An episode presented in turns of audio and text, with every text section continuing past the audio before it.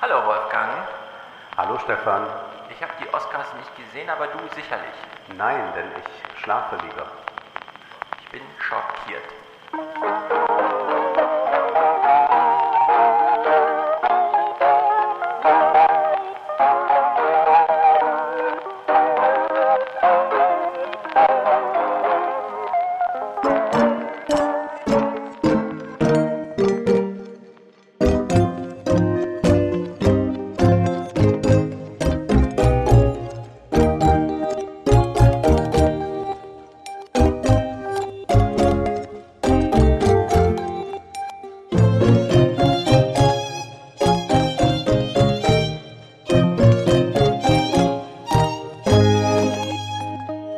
Hast du die Oscars nicht geguckt? Du bist doch, du hast drüber getwittert. Ja, ich habe drüber getwittert, nachdem ich mir angesehen habe, wer gewonnen hat und vor allem wer nicht gewonnen hat, war ich sehr erbost. Hm. Und ich bin aber niemand, der sagt, ich stehe mal nachts um drei auf, um mir die Oscars anzusehen. Das ist einfach nicht meine Zeit. Ich gehe gern um halb eins ins Bett ja. und da werden auch die Oscars nicht dran ändern. Man verpasst auch nicht allzu viel. Es war ja auch wieder sehr ärgerlich zu sehen, dass dann äh, The Power of the Dog nicht den Preis für den besten Film gewonnen hat. Nur die Regisseurin wurde ausgezeichnet, immerhin. Aber dass der beste Film dann Coda wurde, dieser Film, den man auf Apple sehen kann, ist wirklich ein Irrsinn hoch zehn, denn wir haben es da mit einem Remake zu tun eines französischen Films, ein Film, der nicht schlecht ist, aber es ist mhm. ein nettes Filmchen und ich dachte, als ich den Film gesehen hatte und dann hörte, dass er nominiert ist, na ja, man wollte wohl auch ein bisschen noch Apple was äh, zuspielen, damit nicht Netflix allein der Platzhirsch ja. ist, aber dass man diesen Film dann tatsächlich auszeichnet, ist äh, geradezu absurd. Also ich habe die Oscars auch nicht gesehen, so wie ich auch ähm, früher diese Fragen immer, hast du gestern Wrestling geguckt, äh, auch verneint habe, auch weil ich nachts natürlich schlafe. Dann allerdings ähm, also üblicherweise gucke ich am nächsten Morgen die Kleiderbilderstrecken durch. Ja. Denn mich interessiert dann schon, wie die Frauen da angezogen waren. Habe ich diesmal nicht. Und ich war aber schon ein Und bisschen. Die Männer, wie die angezogen sind. Das aber kommt die sind so ja langsam. meistens im Smoking, nur im schwarzen Smoking, das ist uninteressant. Aber du hast gesehen, Timothée Chalamet in Louis Vuitton, oberkörperfrei und dann ein Sakko drüber. Oh, das hab ich, genau, ich muss es mir nochmal genau angucken dieses Jahr. Ich, ich war dann ein bisschen gefesselt von, wie soll man sagen, der Nachricht, dass ein Apple-Film gewonnen hat, denn ich kenne weder den Namen des Films noch habe ich irgendwas, also ich weiß nichts über diesen Film. Aber es ist halt ein Apple-Film und wir haben ja auch häufiger darüber gesprochen, äh, wie sehr diese Streaming-Anbieter mit dem Kino auch umgehen, um äh, da mal einen Oscar zu gewinnen. Also mhm. wo sich die ganze, das ganze Prinzip umdreht. Man bringt den Film nur noch ins Kino für den Oscar, hat aber sein Publikum eigentlich schon gefunden. Und deswegen kriegt das Kino auch gar kein Marketing-Euro oder Dollar mehr ab, sondern es ist sozusagen nur noch so die Ablade. Ja, beziehungsweise das Kino betreibt Marketing für die streaming Genau, es hat sich genau umgedreht, denn das Publikum ist ja über die Bildschirme und die sind ja nun überall äh, schon zur, steht zur Verfügung. Und jetzt hat Apple gewonnen und jetzt hast du schon wieder im, im ersten Anlauf gesagt, das wollte man Apple zuschieben. Äh, haben wir es jetzt echt mit so einer wie soll man sagen, nicht korrupten, aber äh, so durchtriebenen Organisation zu tun, dass wir eigentlich die Oscars dann auch so langsam aussortieren müssen? Die können wir eigentlich schon lange aussortieren, aber ich würde ganz klar sagen, dass natürlich solche äh, Machtinteressen eine ganz große Rolle spielen und wir es dann nicht einfach mit einem Preis zu tun haben, der mhm. von 20 Kritikern oder so gewählt wird. Und das ist etwas, was auch vollkommen intransparente ist, das ist äh, auch das Erstaunliche daran, dass man eigentlich so einen Mythos geschaffen hat eines Preises, bei dem man doch ahnt, dass es da um sehr viel anderes noch geht als nur um filmische Qualität. Ja. Aber man, gerade weil man alles eigentlich nicht weiß oder fast nichts weiß, gibt es so eine Aura, die diesen Preis umgibt. Viel stärker als bei anderen Filmpreisen, wo man einfach sagt, das ist die Jury, das sind die sieben Leute, die haben sich das jetzt angesehen, was es alles so gibt und haben daraufhin entschieden. Das ist ja in gewisser Weise etwas sehr Transparentes und damit auch Langweiliges. Und hier ist es alles so diffus, wie ist diese Academy zusammengesetzt, wer darf rein, wer nicht. Und dann gibt es so ganz viele Karteileichen, von denen man weiß, die waren ja vermutlich seit 20 Jahren nicht mehr in einem Kino und stimmen die eigentlich noch ab. Hm Mhm. Es ist sehr eigenartig und von daher glaube ich schon, dass da solche Fragen eine Rolle spielen oder dann auch dieses Gießkannenprinzip, dass man sagt, ja, wir wollen aber den und den und den auch berücksichtigen und da, das ist etwas, was äh, natürlich alles nichts mit der eigentlichen filmischen Qualität zu tun hat und genau ist es auch jetzt zu beobachten bei Will Smith, der den Preis als bester Schauspieler gewonnen hat. Ich halte ihn nicht für einen großen mhm. Schauspieler. Mhm. Ich würde aber auch nochmal besonders betonen wollen, dass er in diesem Film äh, über äh, Serena und Michelle Williams nicht besonders int äh, interessant spielt. Er spielt eine sehr langweilige, cholerisch bis manische Vaterfigur, da würde ich sagen, da hat auch Will Smith schon interessantere Rollen gespielt und auch besser gespielt. Das ist alles für mich sehr wenig nachvollziehbar, nur weil man jetzt da noch so eine äh, grundsätzliche Geschichte erzählen möchte. Äh, hier äh, ein Mann, der für seine Töchter gekämpft hat im weißen Amerika, ja. als Schwarze im Tennis. Aber das ist auch ein Film, der nur dieses individuelle Schicksal erzählt, aber nie darüber hinaus weist. Und dann war ja auch interessant zu sehen, dass Will Smith sich mit seiner Rolle verwechselt gewechselt hat, als er dieser Dankesrede hielt äh, und man ja. äh, plötzlich den Eindruck hatte, ja, Entschuldigung, der Film ist ja schon abgedreht, jetzt bist du ja Will Smith hier auf der Bühne, der einen Preis entgegennimmt. Mhm. Genau, Will Smith ähm, ist mir jetzt, klar, meine Tochter ist jetzt in so einem Alter, wo wir sagen können, komm, wir gucken jetzt mal Men in Black. Ja, und dann ist das so ein Happening zu Hause und man sagt aber auch gleich dazu, ja, wenn du das irgendwie lustig fandest, dann guck doch mal Prinz von Bel Air. Also man ist immer auf mhm. diesem Happening, ja. auf, auf dieser Happening-Ebene. Und ähm, Will Smith hat ja nun in den letzten Monaten eine Netflix oder letztem Jahr so eine, ich glaube es war eine Netflix-Doku oder eine bei diesem Streaming-Anbieter, wo er versucht nochmal aus sich das Beste rauszuholen. Also er ist in einem gewissen Alter, hat dann durch dieses, wie es auch immer heißt, Method Acting oder so, also wo man so ein bisschen auch körperlich sich entsprechend in die Rolle bringen muss, zugelegt und wollte dann wieder abnehmen. Und es gelang ihm nicht. Und nachdem ich natürlich Will Smith auch kenne, so ein bisschen als dieser Halligalli-Typ, der auch gleich die Filmmusik mitliefert und dann auch im Radio immer präsent ist und so, war für mich Will Smith die letzten Monate eigentlich über Bande präsent, weil in relativ vielen Fitnessvideos auf diese Doku von ihm abgestellt wurde, mhm. um dann über den Struggle äh, zu reden, also ja. mal reden zu können, weil man dann so ein Anschauungsmaterial hatte, was es eigentlich bedeutet, sich in Form zu bringen. Wo ich immer davor sitze und denke, ja, wenn man es mit den Zielen übertreibt, dann biegt man da falsch ab. Also dann durchleidet man einfach fünf Monate, sechs Monate so ein Kaloriendefizit und bringt sich so richtig in die Bredouille, auch psychisch und so weiter. Ne? Und äh, ich fand es ein bisschen erschütternd zu sehen, inwieweit Will Smith dieses also so bei diesem Showmaster geblieben ist, aber das Vorzeichen umgedreht hat. Es mhm. war nicht mehr so das Happening, das macht fröhlich, das guckt man sich einen Abend an, sondern das war so eine große Einladung, jetzt mit ihm zu leiden. Und relativ viele YouTuber haben das Angebot so angenommen und haben ja. dann so Reaction-Videos auf seinen Dings da gemacht. Und irgendwie ist Will Smith dann doch so ein, wie soll man sagen, so eine Figur der Zeit geworden, die einfach symbolisch dafür steht, dass Leute nicht mehr ein- und auswissen, dass sie irgendwie zu Hause eingesperrt werden und dann irgendwie denken, worauf besinne ich mich jetzt eigentlich? Hm, ah ja, auf mich, diese ganzen Singulierungs, äh, Singularisierungsthesen, Reckwitz und so weiter. Und, und dafür war er eigentlich so ein Symbol. So, und ich hänge jetzt weder im Kino noch sind mir die Oscars, ist mir alles egal. Ich will einfach nur sehen, wie die Frauen danach aussahen. Und zwar auch nur wegen den Kleidern so. Und äh, dann habe ich diesen Clip gesehen, wie Will Smith da auf die Bühne geht und Chris Rock eine runterhaut. Mhm. Und zuerst dachte ich, das ist so ein richtiger Faustschlag und so. Er hat ja auch schon mal einen Boxer gespielt und das ist ja. Und dann habe ich mich so langsam reingearbeitet in die Szenerie. Man so versuchte dann zu googeln, was ist der Anlass, wie lief's ab. Es wurde natürlich, äh, wie soll man sagen, spektakulär fotografiert, aber es war für diesen Moment hat mich das einfach total geschockt, diese Art von nackter Brutalität so auf der Bühne zu sehen. Relativ viele haben ja dann mit einem bisschen zeitlichen Abstand danach, nachdem äh, sozusagen so ein paar Befindlichkeiten abgefragt wurden von Leuten, die dabei waren, auch gesagt, es war eine Geste, die war falsch. Ähm, es sind Worte auf der Bühne gesprochen worden und er hat gedacht, er kann jetzt nur noch mit körperlicher Gewalt darauf reagieren. Ja, völlig überzogen und es ist äh, ein Comedian, jetzt kann man Witze geschmacklos oder nicht finden.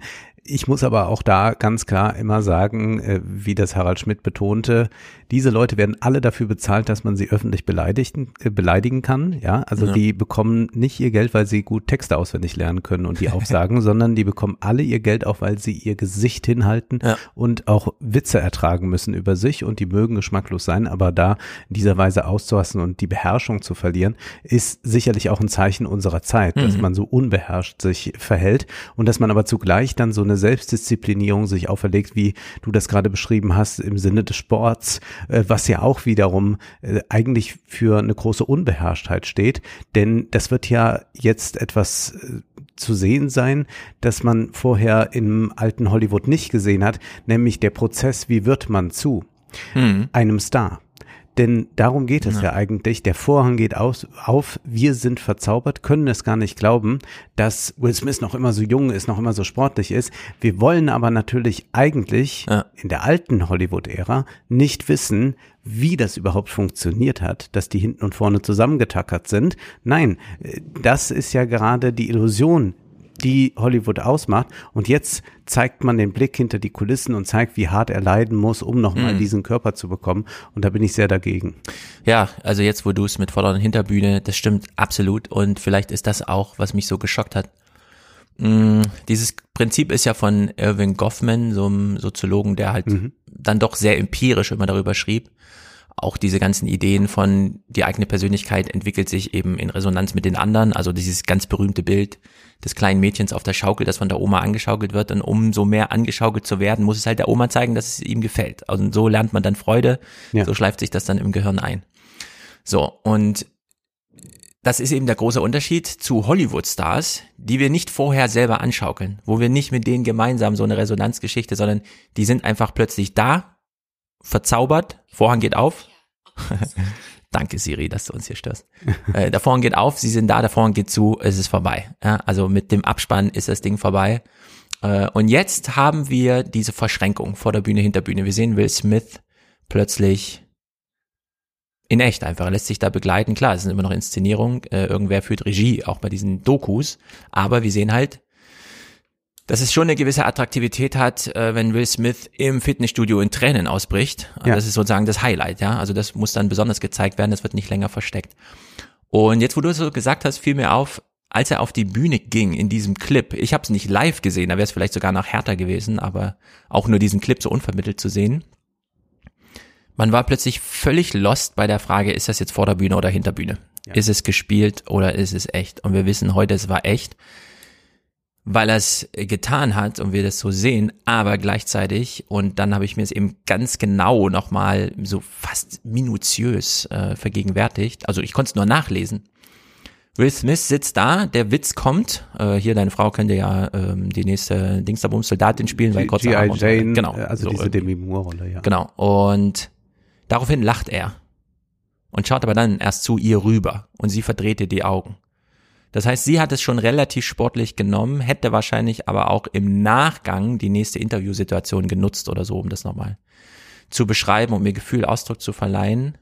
Dann hat er aber registriert, wie sie reagiert hat, hat daraufhin seine eigene Emotion, die er auf den, also seine primäre Reaktion auf den Witz um 180 Grad gedreht und hat nicht mehr seine Freude, also so sein Haha, es war ja doch irgendwie ein Witz, in den Mittelpunkt gestellt, sondern völlig rausgenommen und plötzlich ihre Belange, die er sich aber nur ausgedacht hat. Er hat ja nicht mit ihr gesprochen, also mhm. hat er nur antizipiert.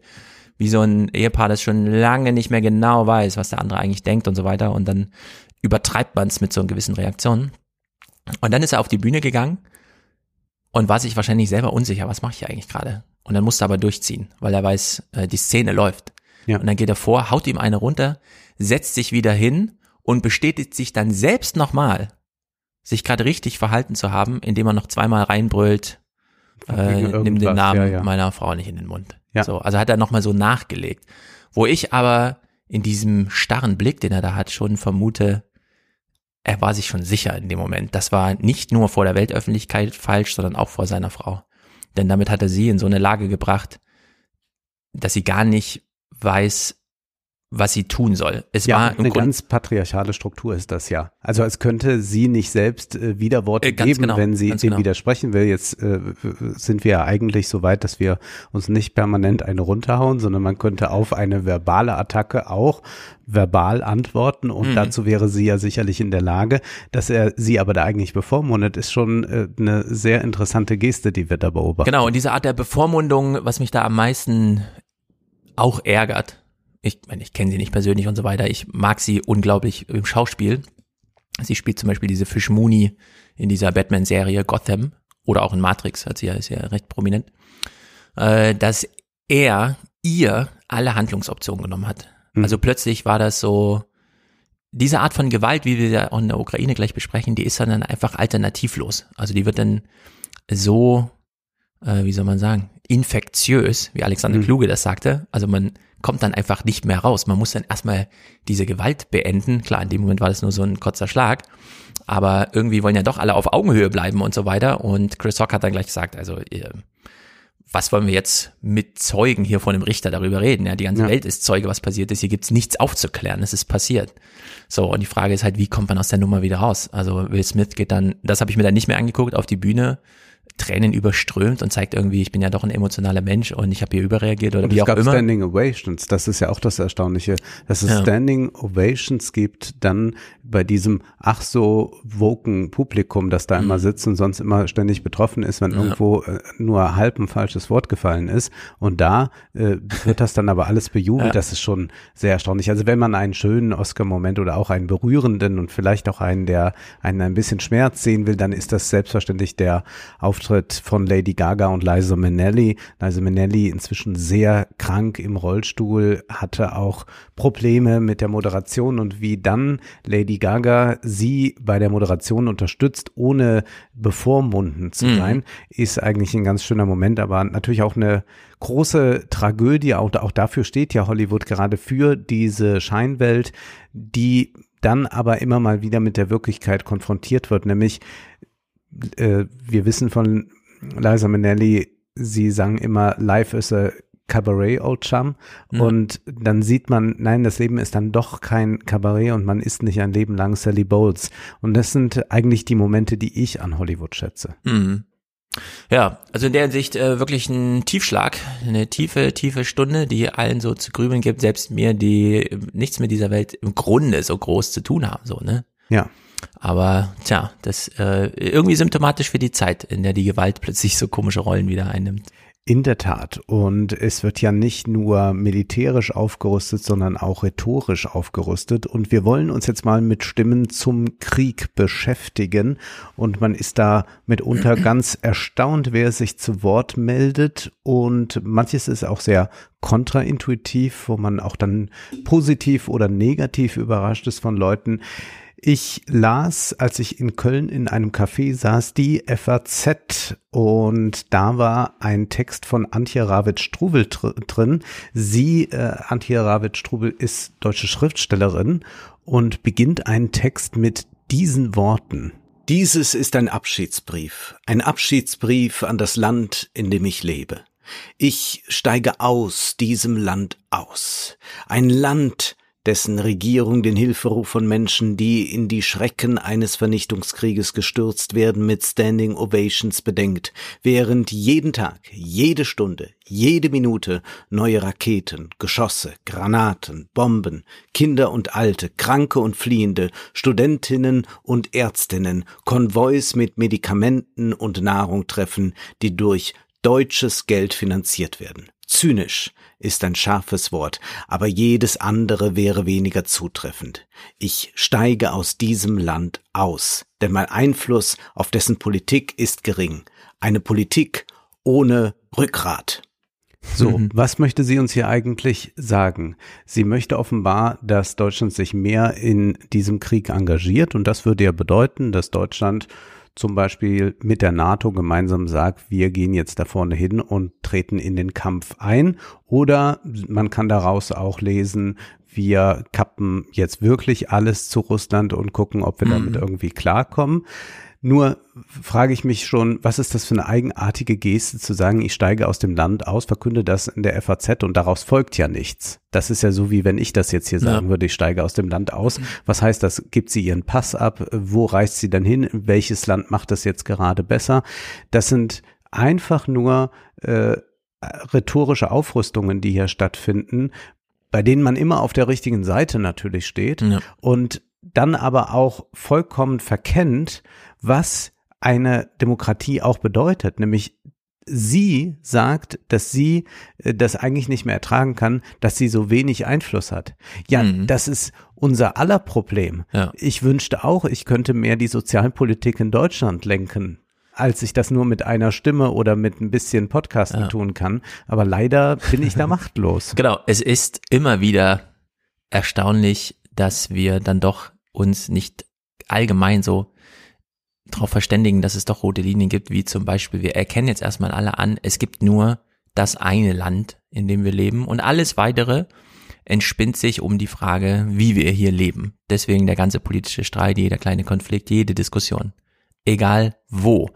Es gab einen sehr guten Moment, gestern den hat Matthias schon aus den Tagesthemen, glaube ich, rausgezogen, wo Ingo Zamparoni Robert Habeck fragt, ja, aber hier, machen Sie das nicht zu langsam und ist, so, sollten nicht überhaupt, und wo ist denn jetzt das neue Gas? Und Robert Habeck dann einfach nur sagt, naja, Herr Zamparoni, wir arbeiten daran. Aber dass ich hier mit Ihnen darüber rede, das zählt nicht dazu. Das ist nur Gerede. Ja. Ja, wo er das mal klar markiert. Wir können über alles reden, aber es muss am Ende auch gemacht werden. Und die Realität ist da, die kann man in einem Gespräch irgendwie so ausräumen, aber sie ist halt trotzdem unerbitterlich. Und es ist hier eben auch wieder, ich steige aus. Wann steigt man wirklich aus einem Land aus? Mhm. Wenn einem das Haus weggeschossen wird, wenn die halbe Familie tot ist und man sagt, ich flüchte, dann steigt man aus, dann flüchtet man nämlich. Wenn diese Bedingungen nicht gegeben sind, steigt man nicht aus. Und das, ja. da ist einfach eine rote Linie. also das ist einfach so eine ähm, rhetorische Spielerei, die absolut unpassend ist, finde ich. Ja. Und dann fragt man sich, warum ist sie nicht früher ausgestiegen? Genau. Warum? Genau. Wenn, wenn sie ein Anliegen hat, dann muss sie sagen, ich gehe jetzt all in, aber nicht, ja. ich steige aus. Ja. Und sie hätte ja sagen können, wir haben gerade 800 Millionen Menschen auf diesem Planeten, die unter Unterernährung leiden. Ja. Warum tut die Regierung da nichts? Ich steige aus. Genau. Kann ich auch so formulieren. Wir hören mal weiter. Es gab äh, diese Demonstration Sound of Peace in Berlin. Äh, mhm. Westernhagen hat Freiheit gesungen. Klaas hat im Interview erzählt, das sei mal gut, dass wir jetzt wieder über Europa nachdenken, ja. wo ich denke, ja, aber das ist vielleicht eher dein Problem, dass du dich mit Europa nie beschäftigt hast. Wir ja. reden zum Beispiel laufend hier über Europa und es gibt ganz viele europäische Themen, die natürlich nie bei Pro7 vorkommen würden. Mhm. Und da braucht man jetzt nicht unbedingt einen Krieg, um mal über Europa nachzudenken. Es war auch Gianni Jovanovic dort. Er ist äh, Comedian, glaube ich, äh, vor allem und Autor und hat eine obskure Rede gehalten, die aber auch Applaus gefunden hat. Wir hören uns diesen Ausschnitt an. Ich konnte nicht widerstehen. Nein, werde zu SolidaritäterInnen und Ukrainer und Roma und alle Menschen, die hier marginalisiert und mehrfach diskriminiert sind vor allen Dingen. Menschen mit Behinderungen, Transmenschen, Menschen mit Migrationsvor- oder Hintergrund, Sinti und Romja, schwarze Menschen, BPOC und alle anderen, die in unserer Gesellschaft vulnerabler sind als die Heteronormative, die müssen wir emporheben, Deutschland. Nur so kriegen wir das hin. Wir kriegen das nicht anders hin. Wenn wir anfangen, den heteronormativen ganzen Tisch in den Arsch zu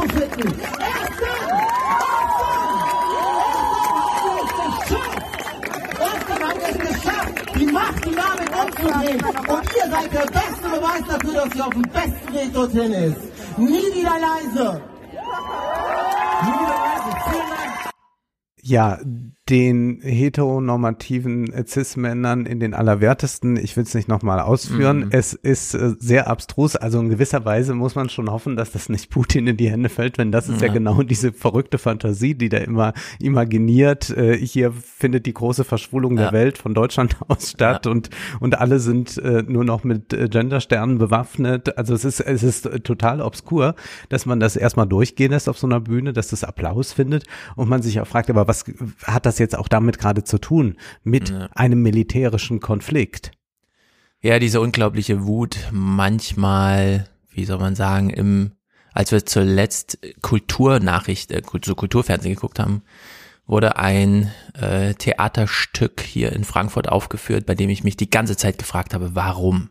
Drei Leute auf der Bühne, zwei Frauen, eine Männer. Es ging nur um Eifersucht, nur um Einsamkeit, nur um die Irren, das sind die anderen und wir zeigen es im kleinstmöglichen Kammerspiel, da wo sich drei so richtig ausgeliefert sind. Das Publikum die ganze Zeit beleuchtet von der Bühne, also niemand versteckt sich da im Dunkeln oder so, das Publikum komplett involviert. Und ich habe mich die ganze Zeit gefragt, warum, warum, warum, warum sollte man sich ein Ticket holen, sich das anzuschauen, ne? Mhm. Und wenn ich dann sowas höre, also wo einfach so auch so ein, so ein, so ein Wunsch nach Ausleben äh, ja. von Gewalt drin steckt, dann sollte man es erstmal versuchen mit so einem Theaterstück. Dann ja. geht man, kauft man sich mal eine Karte und guckt sich das mal an, wie sich Menschen, du wolltest es nicht wiederholen, ich will es auch nicht nochmal wiederholen, äh, auf verschiedene Art und Weise quälen. und es kann auf der Bühne noch intensiver sein als äh, eine zufällige Prügelei oder so, ne? Äh, weil aus der kann man sich rausreißen und so weiter. Aber so ein Theaterstück, da weiß man, es geht zweieinhalb Stunden, da hat man eine kurze Entspannungspause. Vielleicht, ja, also dieses Oberthema jetzt im März, angefangen bei Will Smith, fortgeführt hier beim Krieg, ist für mich diese Alternativlosigkeit, die alle gerade so sehen, diese engen Korridore, die alle mhm. durchlaufen. Und ich habe mich bei Will Smith gefragt, bei seiner Frau, welche anderen Handlungsoptionen gäbe es denn, das Ding später aufzuklären, später zu thematisieren, nur reinzurufen, mit ihr den Saal zu verlassen, um zu zeigen, genau. ich kümmere mich jetzt nur um dich. Ja, wenn die hier alle über dich lachen, ich, ich bin jetzt für dich da und so.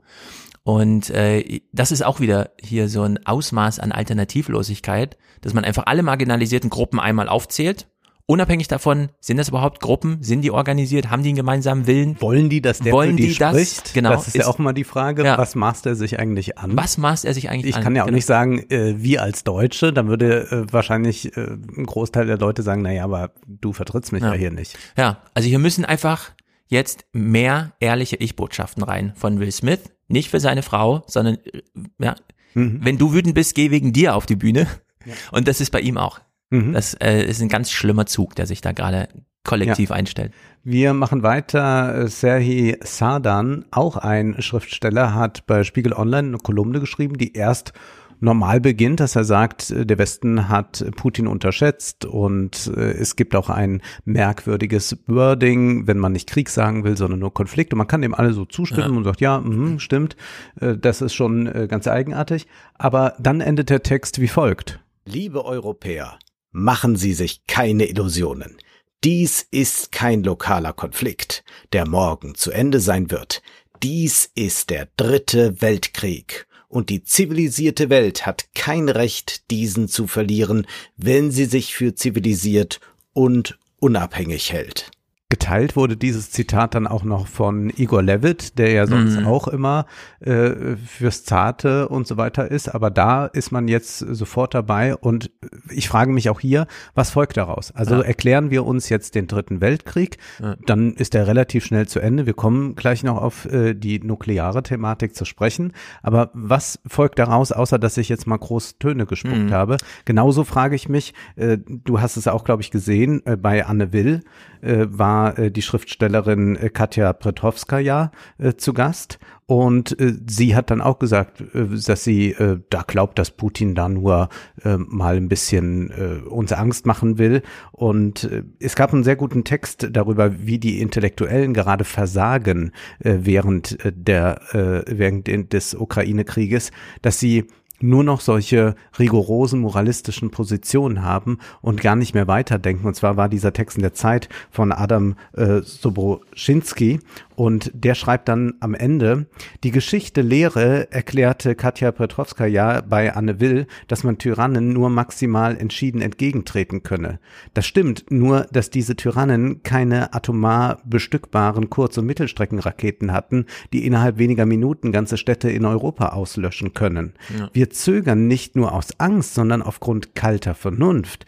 Die wagemutigen Herzen, die sich nun allerorts regen, entstammen noch den Zeiten, konventioneller Kriege. Sie sind Atavismen in einer neuen Epoche, auf die wir hilflos reagieren. Am Ende ist es ein Segen, dass nicht die Dichter über Krieg und Frieden entscheiden. Und ich muss auch sagen, ich bin jeden Tag froh, ja, ja, dass ja. in der Bundesregierung kein Jan Böhmermann, kein Igor Levitt und sonst wer sitzt. Ja, dieser Text hier von Serhai, den du eben eingespielt hattest von Spiegel, über den hatten wir ja auch schon äh, kurz äh, hin und her gechattet, weil dieser Abschnitt, den Levitt da getwittert hat, passt nicht zu dem Rest des Textes. Der handelt nämlich davon, dass sich die russische Armee komplett verbraucht, gerade in der Ukraine mhm. und nicht vorwärts kommt. Und wie so ein Kontrapunkt sitzt dieser letzte Absatz unten drunter, äh, redet irgendwie vom Dritten Weltkrieg und wir sind ja alle schon involviert. Und da musste ich auch wieder dran denken, wie Christian Lindner im Bundestag steht und sagt, die Kriegs-, äh, die Friedensdividende ist aufgebraucht. Ja. Und ich mich fragte, ist es wirklich? Weil leben wir nicht gerade im Frieden mit 40 Ländern in Europa, die in unglaublicher Einheit und Einmütigkeit und Eintracht gerade wieder nicht nur in der Lage sind, miteinander klarzukommen, sondern auch einen gemeinsamen Willen zu formulieren. Und ja, wir werden tatsächlich angeführt von, und das war ein sehr lustiger Tweet von, ich weiß nicht mehr genau von wem, ah, Christiane Wopen, diese Ethikratschefin der EU und Pipapo, die dann schrieb, seid ihr nicht auch erstaunt darüber, wie gut und einmütig sich ähm, Annalena Baerbock und Robert Habeck gerade den Kanzler teilen? Also mhm. also den Kanzlerposten, mhm. weil Scholz ist nicht da. Ich finde es auch nicht so schlecht, dass Scholz nicht da ist. Er soll ruhig im Ungefähren bleiben und so ein bisschen. Er wird agieren und genau. er wird auch dann wieder rauskommen, wenn es um, um irgendetwas geht, was es zu verkünden gilt genau. oder so. Aber ich finde das auch so sehr sinnvoll und diese nüchterne Art, mit der das geschieht mhm. und wie sehr Habeck auch deutlich macht, dass wir natürlich auch Interessen haben und die nicht nur luxuriös sind in der Form, dass man sagt, ja. na ja, dann drehen wir halt mal die Heizung ein bisschen rauf oder runter, sondern er sagt einfach, nee, hier geht's ans Eingemachte. Ja, und ja, ich fand das auch sehr gut, dass er äh, Zamparoni da von den Tagesthemen sagt, ja, sie machen hier die ganze Zeit Tagesthemen. Ja, sie reden äh, nur, genau. Sie, sie, sie reden nur, das muss man mal diesen ganzen Leuten, die das permanent jetzt in den Talkshows, und es sind ja, am schlimmsten sind ja eigentlich die Moderatoren, habe ich festgestellt, mhm. dass die werden nie bei, bei sich das Licht ausmachen. Also die werden noch senden, da ist alles noch, da, da, da werden wir schon äh, bei fünf Grad minus genau. irgendwo genau. sitzen. Es, ja, die, die sind, das war nämlich wie bei Corona. Die, die senden sagen, durch, genau. die ganz senden genau. durch und rufen aber von da, jetzt brauchen wir dringend mal einen Lockdown. Ja, mhm. also ich, also ich wäre sehr dafür, um äh, Energie zu sparen, äh, dass Anne Will und Ilna und ja. so weiter nicht mehr senden dürfen. Genau, Anne Will hat die Sitze ein bisschen auseinandergerückt und ansonsten bleiben die bei ihrem Plan. Ja. So, während äh, die PBS-Nachrichten natürlich anderthalb Jahre von zu Hause gemacht wurden. Da saßen alle Journalisten zu Hause und haben sich da zusammengeschaltet und haben da Programm gemacht. Und dieses, dieses Ausmaß an Verlogenheit hier in Deutschland, ja. dass wir jetzt zum wiederholten Male und damit eben auch bestätigend, ja, die ersten Thesen bestätigend nochmal äh, dargeboten bekommen, ist ähm, wirklich schlimm. Ja, und eigentlich ist ja die Aufgabe von Moderatoren zu moderieren. Also das kommt von moderare, lateinisch mäßigen. Aber genau das oh, tun die Moderatoren nicht, sondern wir erleben jetzt immer mehr Politiker aus der Bundesregierung, die die Moderatoren mäßigen. Sehr gut. Ja, das ist das so absurd. Also selbst jemand, und wir reden ja jetzt hier nicht von äh, den Friedenstauben, sondern selbst jemand wie ein Joschka Fischer, sagt dann noch im Interview, naja, also bitte, das geht so nicht. Also wir können da nicht äh, einfach jetzt mal sagen, wir greifen da an. Genau, Joschka Fischer hat ein sehr gut, also war ein wenig präsent, aber hat einmal in den Tagesthemen war zugeschaltet, hat auch die Frage bekommen, sind wir denn ähm, mit unserer Energie abhängig von Russland? Und dann hat er gesagt, das weiß ich nicht, da müssen wir jetzt unseren Politikern vertrauen. Mhm. Und wir sehen ja gerade, du hast es bestimmt noch intensiver gelesen als ich, ich finde es einfach nur absurd. Äh, es gibt ja Econ Twitter oder wie man es nennt. Also ja, das sind die, die Ökonomen, die den ganzen Tag auf Twitter sich ja, äh, zappeln. So Ökonomen und Paraökonomen und ein paar Hobbyisten, die sich dann gemeinsam darüber betteln und Gedanken darüber machen, können wir uns jetzt abhängig machen vom Öl aus Russland, ja oder nein, und vom Gas. Und ich finde es in, also überraschend, wie unklar diese Frage ist. Ja. Ob wir es können oder nicht. Keiner weiß Bescheid. Ja. Jeder hat aber eine krasse Meinung. Nur es gibt überhaupt kein, also es pegelt sich nirgendwo ein, sondern ja. jeden Tag stellt sich das irgendwie anders dar.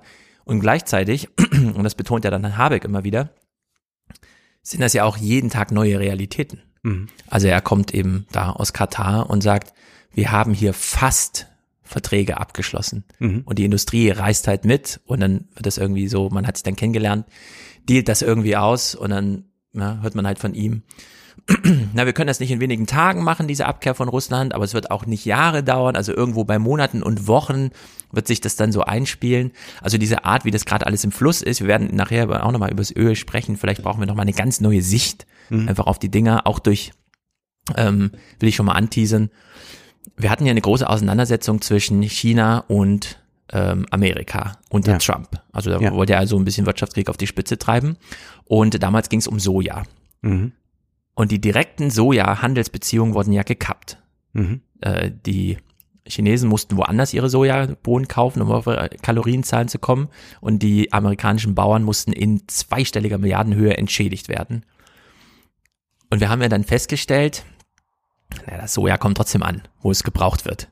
Ja. Es hat halt nur eine ewig lange Liefer- und Wertschöpfungskette, die alles sinnlos teuer macht. Aber es ist nun mal nur eine Welt. Und es gibt nur ein Ackergebiet und es gibt nur ein Milliardenvolk, so, oder zwei. Ja. Also ändert sich ja am Ende gar nichts groß. Es gibt halt nur unglaublich viele politische Verstimmung drumherum.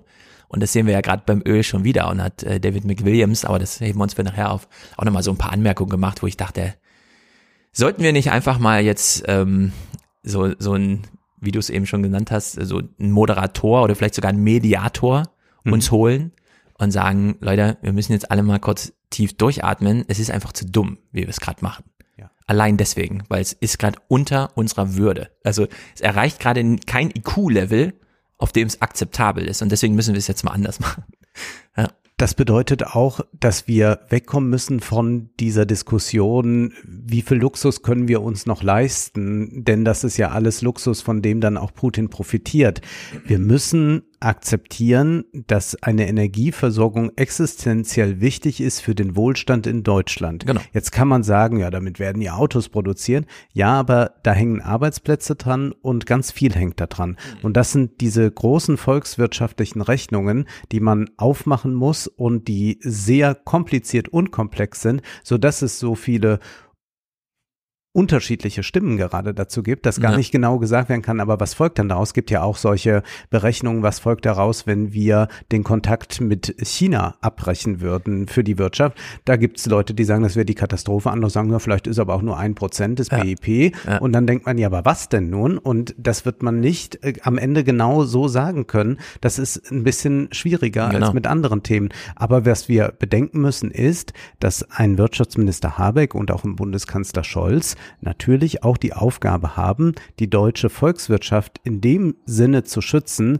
dass es den Menschen gut geht und dass eine Mhm. Transformation in die richtige Richtung zwar stattfinden kann, aber dass das nicht so gehen kann, dass man sagen kann, na ja, wir sind jetzt moralisch rigoros, es gibt halt dann bei uns einen großen Kollateralschaden, so ist es dann eben. Das ist einfach nicht möglich. Ich glaube, da wird auch das Buch, über das wir im Salon sprechen, interessant sein. Das haben wir Mhm. nämlich noch gar nicht angekündigt. Wir sprechen ja über ein Buch, das im Herbst 2020, also schon im Zuge der Pandemie erschienen ist, aber kein Pandemiebuch ist, nämlich von Michael Sandel, Das Ende des Gemeinwohls. Und das ist ein Buch, das wir deshalb lesen, weil Olaf Scholz sagt, das ist mein Haus- und Ja. Hofphilosoph. Richtig. Äh, Das ist das, woran ich auch meine Politik ausrichte. Und diese Idee des Gemeinwohls und wie sieht dann eine Volkswirtschaft aus? Was muss ich von ihr erwarten? Was muss ich aber vielleicht auch dann als Leistung mit einbringen? Das ist eine ethische äh, und wirtschaftliche Debatte, Hm. die wir in dem Buch verhandelt finden. Da bin ich sehr gespannt auf die Diskussion. Es gibt immer noch äh, wieder mal die Frage, wie äh, kommt man eigentlich in den Salon? Also man Ah, kann genau. über den Salon, äh, Genau. über unsere Homepage äh, neue20er.de kommen. Also das ist der Salon, in dem man dann äh, über Steady ein Abo abschließen kann. Aber es gibt jetzt etwas Neues. Man kann den Salon auch buchen über Apple. Denn äh, Apple weiß, Menschen sind bequem und die, die Apple äh, haben, nutzen gerne Apple. Und jetzt musst du aber erklären, wie Ja, funktioniert das bei erklär's. Apple, denn ich war ja noch nie in meinem Leben, glaube ich, bei Mhm. iTunes unterwegs. Genau, sehr gut. Äh, ich will ganz klar markieren, ich habe jetzt hier auch eine Schnittmarke äh, im Sinne von, dass ihr eine Kapitelmarke später vorfindet. Denn wir stolpern jetzt gerade ein bisschen unbeholfen. Wir wollten es aber relativ früh im Podcast kurz sagen, deswegen machen wir kurz diesen kleinen Exkurs. Wir sind super zufrieden mit dem Salon, so wie er läuft. Wir haben jetzt hier gar keine große Notwendigkeit, äh, irgendwie Werbung zu machen. Aber äh, es fällt ja auf, dass es doch so eine gewisse Professionalisierung in der Podcast-Szene gibt und es, ähm, wie soll man sagen, Podcasts aus so einer hobbyistischen Plauderei dann doch sich zu einem Produkt wandeln, das man auch tatsächlich verkaufen kann. Diese gleiche Bewegung haben wir ja bei Newslettern auch, ähm, Atom Tools und so weiter, die schreiben jetzt alle Newsletter, die natürlich erstmal gelesen werden wollen, aber die sind nur einen Klick und es ist halt wirklich erstaunlich, heute ist nur ein Klick davon entfernt, dass es einfach eine Bezahlschranke gibt. Mhm. Und das nutzen wir ja auch, seit äh, dem es diesen Podcast ja. gibt, dass wir einfach bei Steady publizieren. Und bei Steady kann man einfach für 2,50 Euro im Monat die Salonfolge und ich habe mich, und das sage ich jetzt ausdrücklich, das ist Werbung, selten so auf ein Buch gefreut wie das von Sandel. Denn ich war wahnsinnig überrascht, dass wir in Deutschland ganz viele Texte über Olaf Scholz gelesen haben und dann zuerst dieses komische Buch kam von dem Hamburger Abendblatt-Chefredakteur, der selber in der Kulturzeit sagte, ja, über Olaf Scholz gibt es eigentlich nichts zu sagen. Ich habe halt trotzdem ein Buch geschrieben, weil ich, ich lebe ja hier in Hamburg und vielleicht fällt noch ein Groschen ab oder so. Dann kam völlig überraschend Marc Schieritz mit seinem Buch, der auf Sandel, äh, Sendel oder wie man ja. immer ausspricht, total abgehoben hat. Und ich dann wieder dachte, das ist ja erstaunlich. Ich lese 100 deutsche Texte über Olaf Scholz und dann einen in der New York Times, wo gleich im ersten Absatz Sendel vorkommt mhm. in all seiner Bedeutung. Mhm. Also Olaf Scholz ist auf dem Weg nach Amerika und was hat er fordert? Er möchte auf jeden Fall mit Sendel mal ein direktes Wort wechseln. Ja. So. Und da habe ich mir so gedacht, ja, das, das ist verrückt. Äh, es scheint tatsächlich viel daran dran zu sein und das bestätigt ja auch Max Schirits Buch. Das ist einfach, Sendel ist der Typ und wir werden es dann lesen nächste Woche. Ich habe ganz konkret morgen ist für mich der Tag, an dem ich Sandel lese. Also ja. ich habe es mir schon freigehalten in meinem Kalender. Wie es uns ja auch nicht überrascht, dass Baerbock und Habeck sich jetzt mit Mariana Mazzucato getroffen haben, die auch als Ökonomin sicherlich ganz klar dann erkennen lässt, äh, wenn man ihr Buch, ihre beiden Bücher gelesen hat, in welche Richtung sich eine Wirtschaftspolitik in Deutschland entwickeln wird, nämlich zu sagen, nee, der Staat spielt eine ganz große Rolle. Mhm. Das Kapital des Staates ist ja ein Buch, in dem sie sagt, nee, das ist nicht einfach so Innovationen entstehen, wo freie Marktkräfte herrschen, sondern der Staat als Investor tritt da ganz großen Erscheinung. Ja. Und dass Habeck und Baerbock sie jetzt treffen, ich glaube gestern oder vorgestern hat das stattgefunden, ist eigentlich das Entscheidende. Also wenn man jetzt äh, immer so in äh, den Tagesthemen und sonst wo äh, so ein Rätselraten erlebt, wohin wird die Wirtschaftspolitik uns führen, dann würde ich sagen, ja, dann lest doch einfach mal diese 300 Seiten Mariana Mazzucato, ja. da steht's ja drin. Und jetzt wird er es nicht eins zu eins übernehmen können, Habeck, aber das ist auf jeden Fall eine Richtung, in die es gehen soll. Mhm. Genau. Unser Auftrag hier ist so ein bisschen, auch weil es uns selbst interessiert, nicht dieses Tagesthemenzeug zu verfolgen, sondern einfach zu entfalten, was noch dahinter steckt. Diese Alternativlosigkeit, Herr Habeck, wie lange dauert es noch, bis das Öl aus woher auch immer kommt und so weiter. Und äh, wir haben jetzt im März festgestellt, dass wir doch einen krassen Monat hatten. Also wir hatten, glaube ich, selten so einen äh, ähm, Zuwachs an Salonhörern über Steady.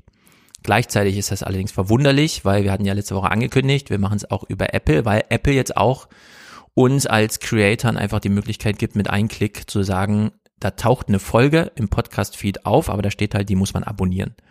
Und das konnte man jetzt bei Apple machen. Wir haben noch keinen Einblick, wie viel da geklickt haben und so weiter. Aber jemand hat auf Twitter geschrieben, äh, jetzt habt ihr mich, denn ich bin bequem. Das fand ich sehr ja. amüsant, denn tatsächlich ja. ist es ja so, ich habe mich ja auch schon dabei ertappt, wenn irgendwo dieser Amazon-Button ist, mit ja. dem man bestellen kann und äh, selbst wenn es dann äh, irgendwie teurer ist, selbst dann macht man es, weil es einfach bequem ist. Wir sind bequeme Menschen. Das ist, glaube ich, auch das große Problem des äh, Journalismus, dass wir kein einheitliches Bezahlsystem für die Zeitungen hm, haben, genau. sondern ich müsste mich überall extra einloggen und tun und machen. Und ich habe mich schon selbst dabei ertappt, dass ich lieber an den Bahnhof fahre, mir die Zeitung dann kaufe, bevor ich mich jetzt nochmal irgendwo langwierig anmelde. Ja. Insofern äh, ist das jetzt über Apple dann wie du sagst, durch einen Klick möglich und das ist dann iTunes oder was ist das? Äh, also es ist die Podcast-App, früher war es iTunes, jetzt also, wurde das so ein bisschen ja. entklüftet, gibt es den App Store und äh, die Podcasts und die Music, das war ja früher alles eins. Genau, also wer über die Podcast-App von Apple hört, kann dann einfach klicken, äh, 3,50 Euro und dann wird kurz das Gesicht abgescannt und man ist, äh, hat bezahlt. Allerdings 3,50 Euro, also es kostet einen Euro mehr als im Jahrespreis bei Steady und man bekommt weniger, ehrlich gesagt, denn ich kann bei Apple nur einfach ein FLAC, also ein Original-Audio hochladen, ohne Kapitelmarken, ohne Cover, ohne alles. Ach so. Das ist bei Steady anders. Also bei Steady bekommt man seinen eigenen RSS-Feed, ja. den abonniert man ganz normal. Ja. Äh, man hat dort das Cover, äh, man findet dort die Kapitelmarken, kann also von Text zu Text springen oder sich eben auch das wegspeichern, wie auch immer. Und man kriegt bei Steady das ganze Archiv. Also wer zu Steady geht und dort den Salon bucht, der kann halt ab Februar 2020, wo das hinter die Paywall wanderte, alle 50 plus Buchbesprechungen von uns nachhören. Mhm. Die müsste ich bei Apple jetzt alle nochmal manuell einpflegen. Das habe ich nur mit den letzten Vieren erstmal gemacht, mhm. weil es ist dann doch ein bisschen aufwendig und das ist ein kleiner Vorteil bei Steady. Es ist auch für uns wenig aufwendig. Ja. Äh, wir und es ist noch ein deutsches Unternehmen. Das auch. Äh, was äh, von Leuten. Das wir auch gut finden, ehrlich Genau, gesagt, das von Leuten geschaffen wurden, äh, die auch tatsächlich an die Creator zuerst gedacht haben. Und das ist bei Apple ein bisschen teurer, nicht weil wir gierig geworden sind, sondern weil man sich natürlich denken kann, da geht auch äh, der ein großer, großer Anteil an Tim Cook, damit er auch was zum Mittagessen hat. Genau, von den 3,50 Euro fließen 30 Prozent an Tim Cook. Das ist äh, viel, finde ich. Ja. Ähm, bei Steady sind es eben 10 Prozent und da finde ich, das ist genau das, was die für uns erledigen. Die schicken uns nämlich einfach am Ende eine Monatsrechnung, die wir dem Finanzamt weiterleiten und damit ist alles erledigt. Also es ist sozusagen in fünf Minuten äh, Verwaltungsaufwand ist das erledigt. Aber wie gesagt, wir wollten es ausprobieren bei Apple. Es wird den Podcast dann, dann auch bei Apple geben, kostet ein bisschen mehr. Vielleicht, wir haben noch keine Abrechnung von Apple jetzt gesehen, äh, ist der Steady-Zuwachs im März jetzt auch einfach getriggert über dieses, hm, ja, äh, jetzt wo hier der Klick so einfach ist, aber 3,50 und dann lieber 2,50 so. Also es ist eine Spielerei auch. Wir haben eine klare Präferenz für Steady und wir freuen uns natürlich, wenn er da einfach klickt. Genau. Und jetzt können wir uns weiter ärgern, Stefan. Und jetzt, jetzt können wir uns Also jetzt werden wir uns richtig ärgern. Und zwar äh, gab es äh, den wirklich beklopptesten Text äh, von Mickey Beisenherz im Stern, eine Kolumne. Geschrieben, schreibt er auch noch. Der ja, er schreibt da Kolumnen und jetzt verkündet er hier, ich will es mal nennen, das Ende der Spaßgesellschaft. Und jetzt müssen wir uns diese Argumentation mal ganz genau durchdenken, worauf das hinausläuft. Volodymyr Zelensky ist schon jetzt eine historische Figur, eine Art Che Guevara des Ostens, ein Mann, 44 Jahre alt, so alt wie ich. War so, ein Mann so alt wie ich, das ist jetzt nochmal Franz Josef Wagner Stil auch wirklich, ja, diese kurzen Sätze und dann ein Mann so alt wie ich, man er sitzt da. Macht ja in seiner fast täglichen Podcast immer die, liest ja die Wagner manchmal selbst ausgedacht vor, was ja auch immer super ja, witzig ist. Ja, das hat ist. aber ja. selbst hier den, den, den Sound Meinst, es hat so ein bisschen abgefärbt? Ja, ich glaube schon nicht unsere vorrangigen Probleme bislang dergestalt, uns darüber zu ärgern, dass die drei Fragezeichen nach den ersten 40 Folgen nicht mehr so gut waren oder darüber nachzudenken, wie lange Longboard und Basecap noch zu den grauer werdenden Haaren passen? Wir sind diejenigen, die als Kinder Sandra oder Aha im Radio gehört, das ZDF-Ferienprogramm mit Benny und Anke geschaut haben, und wenn mal jemand mit dem Bus nach London gereist ist, sollte er uns Doc Martens mitbringen. Was ist daran schlimm? Das finde ich schon ganz erstaunlich. Also hier wird eine unbeschwerte Kindheit, Jugend und dann auch mhm. noch ein Erwachsenenleben geschildert, wo ich sage, ja, aber das ist ja an sich gut, wenn man so leben kann. Ich würde auch hinzufügen, dann hat er aber auch einige schon ausgeblendet, denn wir hatten ja Kriege in der Vergangenheit. Mhm. Äh, Mickey Beisenherz, wie alt wird er sein? 50 oder so? Ah, jünger, hat so, ja aber fast ha, so auf dem Weg. Ja, okay. Hat ja dann auch doch einige Konflikte miterlebt und es gibt ja auch noch andere Probleme. Also nicht alle äh, haben sich Doc Martens mitbringen lassen können, ja. weil vielleicht das Geld einfach fehlte. Also hier wird schon ganz klar nur sein Fokus ja. äh, genommen und dann auch seine Karriere, die er dann gemacht hat. Aber zunächst einmal möchte ich unterstreichen, es ist doch gut, wenn Leute an solchen kleinen Dingen Freude haben. Also, wie soll ich sagen? Jetzt durch die Rentenrepublik, Beschäftigung mit dem Thema allgemein und der große, große, große Kern des Problems ist eben, das Wohnen ist zu teuer, die wirtschaftlichen Perspektiven sind unklar, also kommen alle irgendwie ins Leiden und es vererbt sich bis auf die elementaren Beziehungen, die man so führt. Man überfrachtet Ehen, man kommt mit Freundschaften nicht so richtig zurecht. Das ist so eine ganz äh, schwierige Lage, in der wir gerade sind.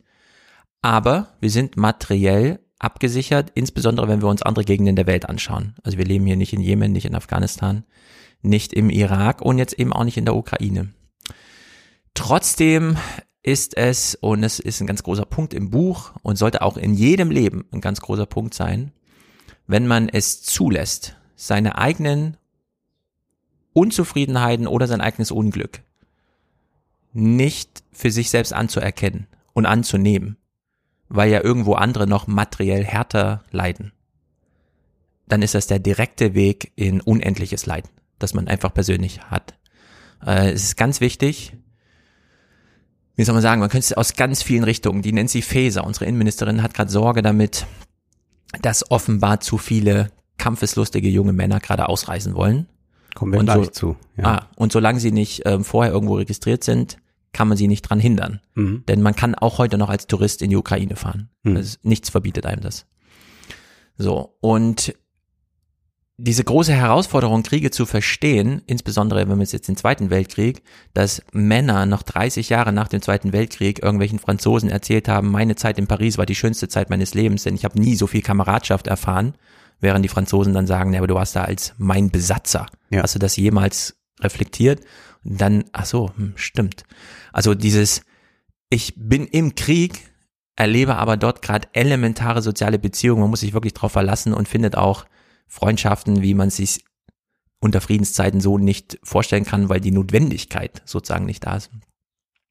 Und wenn man das jetzt gegeneinander aufspielt, also dass wir einfach ähm, hier diese großen Einsamkeitswellen in Westdeutsch, also in Westeuropa eigentlich so, so haben, während die Ukrainer gerade so eine ganz neue Sozialität, Solidarität untereinander erfahren, wer kann mich zur Grenze bringen und so weiter, wie gehe ich damit um, dass der Mann zurückbleibt, naja, dann findet man so halt neue Schicksalsgemeinschaften, kommt dann irgendwie in Deutschland an.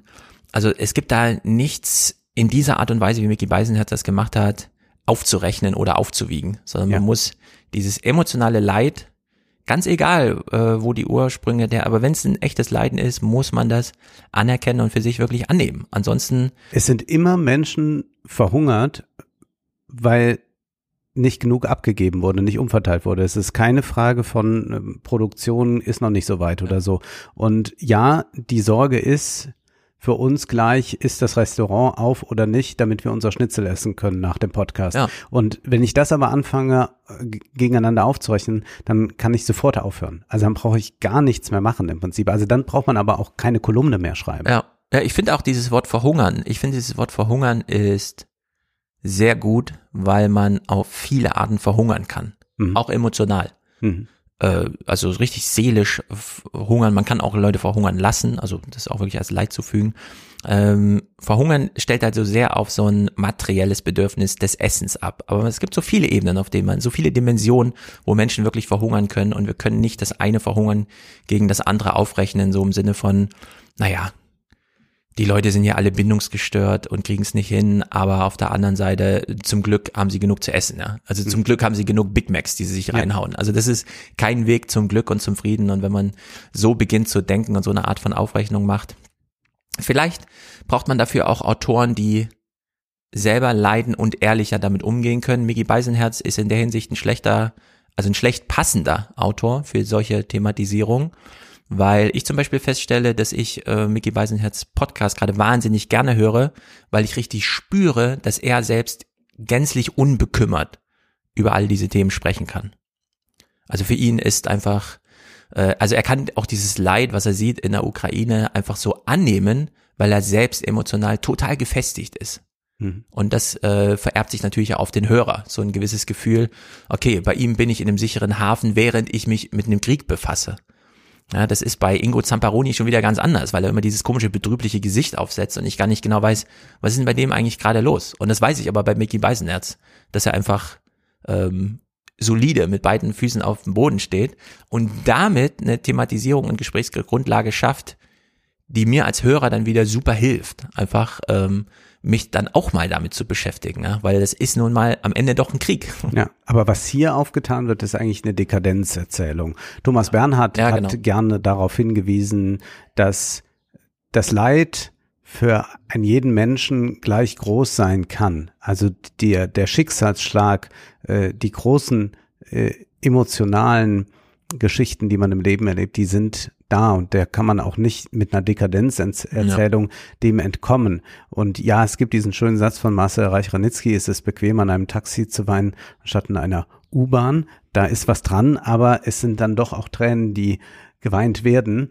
Wir hören noch weiter, was äh, Beisenherz hier fabuliert. Nach dem Abi gingen die Jungs zum Zivildienst und die Mädchen nach Australien. Danach durften wir erst einmal ungebremst herumprobieren, ein bisschen studieren, Praktika, vielleicht doch Landschaftsgärtner und immer wieder Playstation, MySpace, später Tinder, tausende Optionen, erdrückendes Möglichkeitsgetöse bis hin zur totalen Unbeweglichkeit. Wieder Dekadenzerzählung und man fragt mhm. sich auch, könnte es sein, dass wir hier einen schwer reichen Medienmenschen haben, der offenbar ausgeblendet hat, dass seine Altersgenossen komischerweise dieses Leben nicht hatten. Ja, ja die haben vielleicht ja. mal noch irgendwo mal im Ausland studiert und haben ein Praktikum gemacht, weil sie nichts bezahlt bekamen, mussten sie ein unbezahltes Praktikum machen. Aber das sind keine Leute, die jetzt dick im Leben stehen, sondern mhm. die müssen einen riesen Kredit abzahlen für ein eigentlich viel zu kleines Haus. Das ist die ja. Wirklichkeit, vor der die meisten Leute da stehen. Also ich finde das immer sehr interessant, wie diese Medienmenschen es offenbar schaffen, sich so absolut zu setzen und uns vom Adlon aus äh, zurufen, es gibt kein Wohnungs Problem in Berlin. Ja? Mhm. Und jetzt kombiniert das dann in diesem wirklich absurden Schluss. Meine Generation ist jetzt an dem Punkt angekommen, gebraucht zu werden. Unsere schier endlose Pubertät ist vorüber. Pack das Nirvana-Shirt weg. War schön, so lange spielen zu dürfen. Also unsere Generation, ich klammer mich mal mit ein, mit 38 irgendwie, ähm, wird gerade nicht gebraucht. Und wir sehen und das ist ein großer Unterschied zu Corona. Wir haben ja viele Parallelen schon rausgearbeitet, aber ein großer Unterschied bei Corona ist, dass es uns gar nichts nützt, uns über die Ukraine zu informieren. Wir wissen nicht, was dort passiert. Wir kennen nicht äh, genau die Gründe, warum die Russen da gerade so krass scheitern. Also es ist ja ein mhm. Ausmaß des Scheiterns und des Misslingens einer Kriegsführung, die atemberaubend ist. Gleichzeitig steht Victoria Nuland im Kongress im Interview mit dem amerikanischen Fernsehen und sagt, ja, das ist eine große Leistung der, äh, der Ukrainer und alle, die ihnen helfen. Und wir wissen nicht genau, wie so eine Art von Hilfe. Also wir haben aus dem Irak und in Afghanistan schon die Erzählung gehört, dass da im Grunde mehr Privatmenschen als Contractor durchs Feld rennen und für die Amerikaner schießen als irgendwelche Soldaten. Die machen im Grunde noch die Stützpunktarbeit und halten da so den Laden am Laufen. Aber die eigentliche Arbeit wird von jemand anderem gemacht. Und in der Ukraine ähm, es ist mir ein Rätsel und zeigt mir aber auch, wir haben ja gar keine Handlungsmöglichkeiten. Wir werden hier zu gar nichts gerufen. Und ich finde, die Ukraine ist im Gegensatz zu dem, was Mickey Beisenherz hier sagt, für uns nur wieder eine Bestätigung, dass Yuval Noah Harari recht hat. Wir sind alle unnütz. Wir werden da überhaupt nicht gebraucht. Wir machen da auch keinen Unterschied. Wir können da auch gar keinen Unterschied machen. Es gibt kein Szenario, in dem wir als jetzt spenden wir einen Euro ja, während irgendwie 100 Milliarden vom Bundestag einfach so locker gemacht werden, weil es geht, auch im Sinne von dankenswerterweise, klar, das Thema ist ein bisschen blöd, aber der Bundestag lernt jetzt gerade, mhm. es geht, man kann dieses Geld mobilisieren, was soll ich jetzt noch einen Euro spenden? Ja. Äh, ich kann nicht hinreisen und mitkämpfen äh, wenn ich darüber Bescheid weiß, wie die da leiden, hilft denen das gar nicht. ja, ja, Es gibt keine Handlungsmöglichkeit. Es ist nicht wie bei das Corona. Das ist ja sehr unerträglich. Äh, genau, bei Corona hieß es, wascht euch die Hände, haltet Abstand, macht das und das und alle haben gemacht, gemacht, gemacht, auch wenn es darauf hinaus lief, geduldsam gar nichts mehr zu tun, aber es war halt trotzdem irgendwie noch eine Handlung. Also das Dulden, das Nichtstun, ging sogar noch als Handlung durch. Ja. Und jetzt gerade geht gar nichts als Handlung durch. Wir sind völlig ja. aufgeschmissen. Denn auch hier würde ich fragen, was folgt daraus? Hört er jetzt auf mit Podcasten? Schreibt er doch äh, ja. nicht noch ein Buch voll und geht ja. er jetzt kämpfen oder was macht er? Nee, er macht natürlich alles genau weiter. Vielleicht bekommt er noch eine politische Talkshow, äh, eine, eine fünfte angedient äh, nach so einer Kolumne. Aber für ihn ändert sich doch gar nichts. Also das mhm. ist ja wie bei Antje Ravitz-Strubel, ich steige aus. Nee, sie, sie, wo, wo steigt sie denn hin? Sie steigt ja. in ein anderes Taxi oder so. Genau. Aber es ändert sich gar nichts. Das ist, äh, ja, dann sprechen wir mal über die, die wirklich jetzt gehen. Äh, du hast es gerade gesagt, da gibt's äh, Schwierigkeiten mit Deutschen, die plötzlich Kampfeslust in sich haben. Es gab eine Spiegel-TV-Reportage über einen, ich glaube, er ist Orthopäde, junger Mann, Anfang 30 aus Stuttgart, über den wir Folgendes hören. Den Krieg gegen Kreml-Chef Wladimir Putin. Ihn wollen jetzt auch zwei Männer aus Deutschland führen. Treffpunkt ist der Berliner Hauptbahnhof. Meine Mutter ist geschockt meine Mutter ist geschockt, so sehr, dass es sie körperlich, ähm, dass sie zittert. Ach so, genau. Hier steigen wir um in Rizhepin und fahren dann weiter nach Przemyśl. Ja, wie viel Uhr? Beides habe ich falsch ausgesprochen. Der 29-Jährige ist in der Ukraine geboren. Mit sechs Jahren kam er nach Deutschland. kann natürlich gar kein Ukrainisch mehr, kann selbst ja. die Namen dieser Städte nicht vernünftig aussprechen, glaubt aber jetzt in irgendeiner Weise sich da engagieren zu müssen mhm. aus einem, ja, falschen Antrieb heraus und es erinnert stark an das, was man bei Dichtern vor Beginn des Ersten Weltkriegs oder mit Beginn des Ersten mhm. Weltkrieges lesen konnte, die sich plötzlich glaubten, irgendwie nochmal vital fühlen zu müssen, indem sie da in eine Schlacht ziehen und dann ja desillusioniert nach Hause kamen oder gar nicht nach Hause ja. kamen. Also wir kommen nachher auch nochmal auf unsere These vom letzten Monat, bei der ich absolut bleibe, dieser Krieg hätte nicht im Sinne von, wer gewinnt denn jetzt hier, sondern die Beendigung des Krieges als oberstes Ziel mhm. ist aus den Augen verloren. Und Markus Lanz hat jetzt mehrfach so eine Szenerie referiert, von der er meint, es gibt da irgendwie so ein Video, keine Ahnung.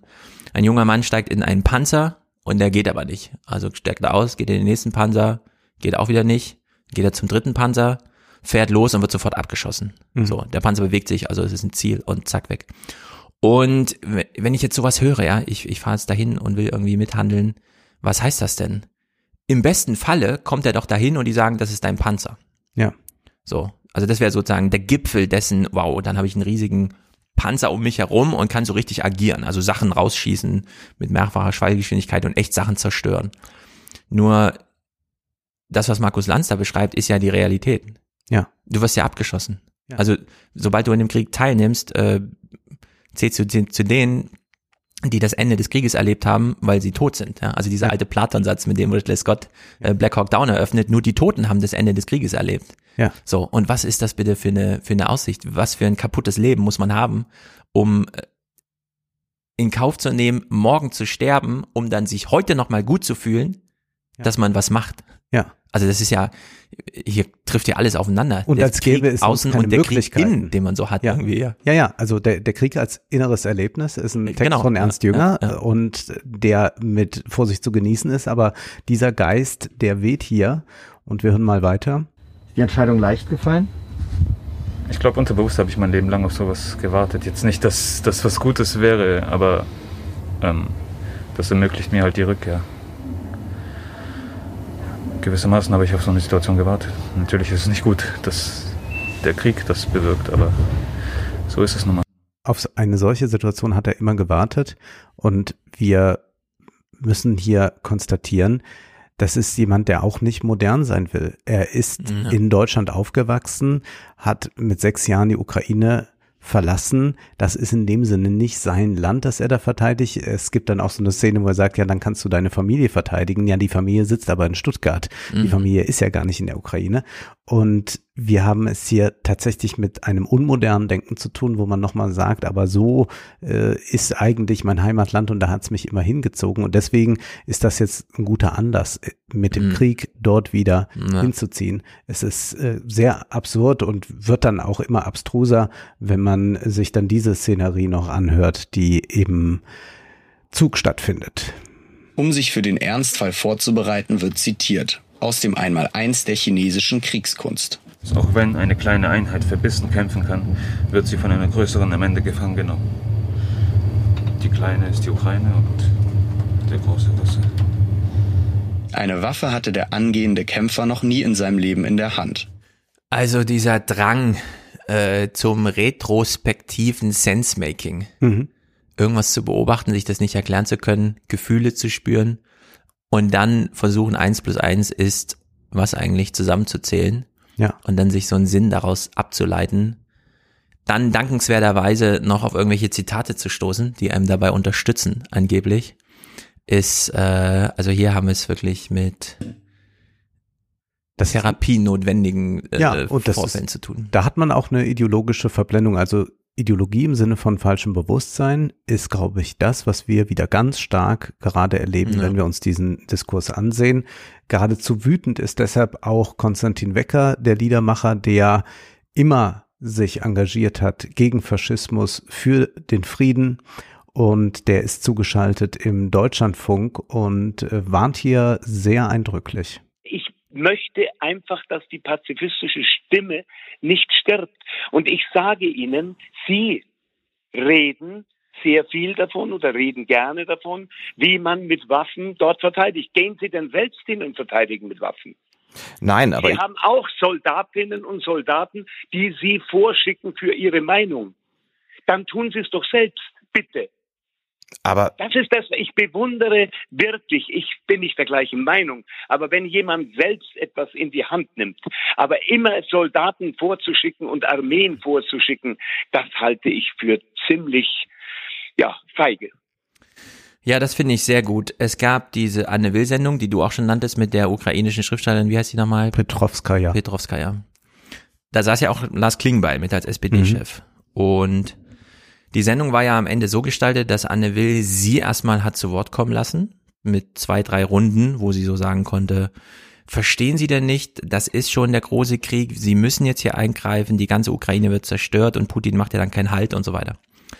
Und dann hat Anne Will Lars Klingbeil einfach ins Boot geholt, ins Gespräch, indem sie zu ihm irgendwie so sagte, ja, und was sagen Sie ihr jetzt? Also so Mhm. auf dieser Ebene. Ja. Wo man irgendwie gemerkt hat, ja, hier wird Programm gestaltet, so wie halt Talkshows gestaltet werden. Man sucht nämlich eine Kontroverse Mhm. und darum baut man alle Themenbeiträge, die so zu erwarten sind. Und das, was Biermann hier sagt, äh, Wecker, Wecker, Nee, Wolf ja- Biermann würde das nicht äh, sagen. äh, äh, äh, Wecker, ist ja genau der richtige Hinweis, nämlich Anne Will muss sich darüber klar werden, was sie selbst will. Gestaltet sie eine Sendung als Kontroverse, wo sie so sozusagen als Anwältin des Programmens die Kontroverse herausmoderierend Lars Klingbeil provoziert? Oder gelten für sie bestimmte Regeln, wie zum Beispiel, wir haben auch, und das ist vielleicht nicht ganz unwichtig, dass man das immer wieder, also Geschichte auch mal nach vorne denkt, so wie Harari, dass man sagt, okay, es ist jetzt der 31. März 2022, wird es irgendwann eine Zeit geben, wo wir sagen, weißt du noch damals, da war das nur ein Krieg in der Ukraine. Mhm. Da ist noch keine Atombombe auf Stuttgart gefallen und Hörer finden immer wieder lustig, dass ich mir Stuttgart aussuche, aber warum nicht? Ja, man muss es ja irgendwie konkret machen. Wir können das Ahrtal nehmen.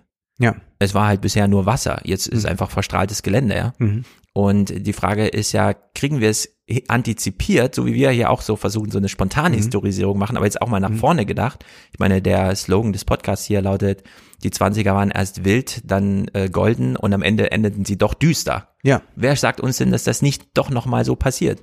Ja, und äh, klar, es war halt erst wild, Corona, und dann so ein bisschen golden, wir sind aus Corona rausgekommen, aber hm, jetzt droht's doch düster zu werden.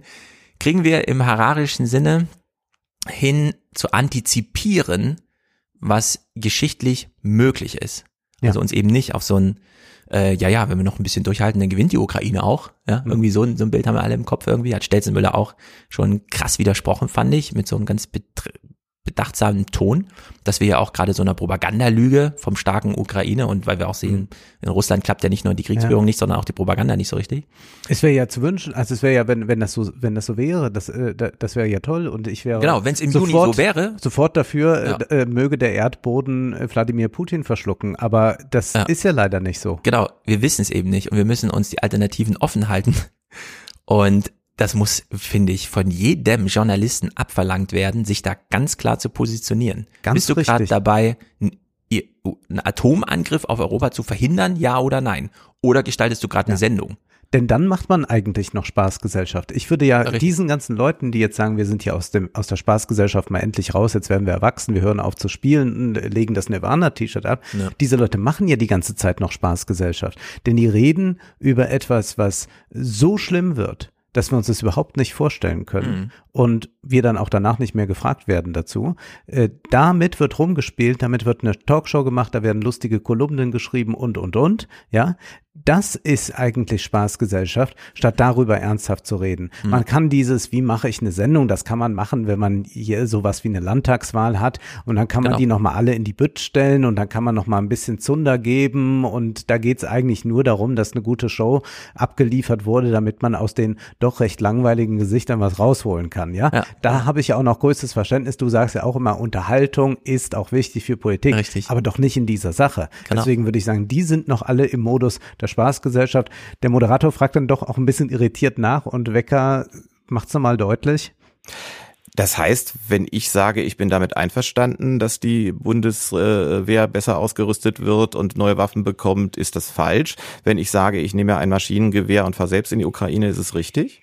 Ich sage nicht, dass es richtig ist, aber dann habe ich wenigstens noch ein Verständnis dafür. Als immer wieder alle, alle Militaristen, die ich kenne, schicken eigentlich andere in den Krieg. Und immer müssen andere sterben dafür. Krieg ist auch eine Klassenfrage, ist eine Rassismusfrage. Ja, Wir wissen wichtig, ja. in den USA, wer da eigentlich immer losgeschickt wird. Das sind nicht die Entscheider, die losgeschickt werden. Und wenn die mal da irgendwo auch in der Nähe des Krieges sind, Hm. dann gibt es ein paar gute Bilder, aber die kommen alle heil wieder nach Hause. Äh, Die Leute, die es überleben, die den Krieg als Soldaten durchgemacht haben, die nach Hause kommen, haben oft wenig Unterstützung äh, in äh, den USA, aber auch in Deutschland ist diese Unterstützung auch nicht so toll. Also das ist etwas, äh, was man auch hier ganz klar sagen muss. Äh, Da hat man eine Arbeitsteilung und die Arbeitsteilung ist, die einen wollen den Krieg, den verkünden sie in der Talkshow, die anderen verdienen sehr stark an äh, dem Krieg, Mhm. äh, der dann stattfinden könnte. Oder man hat es noch mit der Kategorie zu tun, dann die quasi die Arbeiter des Krieges sind und das sind die, die dann als Soldaten da äh, wahrscheinlich sterben oder mit entsprechenden Traumata nach Hause kommen.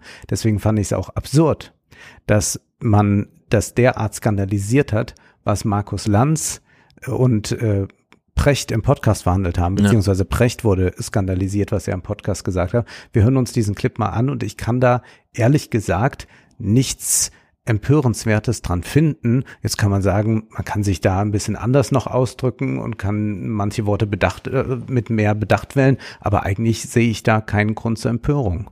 Ich rede aus der Perspektive der Regierung, die in Kauf nimmt, dass durch diesen Angriffskrieg Tausende, vielleicht irgendwann hunderttausend Menschen ihr Leben verlieren, in einem Krieg, den man nicht gewinnen kann. Das ist falsch, Markus, und das bleibt falsch. Die Selbstverteidigung eines Einzelnen gegen einen russischen Angriff ist nicht das Gleiche wie die Durchhalteparolen eines äh, Präsidenten, der sein Volk in einen Krieg schickt, das es verlieren muss. Da mache ich einen großen moralischen Unterschied. Natürlich hat die Ukraine ein Recht auf Selbstverteidigung. Ab Moment, ein Recht auf Selbstverteidigung. Aber auch die Pflicht zur Klugheit einzusehen, weil man sich ergeben muss. Also zu wissen, wann man verloren hat, meinst du? Ja. Und hier, finde ich, sind wir ja wirklich an einem ganz modernen Punkt, den wir vorher nie hatten, dass wir zum einen Atombomben haben. Mhm. Also ohne Atombomben wäre die Sache ja geklärt. Also diese Einigkeit, Ja. also völlig ausgeschlossen. Putin kann diesen Krieg so nur weiter befehlen und zu Putin gehört aber auch so eine Gang, so eine Hardliner-Gang irgendwie, die in Moskau dann sehr erpicht drauf ist. Äh, nur deswegen kann er diesen Krieg so führen, weil diese Drohmacht ist immer noch mal um Faktor 100 äh, auf die Spitze zu treiben dahinter steht. Aber, und das gehört auch zu dieser Moderne, wir führen ja noch auf anderer Ebene Krieg, nämlich diesen Wirtschaftskrieg. Und Ja. der, und ich war eigentlich in der Erwartung und auch der Hoffnung, dass wir jetzt Ende März darüber reden können, aber es ist ja null davon zu hören. Ja. Ne? Also es ist ja wirklich ganz erstaunlich. Und ich will nur mal zwei Clips von dem äh, jetzt häufiger von mir Economic Challenges im Handelsblatt, also Mhm. Bert Rürup und Michael Hüter vom Institut der Deutschen Wirtschaft. Nee, ins, äh, IW, Eines dieser, das Arbeitgebernahe Institut Ja. der Wirtschaft, wie auch immer es heißt. naja, die beiden sitzen in ihrem Podcast zusammen und wie soll man sagen, das sind zwei Ökonomen, von denen wir denken, die spielen auch auf der politischen Ebene, die wissen, was Kommunikation ist, die sollten sich irgendwie, keine Ahnung, aber dieses Ausmaß an, und es, wir haben es eben schon beim Öl besprochen, dass die Ökonomen überhaupt nicht wissen, was jetzt gerade Sache ist und so, und das alles erstmal nur erleben, äh, dieses Ausmaß an, ich weiß es nicht, wir können es im Gespräch thematisieren, aber wir kommen hier auf keinen grünen Nenner, ist wirklich erstaunlich. Also insofern ist das, sagen wir mal, hart zuschlagen. Ja, Also hart zuschlagen, da geht es konkret um die, die Sanktion, die der Westen gewählt hat. Und dann reagiert Michael Hüter. Aber nicht mit der Faust, ja, ein bisschen. Also, aber, Naja, also, also nimm mal mit der Faust, wenn du, wenn deine Zentralbank die eigene Währung nicht mehr schützen kann, Richtig. dann finde ich, ist da schon richtig in die Fresse gehauen, um es mal die Sache angemessen zu beschreiben. So, also auf der einen Seite ein Ökonom, der, ja gut, hat eine Sanktion, kennen wir ja, nie funktioniert und so weiter. Auf der anderen Seite jemand, der nach Worten ringt, keine findet für das Ausmaß an Sanktionierung und dann so ein Schulhofslang, das ist doch voll in die Fresse, siehst du das Ja. nicht? Ja? Und an solchen kleinen Dingern sieht man immer, wie blind wir gerade, klar, wir wissen alle, oh, 283 verschiedene Waffen und da ein Panzer und da eine Rakete und Überschall und was weiß ich.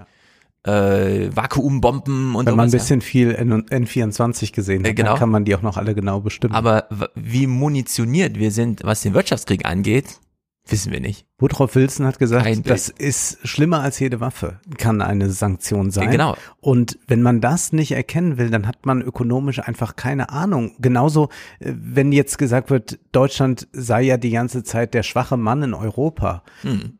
Geht bitte mal in irgendein südeuropäisches Land, ja. Portugal, Spanien, Griechen und fragt mal, Findet ihr auch, dass Deutschland so in den letzten Jahren immer so schwach aufgetreten ist? Dann werden die mal was Ja. erzählen. Nein, wirtschaftliche Macht, wirtschaftliche Stärke, wirtschaftliche Schlagkraft ist so immens. Hm. Ja. Da braucht man nicht mit Maschinengewehren rumrennen. Ja, es gibt diese Bildbände von Detroit und so weiter. Diese Mhm. alten ähm, äh, in Amerika Industrieorte, wo die Autos hergestellt wurden, hunderttausende Mitarbeiter damals und so weiter. Und dann gibt's jetzt, gab's so zu Obamas Zeiten, es war ja auch so seine Region, seine Herkunftsregion, Chicago und so weiter, gab's so Bildbände, diese alten Industrieorte. Einfach mal festgehalten, fotografisch. Und die waren in einem Zustand, wo man nicht sagen konnte, sind die einfach abgerockt und verlassen worden oder ist da gestern eine Bombe eingeschlagen? Ja. Oder so vor einer, vor einem Ja. Jahr, dass die Vegetation wiederkommt, ne? Aber es war ununterscheidbar. Und das gilt in diesem Maße eben auch für die dort betroffene Bevölkerung. Äh, also die durchleben da einfach 20 Jahre lang Abstieg, Leid, äh, bis hin zu, dass man dann die Familie nicht mehr ernähren kann und man sich Jobs woanders sucht, plötzlich beginnt das Pendeln, dann ist man nur noch jede zweite Woche zu Hause, man sucht sich einen Job, der eigentlich gar nicht zu einem passt und so. Weißt du, was im urbanen Raum ganz stark gegoogelt wurde? Gibt's ja jetzt schon Erhebungen. Mhm. Junge Leute googeln in Russland, in den Metropolen, Moskau, Petersburg und so weiter. Wo kann ich arbeiten? Ja. Welches Land äh, ist für mich sinnvoll zum Auswandern? Genau. Äh, wo kann ich besser Englisch lernen? Genau.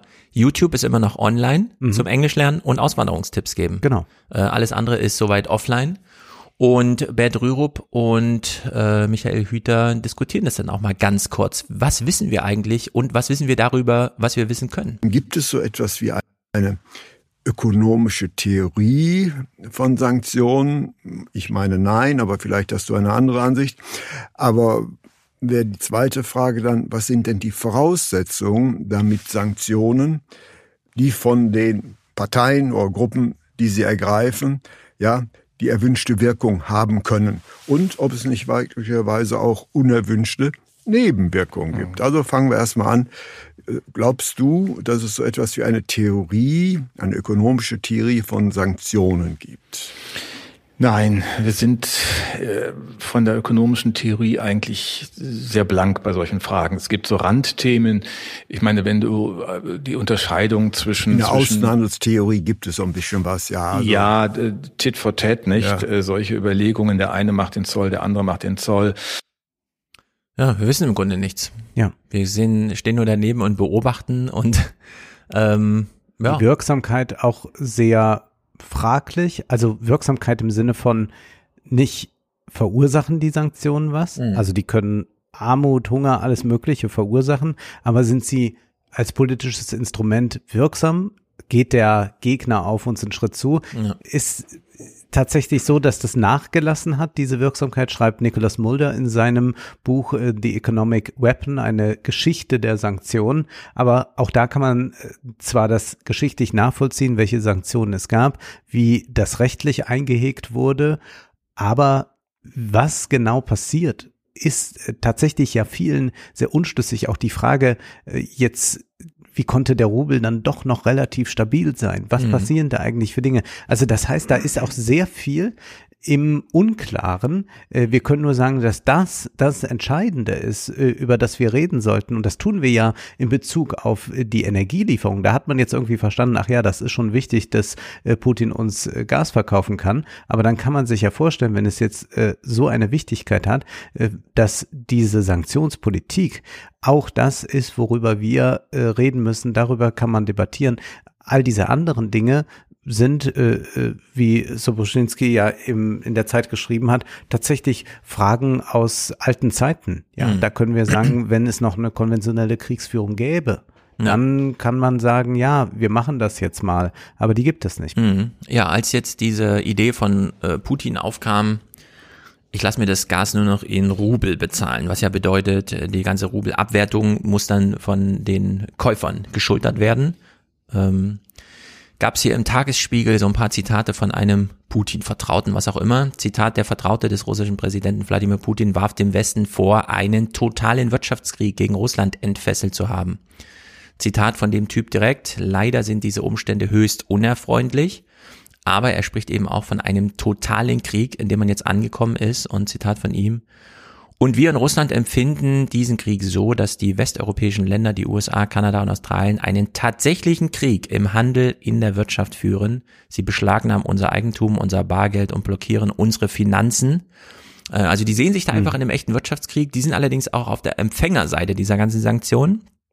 Während uns das Ausmaß eben jetzt so wie soll man sagen, medial pädagogisch vermittelt werden muss. Also wir müssen es einfach verstehen, obwohl wir es nicht erleben. Das ist im Grunde Aufgabe so einer guten Erziehung in der Schule. Ja. Das ist die Schule des Lebens, aber noch nicht des Lebens, ja. äh, noch nicht das wahre Leben, sondern da wird man dann irgendwie vorbereitet. Und wir sind in diesem Zustand, dass wir auf der einen Seite die Sanktionen gar nicht wahrlich erleben, aber sie uns vermittelt werden müssen als das ist echtes Handeln, schon allein um die Gemüter so ein bisschen zu beruhigen. Und dann sind aber die Ökonomen da, die den Journalisten gar kein ordentliches Briefing geben können mhm. was jetzt hier zu vermitteln, zu beobachten und so weiter ist. Ja? Also wir sind Sie könnten ja mal Adam Tooze in eine Talkshow einladen. Der Mann hat ja Internet, den kann man zuschalten. Der würde vielleicht sogar nach Deutschland auch kommen. Der, ja. der spricht perfekt äh, Deutsch, weil er in Deutschland auch gelebt hat. Man fragt sich schon, warum findet das nicht statt? Also warum äh, ruft man lieber noch den hundertsten Schriftsteller an, mhm. der irgendwas von No-Fly-Zone erzählt und gar nicht genau weiß, was das bedeutet? Genau. Über diese rote Linie, die nicht zu überschreiten ist, wird die ganze Zeit diskutiert. Ja. Und ich dachte auch die ganze Zeit so, Adam Tooze, ja, über Ladet ihn doch mal ein. Ich weiß noch, wie wir überrascht wir waren. Wir haben dieses Buch von ihm gelesen, wo er, wie er beschreibt, wie die ähm, Zentralbanker plötzlich im Homeoffice da sitzen und die Welt retten müssen. Mhm. Sie haben keinen Flurfunk mehr. Klar, es gibt die Geschichte der Zentralbank, Entscheidungen und so weiter. Man kann da nochmal nachlesen, aber sie brauchten ganz neue Entscheidungen. Und sie haben es hinbekommen. Und wir verstehen bis heute nicht wie und haben dann dankenswerterweise vermittelt über Adam Tooze erfahren, dass sie einfach äh, allein in Amerika über neun Programme 14 Billionen Dollar ja. äh, hergestellt haben, einfach erzeugt. Ja. Und damit nicht nur Amerika, sondern auch die ganze Welt so ein bisschen gerettet haben. Also, Ameri also die Fed wurde die Zentralbank der Welt, so hat er es ja dann geschrieben. Mhm. Und diese Art von Aufklärung brauchen wir jetzt einfach. Und die gibt's aber nirgendwo. Denn so wie wir 14 Billionen zu unserem Wohle erschaffen haben, ist unser Ziel gerade, und das hat ja Annalena Baerbock gesagt, Russland zu ruinieren. Mhm. Also da einfach alle Billionen, die wir finden, rauszuziehen. Und es gibt keine Vermittlung für dieses, äh, für diese krasse, für dieses krasse, krasse und eben auch so notwendige Verhalten. Mhm. Also wie blind wir da sind, ist wirklich auch ein bisschen betrüblich so insgesamt. Immerhin hoffnungsfroh hat mich dann der Stern gemacht, weil er in einer Ausgabe Stimmen zu Wort kommen ließ, die sich tatsächlich für den Frieden einsetzen und genau diese Narrative hinterfragen. Wir müssen jetzt aber mal richtig handeln und warum können nicht auch unsere Soldaten sich engagieren? Da hat auch Richard David Precht einen Text geschrieben und es kommen jetzt auch äh, im Laufenden so ein paar Namen. Ich will das nochmal deutlich machen. Ich bin ja überhaupt kein großer Sympathisant von Precht und es werden auch noch Harald Welzer zu Wort kommen und Diana Kinnert. Auch mit den beiden mhm. kann ich nicht allzu viel eigentlich anfangen. Selbst Alice Schwarzer wird jetzt noch gleich zitiert werden, äh, die ich auch etwas heikel finde. Aber mir geht es wirklich nur um Argumente, die vorgebracht ja. werden. Und ich halte diese also Argumente also zwischen Werk und Autor. Zwischen Werk und Autor und äh, zwischen Argument und dem Gesamtwerk. Also man muss auch nicht immer dem Gesamtwerk eines Autors zustimmen, ja. aber es können sagen. auch einzelne Argumente gut sein. Ja. Ich habe ja hier häufiger auch schon äh, diesen Podcast von Florian Schröder und Serdar Samuncu so gelobt und auch ja. immer ein paar Clips gehört. Die beiden haben äh, jetzt die Woche am Dienstag einen veröffentlicht, bei dem sie auf der Bühne sitzen. Und Florian Schröder ist ein junger, agiler, sportlicher Typ und Serdar Samuncu ist ein bisschen älter und ist ein bisschen nicht. dicker und ja. äh, fühlt sich auch unwohler in dieser Rolle. Und selten, und vielleicht bin ich auch jetzt gerade sehr sensibel für solche Angelegenheiten, aber selten habe ich jemanden auf der Bühne, und sie hatten die Zeit, drei Stunden oder so, so offen und ehrlich darüber reflektieren gehört, wie er sich gerade fühlt, in so einer Gesprächssituation ein Publikum ausgeliefert zu sein Mhm. und zu sehen, dass die Resonanz beim anderen ein bisschen höher ist und sich trotzdem noch verstanden und auch von seinem Publikum ein bisschen geliebt zu fühlen. Weil er Ja. zum Beispiel klar rausmarkiert, wer ihn hier gerade nicht mag im Publikum und sowas, ja. Und in diesem Gespräch sagt Serdar Somuncu so nebenbei, ich habe auch schon von Alice Weidel Sätze gehört, die ich unterstütze, inhaltlich. Und ich fand das äh, einen sehr guten, wichtigen, total nebensächlichen, aber das ist vielleicht auch das Desiderat, ja, dass sowas dann nebensächlich ist. Einen sehr guten Schritt zu einer Art Verständigung, bei der wir eben das nicht mehr machen, was wir bisher immer machen, nämlich einzelne Dinge auf Twitter raushauen und dann irgendwie, das ist die Person Precht. Ja, Mhm. An diesem Ding machen wir sie fest, sondern dass wir jetzt äh, auch sozusagen uns Precht unter dieser Maßgabe anhören, Werk und Autor klar trennen.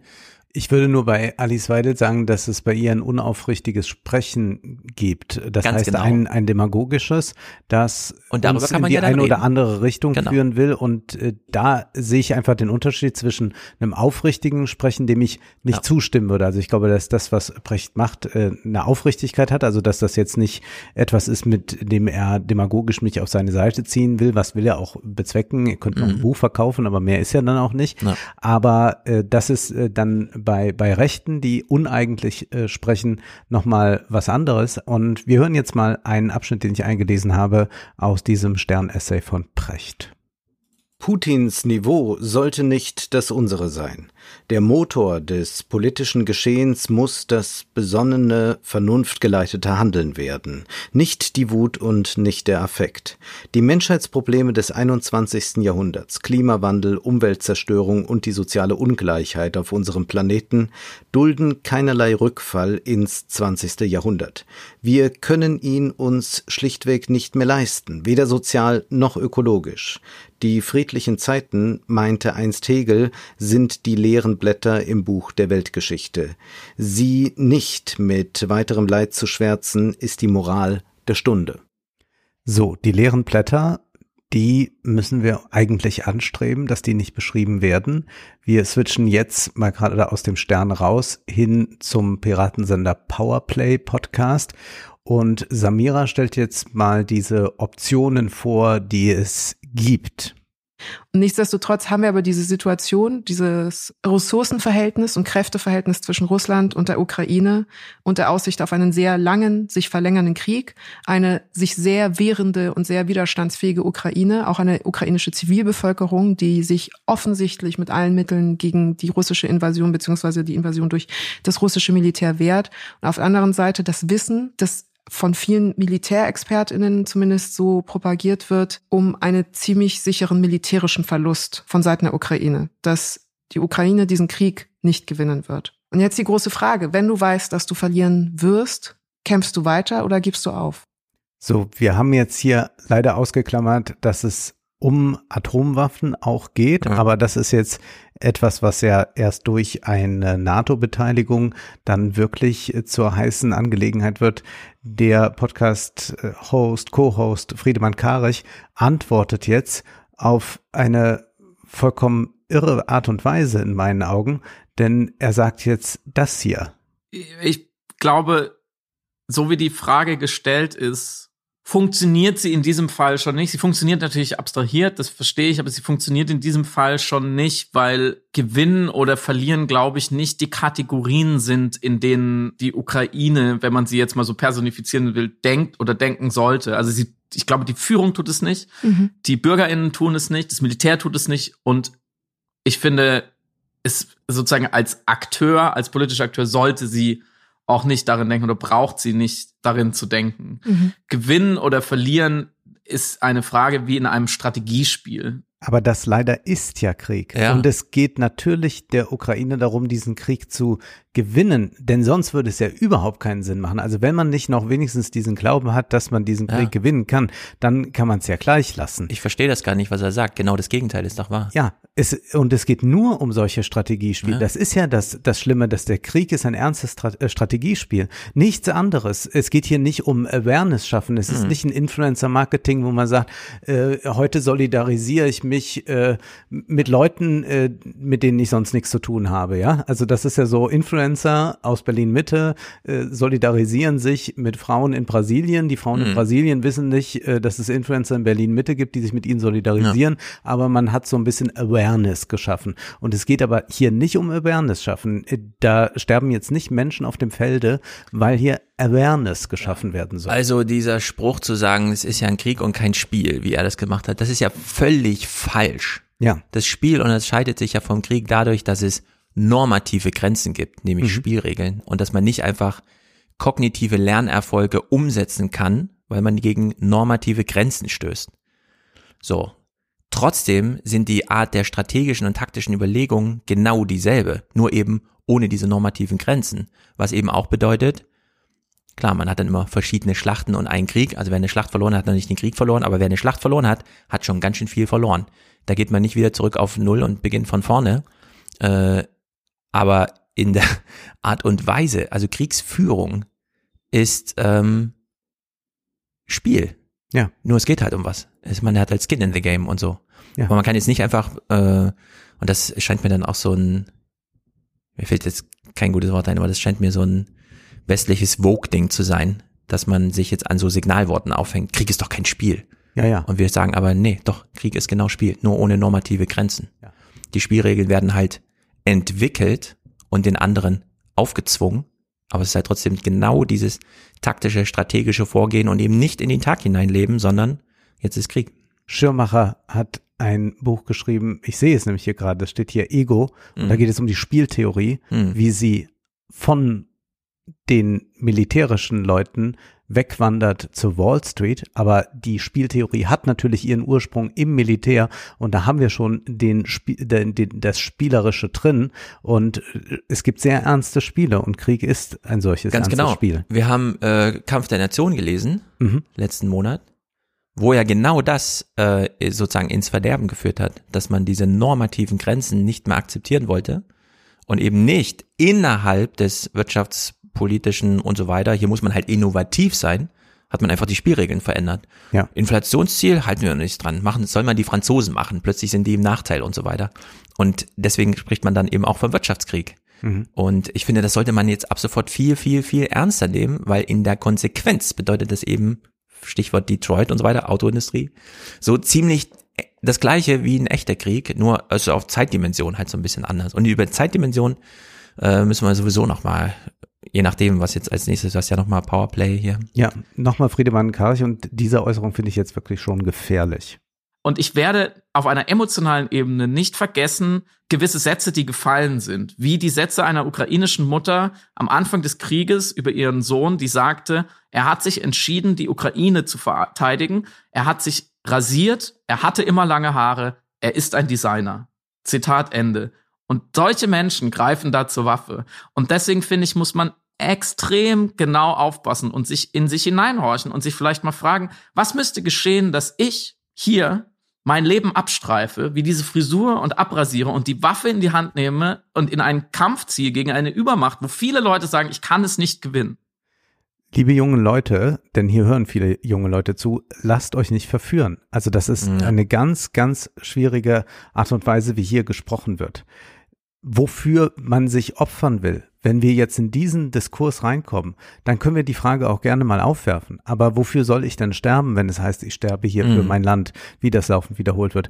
Sterbe ich dann für unsere tollen äh, DAX-Konzerne, der Familien Klattenquant, äh, Wirth, äh, was weiß ich, oder sterbe ich als junger Mensch für meinen Vermieter, dass weiterhin äh, die Wohnungen vermietet werden können Ja. und die nicht zerbombt werden, oder äh, sterbe ich für den Besitz, den ich nicht habe. Gut, ich habe ein paar Anzüge mehr als äh, die meisten Leute, Mhm. aber das war's ja dann auch schon fast.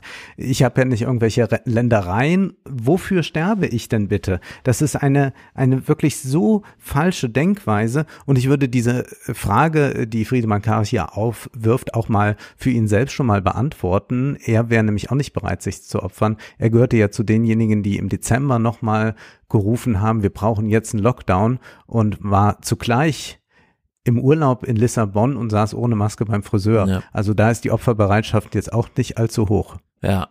Also ich habe ein besonderes Problem mit so Aussagen, wie sie gerade von Friedemann Karich kam, weil darin so eine Art, ähm, wie soll man sagen, Übernahme einer Motivation stecken, die man aber im Sinne von Konstantin Wecker nicht selbst in Handlung, seiner eigenen Handlung, sondern man projiziert einen anderen auf sich und dann wieder zurück und, und unterstützt ihn im Grunde dabei, äh, indem er eben hier dann einfach von außen beobachtet, oh, du bist eigentlich ein Designer und bist aber bereit, auf deine Haare zu verzichten. Na dann, leg mal los. Das scheint ja eine legitime Motivation zu sein und die Handlung, die daraus folgt, ist deswegen auch nicht nur legitim, sondern sogar bewundernswert.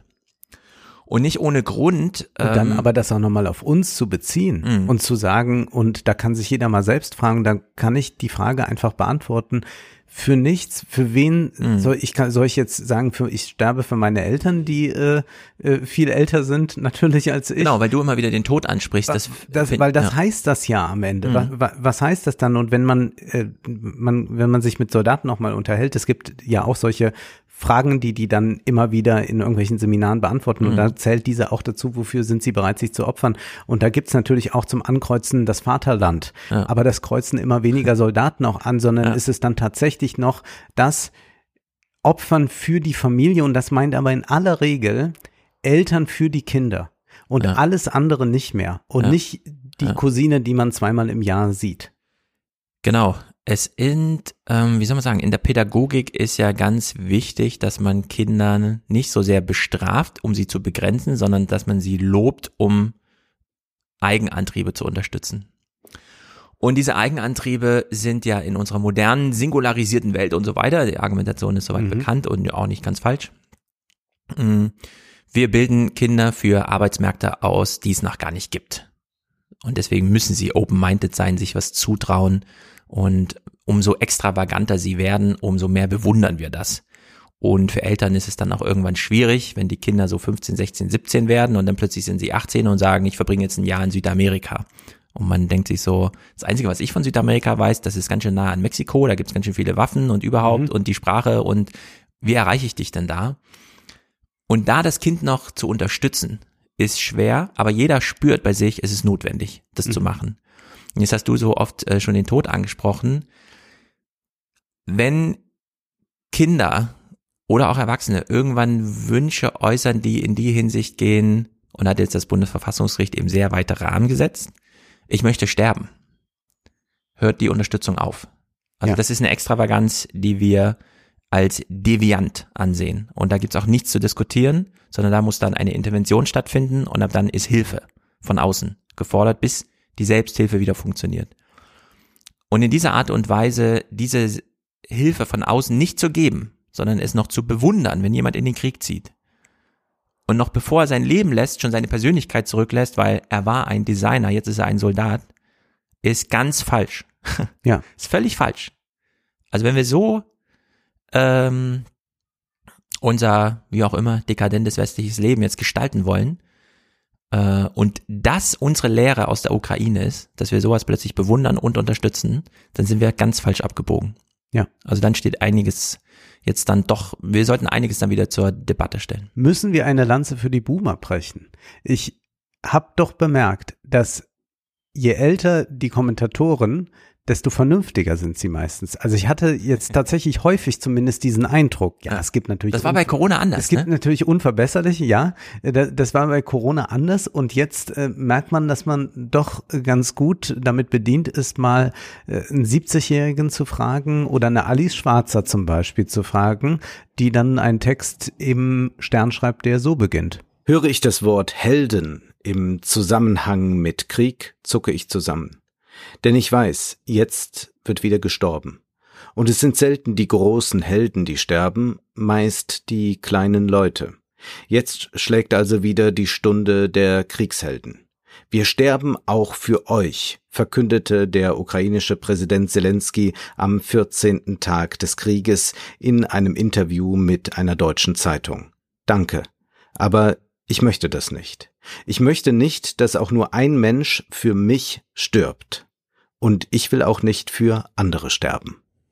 So, das mhm. sind die Boomer-Stimmen. Man kann über sie ja meckern und sie, ja, sie fahren diese großen Autos und so weiter. Ja. Aber es gibt vielleicht, gerade weil sie sich diese Komfortzonen eingerichtet haben, auch ein Wissen darum, wie schlimm ein Krieg ist Mhm. und jetzt mal ganz banal gesagt, wie unkomfortabel ein solcher Krieg ist und dass vielleicht da auch mit dieser Geschichte im Rücken, die sie noch stärker an sich, und damit meine ich den Zweiten Weltkrieg, noch, noch, noch stärker an sich dran haben, als jetzt äh, eine äh, Generation, die äh, schon die Wiedervereinigung nicht mehr miterlebt hat oder so, ähm, dass es vielleicht da der Fall ist, aber gut, Mhm. das trifft jetzt sicherlich nicht auf alle zu. Äh, Friedemann Karch ist ja jetzt auch nicht jung, Mhm. aber das ist schon ja, etwas, ja. was mir aufgefallen ist, dass es doch immer wieder ältere Stimmen in diesem Diskurs gibt, die die vernünftigere Position vertritt. Ich glaube, wir müssen nochmal die Betonung auf ältere Stimmen legen, denn die Boomer beginnen 1958. Also ich werde ja eine ganz Mhm. klare Boomer-Definition. Mhm. 1958 bis 1971. Das sind die Geburtsjahrgänge. Alle in diesen 13 Jahren sind, also jeder einzelne Geburtsjahrgang ist größer als jeder andere außen. Gut, Alice Schwarzer ist dann kein, Äh, kein ist Boomer. Jahrgang 42. Ja. Und 42 heißt auch, sie ist ein Nachkriegskind. Mhm. Also sie ist aufgewachsen, als alles im Werden war. Deutschland war im Werden, die Bundeswehr zehn Jahre später und so weiter. Also, also dieses ganze. Das ist bei den Boomern ein bisschen anders. Ähm, Wäre eigentlich super interessant, wenn man sich das auch Konstantin Wecker und so, ne, wenn man das Mhm. wirklich nochmal, weil Konstantin Wecker ist ja auch kein Boomer, ist 75 Genau. oder 77, ja. Genau, das ist nämlich doch nochmal eine andere Generation. Und wir reden ja gerade ganz viel, wir haben ja auch äh, den Festakt zum Holocaust aus dem Bundestag nochmal gesehen, wo ja ständig jetzt immer das Dämon drüber schwebt, dass wir bald keine lebenden Zeugen mehr haben, sondern dann eben ohne. Und ich fürchte mich auch ein bisschen vor dem Moment, in dem wir nur noch die Boomer haben als Mhm. ältere Generation, weil die Boomer in einer Art und Weise sozialisiert worden sind, dass sie sich nicht vorstellen können, ähm, vielleicht ist es zu hart, das so zu sagen, aber ich will es ganz deutlich sagen, denn weil das auch echt ein Rechercheergebnis ist. Die westdeutschen Boomer, also die nicht die DDR-Erfahrung und Wende und so mitgemacht haben, haben ein gewisses Defizit an Empathie für weit entfernte andere, Fremde, sagen wir Mhm. mal so, äh, weil dieses Argument, irgendwann haben wir keine lebenden Holocaust-Überlebenden, was machen wir dann eigentlich, eine echte Fragestellung ist. Die steht nicht nur so im Raum, sondern das ist ein echtes Problem. An dem wird natürlich viel gedoktert mit Art der Dokumentation und so weiter. Aber es ist halt ein echtes Problem. Und diese Boomer sind diese erste Generation, die das nicht mehr äh, primär erlebt haben, sondern Mhm. aus dem Fernsehen. So, und in der Hinsicht finde ich, ist diese Boomer-Rolle jetzt gerade, also wir sehen halt Markus Lanz und Ja. Brecht und die ganzen, was weiß ich, Norbert Röttgen und so, ja, das sind Ja. die Boomer. Hm. Und die sind alle ein bisschen anders drauf als Alice Schwarzer und Ja. Konstantin Wecker, das muss man einfach sagen. Klar, die kommen jetzt auch aus anderem Weckers Milieu und Vater so. war äh, Kriegsdienstverweigerer in der Nazi-Zeit, hat es dann Ja. so, hat er es nur kurz geschildert, wohl in eine Nervenheilanstalt geschafft, Mhm. quasi als Patient, also wurde für verrückt erklärt und hat so den Zweiten Weltkrieg Ja. überlebt. Also das sind natürlich ganz andere Biografien, Ja. die da im Rücken sind. Ja, also die Boomer, die wir jetzt haben, sind Besitzstandswahrer, die äh, total äh, glücklich damit sind, 100 Milliarden mhm, ja. zu bekommen, damit ihr Grundstück gesichert wird. Und die Also auch nochmal fragen, reicht das dann? Das Genau. ist ja auch so erstaunlich. Dann sitzt da, ich glaube, das war Maybrit Illner, die dann nochmal fragt, ja, aber Herr Scholz, reicht das dann? Genau. Also ich will es ganz deutlich markieren von mir, als ich schlage jetzt auch gerade über die Stränge, indem Ja. ich das so sage, aber ich will es trotzdem ganz explizit so sagen. Die Boomer, die wir jetzt haben, die wollen diese 100 Milliarden, weil ihnen das ihren Besitz sichert. Und die ziehen auch ihr ganzes Wohl daraus, dass abends ein Aktien, also ein DAX-Kurs verkündet wird, der kein Unheil verspricht. Ja. Obwohl das mit ihrem eigenen Leben nichts zu tun hat. Während wir wiederum da sitzen und uns fragen, warte mal, zwei Jahre Corona, es gibt kein Kulturgeld für niemanden, äh, diese kleinen quasi Entwicklungshilfen in Anführungszeichen, weil dein Laden zugemacht wurde, musst du jetzt auch noch zurückzahlen und Genau. drei Jahre später noch rechtfertigen. Aber diese 100 Milliarden sind einfach so da. Und das hat Olaf Scholz ja auch, äh, also Mark Schieritz hat es in diesem Buch geschrieben, vor den Boomern hat man halt Angst. Das sind Ja. halt eigentlich relevante Wählergruppen, mit denen darf man sich nicht anlegen, mit denen darf man sich nicht mal verscherzen.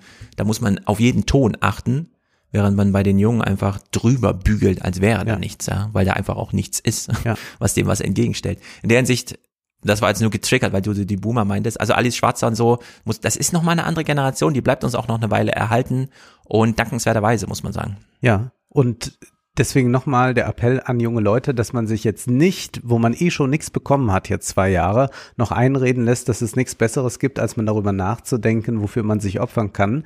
Man kann auch eine feministische Perspektive einnehmen. Auch davon gab es viel zu wenig zu hören. Aber eine wollen wir hier besonders hervorheben. Sabine Rennefanz im Spiegel schrieb Folgendes. Und war Gewalt nicht noch eben etwas, was als toxische Männlichkeit verurteilt wurde? Der Krieg scheint auch in dem Teil, den man Westen nennt, eher die alten Geschlechterrollen zu reaktivieren. Sollten Männer nicht eben noch Gefühle zeigen, gewaltfrei kommunizieren, auch mal weinen können? Und jetzt wird ein Mann gefeiert, der sagt, er habe keine Angst, der sagt, wenn die Ukraine bei dir ist, fühlst du dich sicher. Die problematischen Seiten der Politik Zelenskis werden ausgeblendet, zum Beispiel der Fakt, dass Männer zwischen 16 und 60 nicht ausreisen dürfen. In der Zeit verteidigt der Präsident das Vorgehen. Die Ukraine habe etwas, was Russland nicht habe, die Menschen, die ihre Freiheit schätzen und bereit sind, dafür zu kämpfen. Darum wurde dieser Krieg ein Volkskrieg, sagt er. Es gibt aber bestimmt auch in der Ukraine Männer, die nicht kämpfen wollen, die keine Waffen tragen wollen. Was ist mit ihnen? Warum gibt es kein Recht darauf, nicht kämpfen, also nicht töten zu müssen? Und was ist mit den Familien, die zerrissen werden? Als Deutsche, die nun in dritter Generation die schweren seelischen und körperlichen Folgen von Krieg und Vertreibung aufarbeiten, die sich von Generation zu Generation weiterreichen, sollte man dafür empfänglich sein und die Not der Ukrainerinnen und Ukrainer nicht zum Heldentum stilisieren. Aber es ist wahrscheinlich einfacher, als zu sagen, ich fühle mich hilflos, erschüttert und traurig. Insofern wirkt die Heldenstilisierung eher wie eine Selbstberuhigungsdroge. Und ein Ausdruck von Machtlosigkeit, ja. denn das ist das, dass man versucht, seine Handlungsunfähigkeit in eine Handlungsfähigkeit zu transformieren, indem man es auf jemand anderes verlagert. Mhm. Eigentlich findet da ein klassisches Outsourcing statt. Ja. Ich kenne das nur noch aus äh, sehr äh, linken akademischen Diskursen, bei denen man dann immer wieder in irgendwelchen muffigen Konferenzsälen sitzt und man gerade irgendeine lateinamerikanische Revolution feiert. Aber man selbst würde natürlich ja. sich nicht mal im geringsten hervortrauen, um auch nur zu sagen, vielleicht ist das Bologna-System mhm. nicht optimal, aber aber toll, was die Leute ja. da irgendwo im Süden machen. Genau, dieses Sensemaking. Wir haben ja während Corona dieses Buch von Katharina Nockun und Pierre Lamberti bekommen, mhm. Fake News oder wie auch immer es heißt. Und da ist ja das zentrale Argument, Leute finden plötzlich so Fanfiction total attraktiv, um ihren eigenen Kontrollverlust auszugleichen. Ja. Und wir erleben ja auch einen großen Kontrollverlust. Wir haben gar keine Handlungsmöglichkeiten. Wir wissen nicht, was wir tun wollen. Wir wollen aber so viel tun, weil so viel Hilfe ja auch offensichtlich gebraucht wird. Und wir müssen uns einfach wirklich bewusst hinterfragen, die Art und Weise, wie wir uns gerade das verbildlichen, was da passiert, unser Blick auf den Krieg, ist das so eine Art Fanfiction, die mhm. aus unserer Suche nach Kontrolle irgendwie äh, erwächst, so dass wir eben Zelensky, das, also dass wir, die Frage ist ja immer, ist es, wie, wie konnte es sein, dass äh, jemand, so ein Medienstar wie Zelensky, der das so virtuos beherrscht, äh, dass genau der Präsident ist? Mhm. Aber wie viel Zutun von uns ist es eigentlich? Ich meine, was macht Zelensky wirklich? Alle zwei Tage mal so ein Video und dann tritt er halt vor Parlamenten auf mit Reden, die er hält, ne? Und wie viel von dem Bild, das wir von Zelensky haben, ist eigentlich gerade diese Imagination, diese Fanfiction, die in uns gemeinsam so wächst durch diese andauernde Twitter-Kommunikation und jeden kleinen Schnipsel nochmal hochholen und feiern und ins Bild einfügen. Ja, also wir sind, wir scheinen äh, unserer eigenen Handlungsunmöglichkeit genauso ausgeliefert zu sein wie diese ähm, Corona-Leugner damals und es mit dieser Fanfiction beim Blick auf den Krieg völlig zu übertreiben. Hier läuten schon die Glocken im ja. Hintergrund. Nun, lassen Sie einfach. Ich frage mich auch, wieso benötigt man noch den Helden, wenn man doch den Anti-Helden beziehungsweise den Antipoden hat mit Putin? Also bei Putin ist es ja wirklich ziemlich einfach. Da gibt's ja jetzt niemand Vernünftigen mehr, der sagt, na, der macht das aber eigentlich toll oder so, sondern ja. da, das ist wirklich schlimm und es ist ein Desaster für den Weltfrieden, es ist ein ökologisches Desaster, es ist ein äh, Menschheitsdesaster, das dieser Mann anrichtet. Das genügt doch. Ich brauche doch jetzt gar nicht noch ein paar Leute zu stilisieren die ich Ja. dagegen stelle, sondern alles ist ja schon besser als Putin. Deswegen brauche ich das doch gar nicht. Also ich verstehe gar Das nicht, stimmt. das ist doch eigentlich nur nötig, wenn man schon so alle irgendwie so gleich hätte und dann würde man sich noch mal so eine Lichtgestalt da äh, kreieren wollen. Aber das benötige ich doch gar nicht, wenn ich jemanden wie Putin habe, äh, wo ich aber auch zugleich sagen würde, Putin ist ein schlimmer Politiker. Wir brauchen ihn aber auch nicht in einer Weise zu dämonisieren, als sei er jetzt so eine überirdische Macht. Nein, er ist auch ein Politiker.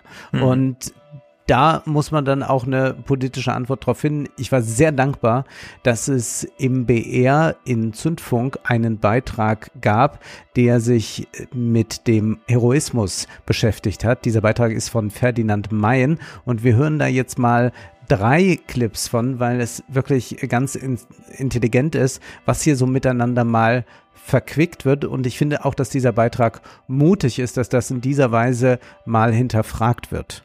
Mittendrin ein Reporter in schusssicherer Weste und mit Armeehelm auf dem Kopf. Er schaut kurz in die Kamera, dann bringt er sich vor den Einschlägen in Sicherheit. So sieht der Krieg aus in der Ukraine.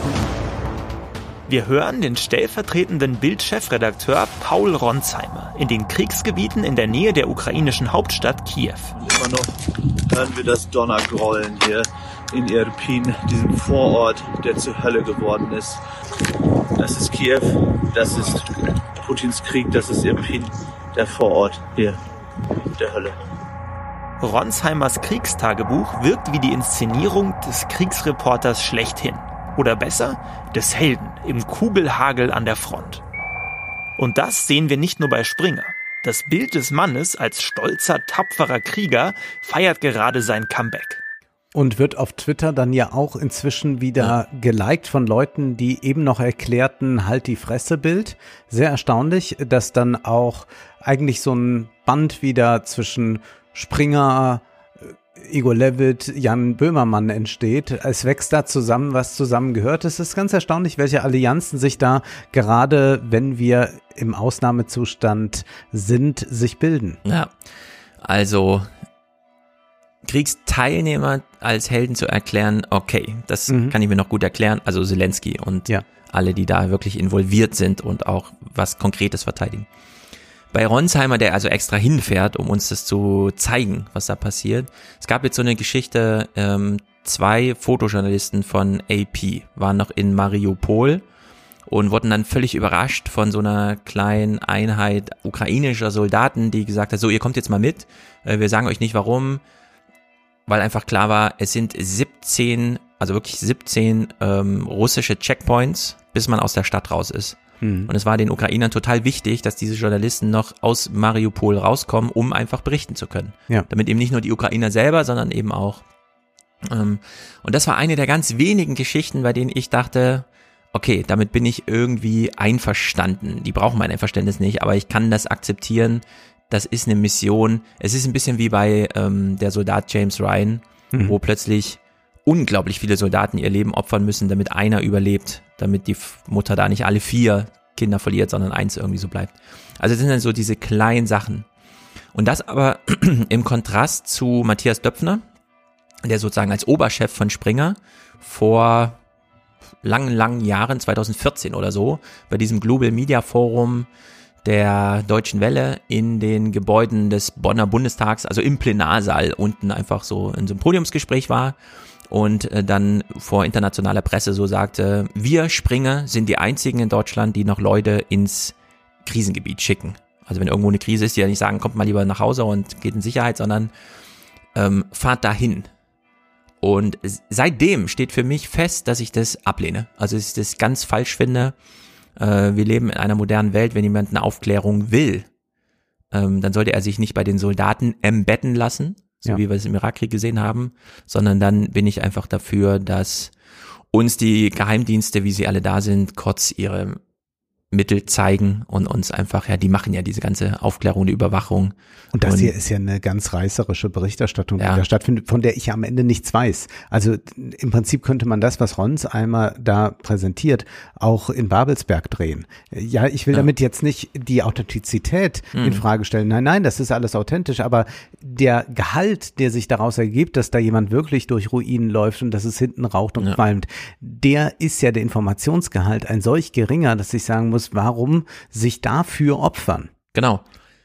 Und ich bin total dafür, dass wir einen Überblick bekommen, aber dann eben ein, der auch so ein bisschen Approximationshoffnung, also so, dass man auch mal eine Grenze hat äh, von Vollständigkeit hat. Ja. Also es ist nicht so punktuell, ne, was die Kamera halt gerade sieht und wo Ronsheimer gerade ist, sondern dass uns Geheimdienste, sie können es ja dann aufarbeiten, wie sie wollen. Sie überlegen ja eh gerade alle, ja. Auch die Wissenschaftler müssen wir mehr Wissen- Wissenschaftskommunikation machen. Mhm. Politiker überlegen, wie reden wir jetzt eigentlich öffentlich, nachdem uns auch die Journalisten immer in den Rücken fallen mit ihren ganzen, wir wollen hier nur Kontroverse und so.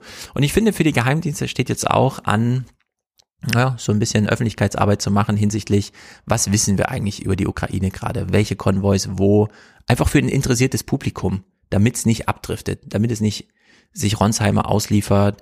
Es gibt bei YouTube so Steve Luckner zum Beispiel, der macht ein ähm, Agenda Free TV heißt das, wo er einfach live ist, also sich filmen lässt und dann so eine YouTube-Show macht, wie er Twitter liest, wie er die neuesten Videos aus dem Krieg und so weiter. Und dann baut er für ein Publikum so einen roten Faden zusammen und da kann man sich halt einfach dranhängen. Ja. Ne? Und wenn ich das so sehe, das ist dann immer, man guckt das so drei, vier Stunden und denkt, oh Mann, das ist ja heute echt die entscheidende Nacht.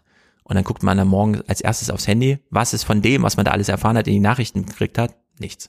Ja. Also es war alles sinnlos. Ja, ich meine, da explodieren Öllager und da brennen irgendwelche Städte in Luhansk und so weiter. Und am nächsten Morgen kriegt man dann mit, ah nee, das hat alles nicht die Schwelle des Nachrichtenwert äh, ge genommen.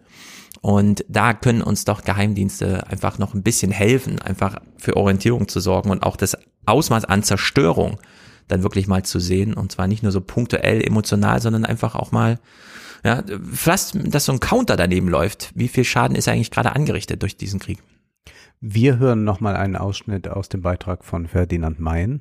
Wenn ich muss sterben, dann äh, sterbe ich, das ist eine Ehre, für sein Land zu sterben.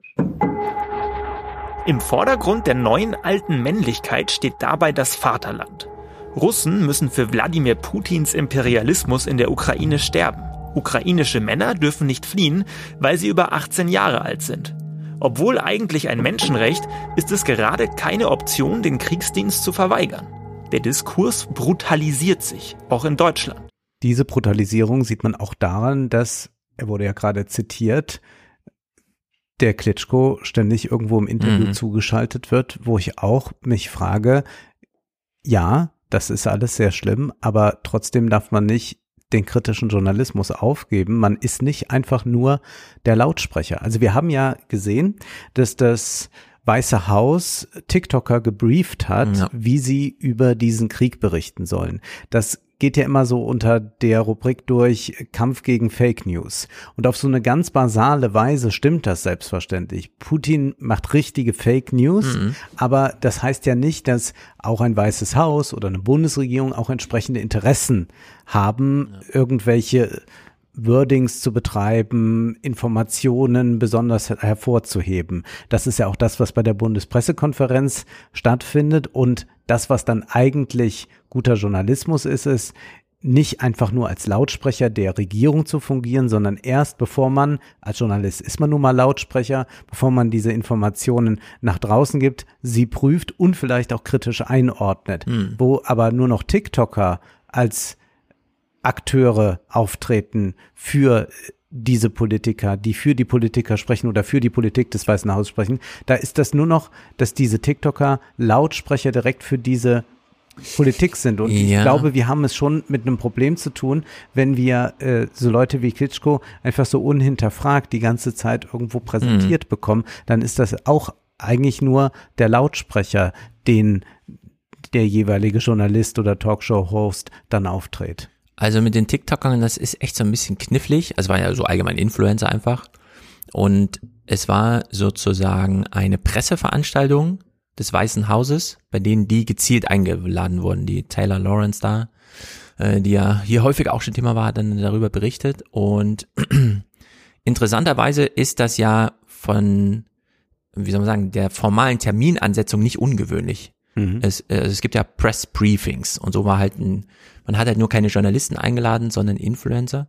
Man hat es aber so transparent gehalten, dass man so rangegangen ist, ja, wenn es Thema ist, dann sollen sie zumindest wissen, was gerade, also was gerade Ja. Thema ist und was auch auf dem Spiel steht. Und im Zuge dessen ist mir dann auch nochmal aufgefallen, dass auch deutsche Journalisten natürlich einfach zum, nicht nur zu Pressekonferenzen, sondern auch zu dieser Art von Briefing der EU-Kommission gehen, wenn Mhm. irgendwelche Sachen anstehen. Weil die bei der EU-Kommission nämlich wissen, in diesen Redaktionen kommt dieses Thema von alleine nicht auf. So wie die IG Metall festgestellt hat, krass, unsere Themen verfangen hier gar nicht mehr, weil wir haben keine Ansprechpartner in den Redaktionen. Also wir müssen hier mehr machen als nur die neueste Informationen überliefern. Wir müssen auch den Hintergrund liefern und hier nochmal einen Ansprechpartner zur Verfügung stellen und so weiter. Also ein richtiges Key Account Management, damit die politische Kommunikation funktioniert.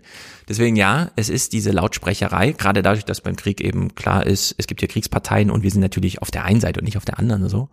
Aber ich sehe da aufgrund eigener Erfahrung, sowohl aus Seiten der FAZ als auch von der anderen Seite der IG Metall, wie verzweifelt die da sind, dass sie dann nicht wissen, wen sie anrufen in der Redaktion, um ihren Tarifabschluss zu verkünden, so, ne?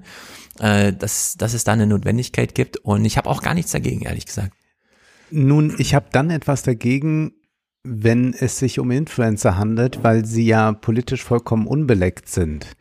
Das heißt, sie können es auch gar nicht einordnen. Sie sind ja gar nicht in der Lage, das zu tun. Jetzt der Spiegeljournalist, der zum Briefing mit der EU-Kommission geht, der ist ja doch in der Lage, kritisch Sachen zu hinterfragen, einzuordnen oder zu gewichten. Das können aber diese Influencer nicht. Wir haben uns das ja angesehen. Die haben ja zum Beispiel auch äh, zum Syrienkrieg sich geäußert oder so.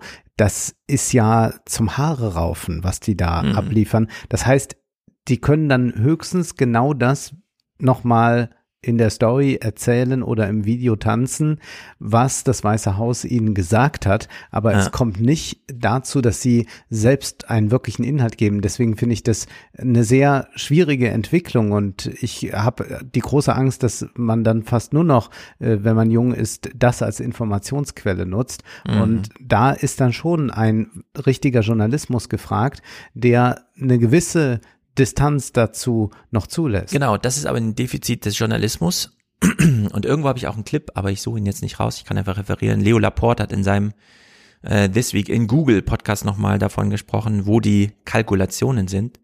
Das Weiße Haus lädt da TikToker ein, die zehnmal mehr Reichweite haben als der Journalismus. Ja. Und wenn wir jetzt feststellen, dass es beim Journalismus ein Defizit gibt, zu informieren und gleichzeitig aber sehen, naja, die TikToker kommen um die Themen dann auch nicht so ganz drum rum, äh, gibt so eine Art Bedarf, der dann doch irgendwie rechtfertigt, auf der einen Seite das eine zu tun und trotzdem das Defizit auf der Seite des Journalismus zu bemängeln. Ja. Wir werden sehen, wie dieser TikTok-Krieg weitergeht. Wir hören nochmal Ferdinand Mein mit einem interessanten Vergleich. Männer dürfen keine Schwäche zeigen, sondern müssen hart sein. Sie müssen ihre Gefühle wieder unterdrücken und den Konflikt im Ernstfall mit Gewalt lösen. Eine Position, für die AfD-Politiker Björn Höcke 2016 noch scharf kritisiert wurde, scheint gerade zum gesellschaftlichen Konsens zu werden. Ich sage, wir müssen unsere Männlichkeit wieder entdecken. Denn nur wenn wir unsere Männlichkeit wieder entdecken, werden wir mannhaft. Und nur wenn wir mannhaft werden, werden wir wehrhaft. Ja, also Mannhaftigkeit, Wehrhaftigkeit und so weiter. Da sollte Ja. man lieber mal die Finger von lassen und äh, dann das Feld Höcke überlassen. Diana Kinnert hat mich tatsächlich vielleicht am meisten überrascht von allen. Sie ist ja CDU-Politikerin oder zumindest Mitglied. Sie ist viel in den Medien unterwegs. äh, Früher mit Kappe, ich glaube heute mit Hütchen. Heute mit Hut. Ja. Großes Buch über Einsamkeit geschrieben. Und jetzt schreibt sie einen kritischen Text äh, zu dem entsprechenden Diskurs, über den wir hier reden.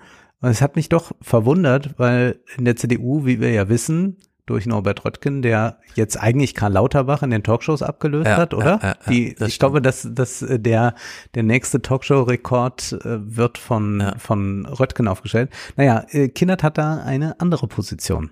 Valeria Scharzenok, 20-jährige Fotografin aus Kiew, präsentiert ihr Leben im Bunker, Reis waschen in Eimern und Beine vertreten auf Schutt. Andere zeigen Bauanleitungen von Brandflaschen und Benzinbomben, teilen Selfies aus dem Hinterhalt, bejubeln ihre Widerstandsikonen. Auf das Angebot der Regierung in Washington, ihn zu evakuieren, soll der ukrainische Präsident Zelensky geantwortet haben, er brauche Munition, keine Mitfahrgelegenheit.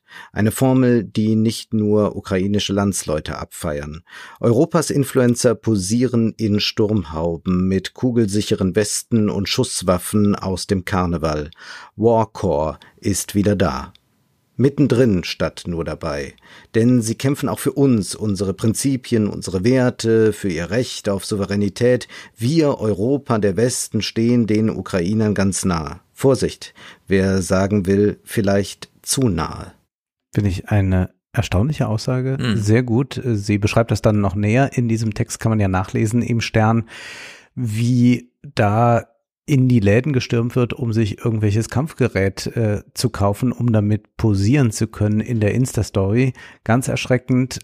Das ist auch ein Thema für Harald Welzer. Wir haben ihn ja schon mal harsch kritisiert im Salon. Wir haben sein Buch äh, besprochen oder sagen wir, wir haben es verrissen. Mhm. Aber wir haben, glaube ich, auch damals herausgestellt, und wenn nicht, dann tun wir das jetzt, er ist zum einen dieser Postwachstumstheoretiker, der uns nicht so zusagt, aber er ist auch ein Soziologe, der sich mit Gewalt und Männlichkeit, mit Soldaten äh, beschäftigt hat und da wirklich große Forschung geleistet hat und natürlich jetzt da wieder bei seinem Kernthema angekommen ist und sich wie folgt im RBB äußert. den ukrainischen Präsidenten und den Kiewer Bürgermeister in tarnfleckigen T-Shirts, unrasiert, entschlossen, sprechen von Todesbereitschaft und davon, dass sie in jedem Fall gewinnen werden.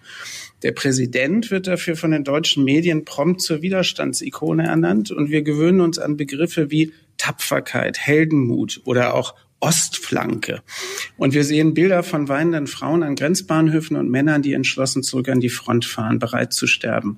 Kurz, dieses Narrativ des Krieges ist eins, in dem alte Rollenbilder und uralte Begriffe plötzlich wieder ganz unkritisch gebraucht, gepflegt und gefeiert werden. Ja. Und Hm. wir hören gleich den nächsten Clip von Welzer. Und dabei hatten wir uns doch längst als postheroisch verstanden und geglaubt, dass wir uns lange schon von traditionellen Geschlechterrollen und vor allem vom Militarismus verabschiedet hatten. Und jetzt steigt man fast reflexhaft auf ein Narrativ ein, das der Zeit vor dem Ersten Weltkrieg entstammt und übersieht dabei auch noch, dass Präsident und Bürgermeister, die zu uns sprechen, Medienprofis sind, die genau dieses historische Narrativ inszenieren. Und ich finde es total überraschend, wie glatt das funktioniert. Das ist auch für mich die große Überraschung. Für mich ist Ja. die Überraschung nicht, dass aufgerüstet wird. Für mich ist auch nicht die Überraschung, dass Norbert Röttgen jetzt jeden Abend im Fernsehen sitzt. Aber für mich ist wirklich die Überraschung, dass es so einen allgemeinen Konsens gibt Mhm. hin zu, ja, Patriotismus ist eigentlich auch wieder toll und wofür können wir uns opfern. Das hätte ich nicht gedacht. Da war ich davon ausgegangen, wir sind dann doch die Konsumgesellschaft, die sauer ist, wenn irgendwas nicht im Supermarktregal Mhm. steht, aber nicht mehr bereit ist, sich solche Gedanken zu machen. Was dann am Ende daraus folgen würde, das ist ja was anderes, aber ich hätte überhaupt nicht gedacht, dass man äh, diese äh, Sentiments und Ressentiments nochmal in der Gesellschaft Ja. so erleben kann. Ich habe ja von Matthias schon mal diese ziemlich gute These hier vorgebracht, dass wir eine junge Generation haben, die über Monate und Jahre, also seit 2018, seit Greta aufkam, sich so einen handlungsfähigen Staat wünschte, der dann mal richtig sagt, so, Faust auf den Tisch, wir müssen jetzt das Klima retten. Dazu kam es ja nie, der Wunsch blieb und dann hat man ihn einfach ausgetauscht. Corona. Und dann war man ganz dankbar, als der Staat mal so richtig durchgegriffen hat auch über die Stränge geschlagen und wir dann festgestellt haben irgendwann, hm, naja, die Interventionen gegen Corona übersteigen jetzt schon das Schadensmaß, das Corona selbst so herausprovoziert hat. So in diesem Maße irgendwie.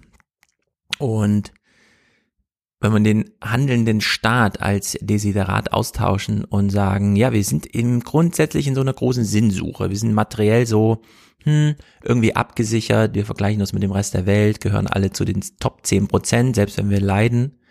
Aber so richtig Sinn macht das doch alles nicht, ja. Und dann kommt plötzlich dieser Ukraine-Krieg und gibt dir so viel Sinn und aus diesem neuen Sinn abgeleitet so viel, wie soll man sagen, neues Wissen oder neue Vorstellungen darüber, wer man sein will, wo man seinen Platz in der Welt sieht, ja. Das und war plötzlich ja auch die Atmosphäre sich, am Brandenburger Tor Genau. Sound of Peace. ja, alle verwandeln sich so plötzlich in Soldaten. Jede kleine Geste wird so hyperpolitisiert, äh, als Kriegshandlung mit eingepreist. Ähm, ja, und das ist, äh, also hier wird eben wirklich, wie, wie Harald Welzer sagt, einfach so aktiviert, was so in uns schlummerte. So ein bisschen wie bei der NATO, ja. Sie war halt lange einfach aussortiert, gar nicht relevant, das haben wir beim Mhm. letzten Mal besprochen. Und dann, zack, ja, war plötzlich mehr Sinn als jemals zuvor da. Man war so richtig froh, dass es plötzlich so ein Gefäß gab, wo man den ganzen Sinn mal reinkippen konnte, den man plötzlich so aktualisiert hat. Und dann, wow, Bundesverteidigung, Weltrettung, Kampf gegen Putin, 20 Jahre schlummerte das nur so, wir wussten gar nicht wie, ja, alles nur immer so Provokation und dann plötzlich Will Smith geht auf die Bühne und haut ihn mal richtig eine runter, ja. Also plötzlich war es mal so richtig echt und wir konnten uns alle dazu positionieren und das ist so eine Situation jetzt. Und du leitest uns schon in den richtigen Pfad, nämlich den fiktionalen. Nochmal kurz ein Clip von Ferdinand Mein. Was macht man denn mit einem Irren, der mit einem Schwert auf einen zuläuft, wenn man selber äh, sozusagen nur eine weiße Fahne hat? Dann wird man wahrscheinlich schlecht aussehen. Sagt Bild-TV-Chef Klaus Strunz und erinnert damit an König Theoden in Der Herr der Ringe. Auf in die letzte Schlacht gegen den dunklen Herrscher Sauron und die Orks. Wer wird zerschellen? Schild zersplittern! Ja, wir sind in der Fiktion dann damit angekommen und Ja. du hast gerade gesagt, da hat der Wälzer recht, da schlummert etwas. Wälzer fragt sich auch, wie konnte das denn so lange schlummern oder wer hat denn das eigentlich uns aufbewahrt, dass wir das jetzt wieder hervorholen können? Und ich kann mir das eigentlich nur so erklären. Ich meine, wir müssen ja sagen, wir haben ja dann jahrzehntelang Männlichkeit dekonstruiert, Sprache abgerüstet, Mhm. Deserteure aufgewertet, Kriegshelden abgewertet. Und trotzdem funktioniert das. Und das kann ich mir nur so erklären, dass wir in der Alltagskultur den traditionellen männlichen Helden nie abgeschafft hatten. Und dass er die ganze Zeit in Kriegs- und Abenteuerfilmen, in Star Wars-Sagas und Netflix-Serien, Comics und Ballerspielen immer weitergelebt hat. Dann können sie so aktiviert werden, als hätten sie über, über 100 Jahre und mehrere Generationen durchgeschlummert und dann sind sie mit einem Mal so frisch wieder da, als sei zwischendurch nicht das geringste geschehen. Weißt du noch, wie wir uns gefragt haben, wo der Reiz in True Crime steckt? Ja. Und jetzt haben wir plötzlich so True War. Ja. Nicht mehr nur Avengers. Ja. 40 Filme. Mann, was für eine Arbeit. Das kostet mich ja drei Monate, das alles zu gucken. Sondern jetzt plötzlich Ja. wie- ist man wieder mittendrin, ja. Ich habe Also mich aber auch gefragt, bin ich mitschuld an der Sache, an diesen Heldennarrativen? Denn ich war es ja zum Beispiel, der sagte, im Gegensatz zu dir, nein, der neue Bond ist schrecklich. Das Ja. ist ein Jammerlappen, James Bond, so Ja. habe ich ihn genannt. Ich wollte also das Heroische haben. Ich will das Heroische haben. Aber, und du hast es eben auch schon mal ganz am Anfang gesagt, wir wollen es in der Fiktion, da Ja. kann man es dann mal ausleben. Ja. Und das bedeutet aber nicht, dass ich auf die Straße renne mit der Waffe. Ich sehe mir einen Actionfilm an und steige danach dann in diesen Hm. langsamen französischen Kleinwagen Ja. ein. Du siehst dir gerne Michael Bay Filme an und hast, glaube ich, noch nicht mal einen Führerschein. Richtig. Ja, da könnte man sagen, was ist denn da falsch? Ja, warum Richtig, machst du denn nicht richtig, danach einen richtig. Führerschein und willst mal ein richtig starkes Auto? so, Ja, ja. ja, machst du aber nicht, sondern du sagst, das genieße ich in der Fiktion, Ja. Um es dann nicht in der Realität zu leben. Und das ist, glaube ich, diese ganz klare Trennung, die ich machen möchte. Ich will den heroischen Mann oder auch die heroische Frau auf der Leinwand Mhm. durchaus mal sehen, muss nicht immer sein. Würde sagen, bei James Bond muss das schon ein bisschen intelligenter dekonstruiert werden, als den einfach mal zu zeigen beim Müsli-Punchen. Aber wir müssen immer erkennen, das ist die Sphäre der Fiktion, die fasziniert uns gerade auch deshalb so sehr, weil wir im gemütlichen Kinosaal sitzen. Wir wollen aber eigentlich nicht tauschen. Und Genau, das eigentlich ist, nicht. Eigentlich nicht, aber ich glaube auch, dass er da einen gewissen Punkt hat und das bestätigt mich äh, in meiner Ideologiekritik natürlich, dass diese Filme entsprechend da wirken. Wir wollen noch äh, ganz kurz über Herfried Münkler sprechen, Mhm. der ja diese große These von der postheroischen Gesellschaft hat und er hat in der FAZ einen Text geschrieben, eine Antwort auf Karl Schlögel, den wir ja beide nicht schätzen und Münkler schließt sich dem an, aber erst macht er einen anderen Punkt. Wir haben ja schon das Thema Demografie angesprochen. Er blickt da mal im Hinblick auf die Demografie auf Russland. Postheroische Gesellschaften sind solche mit niedrigen Geburtenraten. Sie haben eine strukturelle Neigung, mit der jungen Generation vorsichtig umzugehen.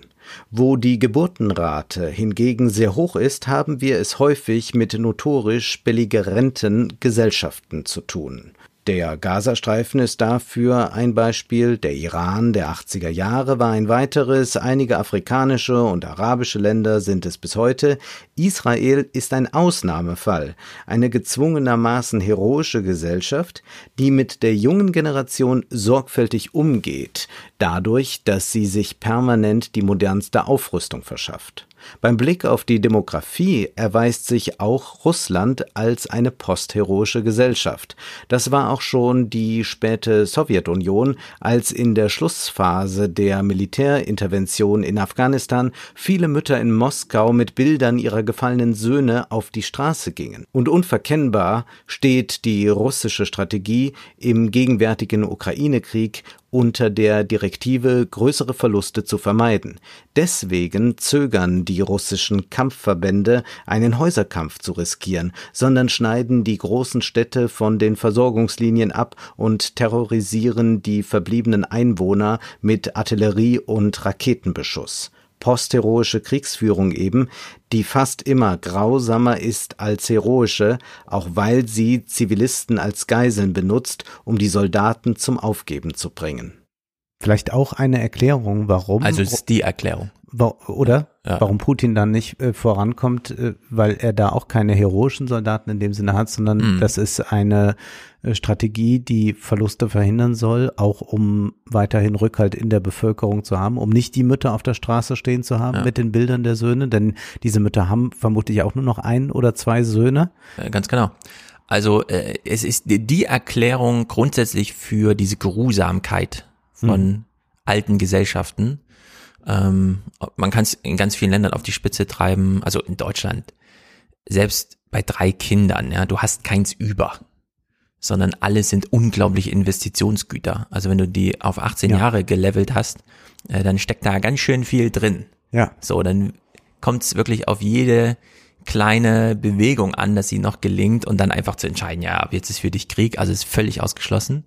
Es gibt dann so Länder, die treiben es auf die Spitze, China zum Beispiel, wo gar keine Geschwister mehr da sind, äh, sondern wirklich nur noch so Einzelkinderkohorten, die sich grundsätzlich über die Frage, ähm, die haben so, so ein Konkurrenzproblem. Also Kinder begegnen sich nur als Konkurrenten, weil die in der Schule total darauf getrimmt werden. Du bist unser einziger Versuch in der Familie, also setz dich gefälligst gegen alle durch und so. Und Israel ist nicht uninteressant oder eben auch angesprochen, weil Israel muss diese Wehrfähigkeit hochhaben, obwohl die unter dem gleichen Problem stecken. Sie sind ein entwickeltes Land. Und wenn man da mal in Israel ist, ich war selbst nie da, aber ich habe ganz viele Erzählungen davon gehört, Austauschstudenten oder wenn man mal so da arbeitet. Man ist total überrascht aus einer europäischen Sicht, wie militarisiert Universitäten dort sind. Mhm. Dass dieser Wehrdienst da über Jahre geht, dass man nie so richtig aus dem Wehrdienst entlassen wird, sondern immer Reserve, immer ansprechbar. Diese ganze Thematisierung, das ist dieses ganz, äh, ich will nicht sagen dieses Feiern des Staates Israel, aber dieses ständige Präsenthalten Mhm. von diesem Staat gibt es nur, wenn wir ihn verteidigen und deswegen müssen alle irgendwie bereitstehen, Frauen genauso eingebunden wie Männer, also gar nicht so dieses westeuropäische, ach so, Wehrpflicht auch für Frauen, nee, dann schafft man, also man macht so, im gleichen Moment schafft man eigentlich die Frau als Soldatin an, indem man auch die Wehrpflicht abschafft und so, Mhm. ja, also so eine Ja. ganz komische, hm, wir wissen eigentlich gar nicht so genau, wie wir das jetzt organisieren wollen. Das ist ja in Israel alles ganz anders organisiert. Aber modernste Technik, wie äh, Super moderne Technik, um dann hohe Attraktivität genau. über die Technik. Ja. Also dass man da gar nicht so als der Schützengrabenkönig, sondern du sitzt hier am Scheithebel der Macht und so weiter. Mhm. Ganz hohe Attraktivität darüber. Wenn man das einfach so nüchtern sieht, ist man immer ein bisschen erschüttert darüber, wie es läuft in Israel und wie tiefgreifend das ist. Aber jetzt aus der Perspektive, wie wir das beobachten, sieht man natürlich die Notwendigkeit, also diesen politischen Wille, der, der dahinter steckt. Ja, ja. Aber an Beispiel Israel sieht man halt, wie schwer es ist, sowas dann doch präsent und aktuell zu halten und wie strebend eigentlich auch diese Leute einfach ein normales Leben führen wollen, das natürlich nicht die ganze Zeit vom Militär äh, dominiert wird. Ja, genau. Und da ist auch, äh, glaube ich, das Modell ganz schwer äh, adaptierbar, äh, zumal diese, also man, diese Sache ist gar nicht miteinander zu vergleichen dann. Und das ist der, der Ausnahmefall, äh, wo aber auch dann alles anders ist. Also der Umgang äh, mit jungen Menschen dann durch diese technische Hochrüstung. Aber hier zu konstatieren, wir haben es da jetzt bei diesem Krieg auch mit einer postheroischen Gesellschaft seitens der Russen zu tun, ist etwas, was Putin nicht gerne hören würde. Aber so ist es nun mal. Und dann geht Münkler auf Karl Schlögel ein. Was Karl Schlögel am Schluss seines Essays vorschlägt. Kiew braucht Waffen, es braucht die Schließung des Himmels für die russischen Angreifer, es wartet auf etwas wie eine Luftbrücke, die Berlin gerettet hat. Ist ein Spiel mit dem Feuer, denn es würde den Westen, die NATO, unmittelbar zur Kriegspartei machen. Eine Flugverbotszone muss man auch durchsetzen. Und das wird nur in einem Luftkrieg möglich sein. Die Romantik des Heroischen macht sich breit, wo es an der Fähigkeit zu strategischer Reflexion mangelt. Ja, wenn man nicht Krieg als ein Spiel, ein ernstes versteht, wenn man nicht versteht, was das eigentlich bedeutet, eine No-Fly-Zone, dann kommt man schnell in romantische Gefilde und gegen diese Romantik stellt sich Münkler. Das finde ich sehr gut, dass das hier so deutlich gesagt wird und ich bin auch verwundert darüber, dass gerade die, die die ganze Zeit sagen, man kann Putin alles zutrauen, ihr habt den Ja. unterschätzt, jetzt sagen, nee, nee, das mit der Atombombe, Ja. das würde der auf keinen Fall machen. Und dann würde ich sagen, ja, Ganz wichtig. Ja. ich bin mir ganz sicher, dass man Putin nicht vertrauen darf. Ja. Und das hat er jetzt auch immer wieder unter Beweis gestellt. Und dass wir da nicht von Berechenbarkeit ausgehen kann, ist auch klar. Wenn wir das aber nicht können, dann müssen wir auch Mhm. diese Atombombe als Ultima Ratio für Putin denken. Ja. Und das bedeutet dann für uns, dass wir uns entsprechend verhalten müssen. Da können wir nicht sagen, naja, aber das wird er bestimmt nicht machen. Das ist genauso wie zu sagen, ja, der, der Putin wird ja nichts machen, da macht euch mal keine Sorgen mit der Ukraine. Ja, also der Olaf Scholz sagt ja immer wieder dieses Argument, wir dürfen keine Sanktionen machen, die wir später bereuen, weil wir sie zurücknehmen müssen, weil wir sie nicht durchgehalten haben.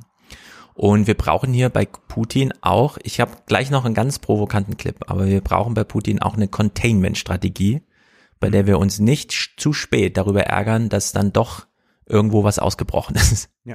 Dass irgendwas die Grenzen überschritten hat. Naja. Zum Schluss noch Olaf Müller im Deutschlandfunk. Er ist Wissenschaftstheoretiker, äußert sich aber hier zum Pazifismus und sagt erst einmal Folgendes. Ich bin nicht derjenige, der meint, dass es moralisch verboten wäre, sich zu verteidigen. Die Ukrainer haben das gute Recht, sich zu verteidigen.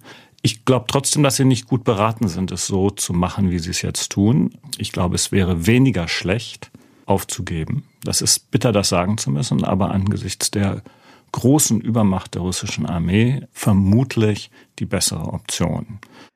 Welche Option haben wir? Auch dazu äußert sich Müller. Die, also die aller, allergrößte Sorge, die einen Pazifisten wie mich jetzt umtreibt, ist allen Ernstes, ohne Hysterie, die Angst vor einem Atomkrieg.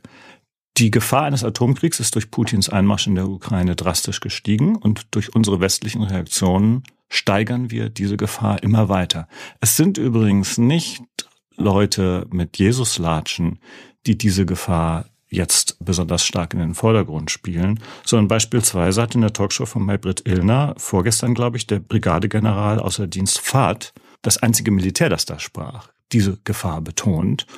Und der ukrainische Botschafter, den wir so sehr sympathisch finden, hat gesagt, Putin blufft nur. woher will der Botschafter der Ukraine und woher wollen die anderen wissen, dass Putin nur blufft, wenn er damit droht? Ja. Dieses Argument, ich hab's noch im Ohr, weil es mich auch erschüttert hat von dem Botschafter, war, Putin will ein Mann der Geschichte sein und dafür braucht er auch noch jemanden, der seine Geschichte aufschreibt. Und da habe ich gedacht, nee. Nee. Also diese Art von poetischer Argumentation in einer politischen Talkshow bei der Frage, akzeptieren wir jetzt vielleicht dann doch die Möglichkeit, dass wir ähm, dann ja, Atombomben plötzlich hier rumfliegen haben, äh, das, das kann nicht die Erklärung sein. Ja. Und da, da müsste man dann auch ein Standbild mal kurz einschneiden, wo alle mal kurz zur Besinnung kommen, weil so kann man einfach keine, keine Talkshow gestalten. Nee. Wir hören nochmal weiter über das Wissen und Nichtwissen. Wenn ich den Wissenschaftsphilosophen in Ihnen mal zum Klingen bringe, würden Sie sich richtig wiedergegeben fühlen, wenn ich sage, Sie sagen, es fehlt an hinreichender Kenntnis der Folgen und Sie rechnen immer auch mit Irrtumsanfälligkeit und mit Falsifizierbarkeit? Ja, die jetzigen Prognosen von Leuten, die sagen, wir müssen noch robuster helfen. Die Leute, die, die dort so tun, als ob sie wüssten, wie es dann ausgeht, die glauben, dass sie das unter Kontrolle hätten sind Personen, die nicht sehen, dass Krieg Chaos ist, und zwar ein sehr unvorhergesehenes Chaos, wo sich Aggression, Propaganda, falsche Meinungen, richtige Meinungen, Wut, Angst und Trauer auf eine Weise miteinander vermengen und verquirlen, dass ein chaotisches System entsteht, dessen Weiterentwicklung wir nicht unter Kontrolle haben. Und je stärker wir uns in dieses Knäuel hineinbegeben, desto gefährlicher wird es. Man kann das ja bei Clark nachlesen oder bei Hobsbawm, Mhm. wenn man mal wissen will, wie man in den Ersten Weltkrieg hineingeschlittert ist. Und da zitiert Hobsbawm auch noch die großen Köpfe, also die äh, Könige und äh, Präsidenten und Minister der verschiedenen Kriegsparteien und am Ende sagt, ja, nee, so haben wir es ja nicht gewollt. Ja, Aber ja. es ist dann eine Dynamik, die entstanden ist, die in dieses Chaos führt. Und dann gibt es irgendwann äh, die Sachzwänge, die der Krieg selbst schafft. Mhm. Und dagegen ist dann auch kein Kraut mehr gewachsen. Und ich finde es dann so eine ganz gute Wendung, die dieses Gespräch dann hier findet. Äh, wie ist denn das mit den Militärs? Sind das jetzt eigentlich die Pazifisten? Denn von den Schriftstellern, nicht von allen, aber doch von vielen, hören wir ja eher Irritierendes.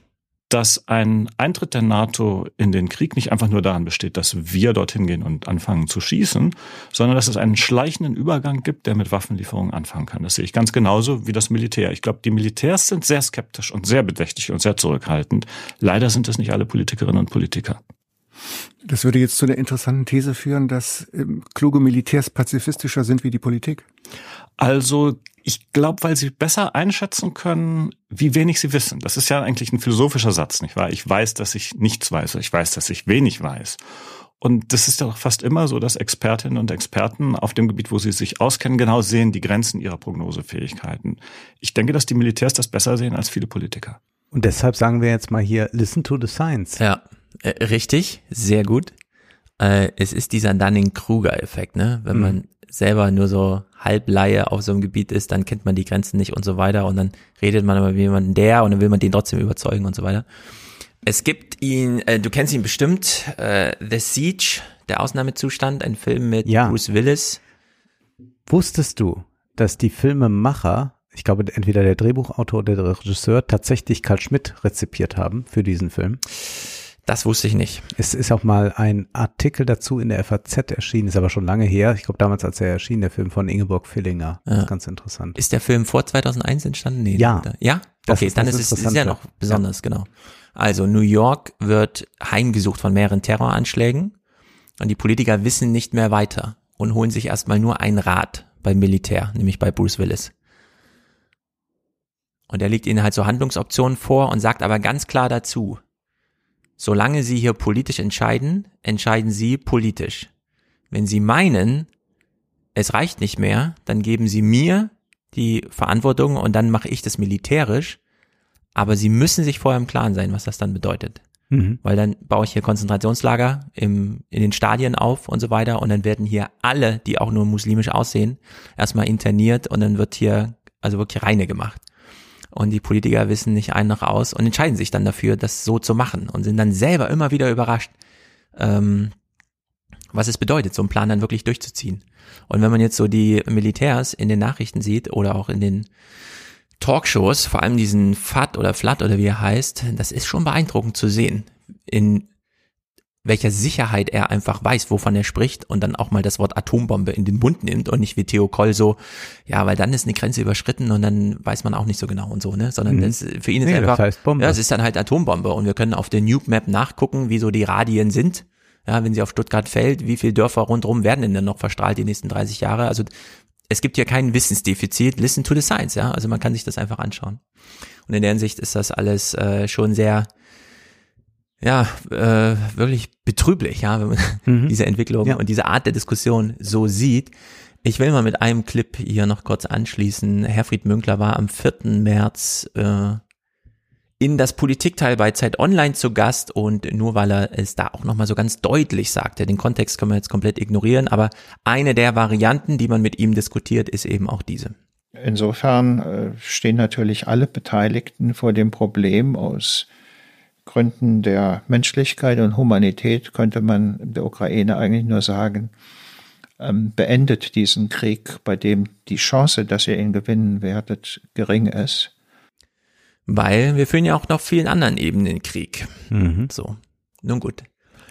Genau, das heißt ja nicht gleich, Putin, nimm dir was immer du haben willst. Genau. Wir ziehen uns aus allem zurück und möchtest du Polen auch noch. Genau. Sondern es geht da schon um was anderes. Genau, wir würden uns ja fragen, was wollen wir denn Putin als Gewinn gönnen? Und dann, ja, also drei Jahre dieser Wirtschaftskrieg, die wir jetzt gerade führen, da bleibt, glaube ich, nicht viel übrig, was man dann verbuchen kann und erst recht kein Rückhalt in der Bevölkerung. Gut, wir wollen aber jetzt noch mal ein bisschen über die Stränge schlagen, denn ich habe auch gemerkt, es gibt einen großen Bedarf, sich dann doch noch mal rechts und links so ein bisschen abseits der eingetretenen Korridore mit allem, was wir jetzt besprachen und auch bespielten.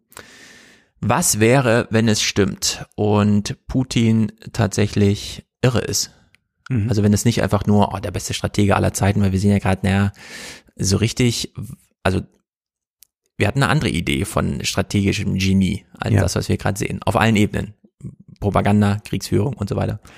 Und bei Esra Klein war Mascha Gessen zu Gast, um mal über Radikalisierung und Einsamkeit zu sprechen. Wir hatten im Salon auch schon mal einen Text über die Frage, wer schreibt eigentlich Markus Söder gerade Hassbriefe? Und dann war der ehemalige nordrhein-westfälische Verfassungsschutzpräsident, der dann meinte, ja, das sind so diese einsam und in Einsamkeit radik- radikalisierten 45 bis 65-jährigen Männer. Also nicht die Horde, die auf der Straße organisiert und so weiter, sondern der Einzelne zu Hause. Und äh, diese Mascha Gessen ähm, redet mit Ezra Klein wie folgt über Putin und seine Motivation.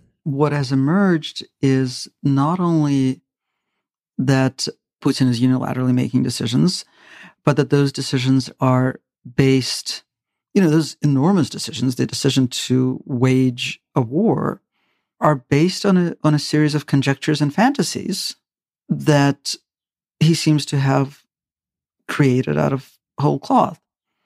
I think it's a combination of two things. Uh, one is actual physical and mental isolation, which apparently has been exacerbated by COVID. Um, he had an, an extremely tiny circle of interlocutors before the pandemic, and he has apparently cut it down to something like zero since the pandemic begun. Right. So we're, I mean, we're living in a world, a world, not just a country, but a world that is right now being shaped by a man who has been thinking alone and, and not very well, but also most dangerously alone for two years.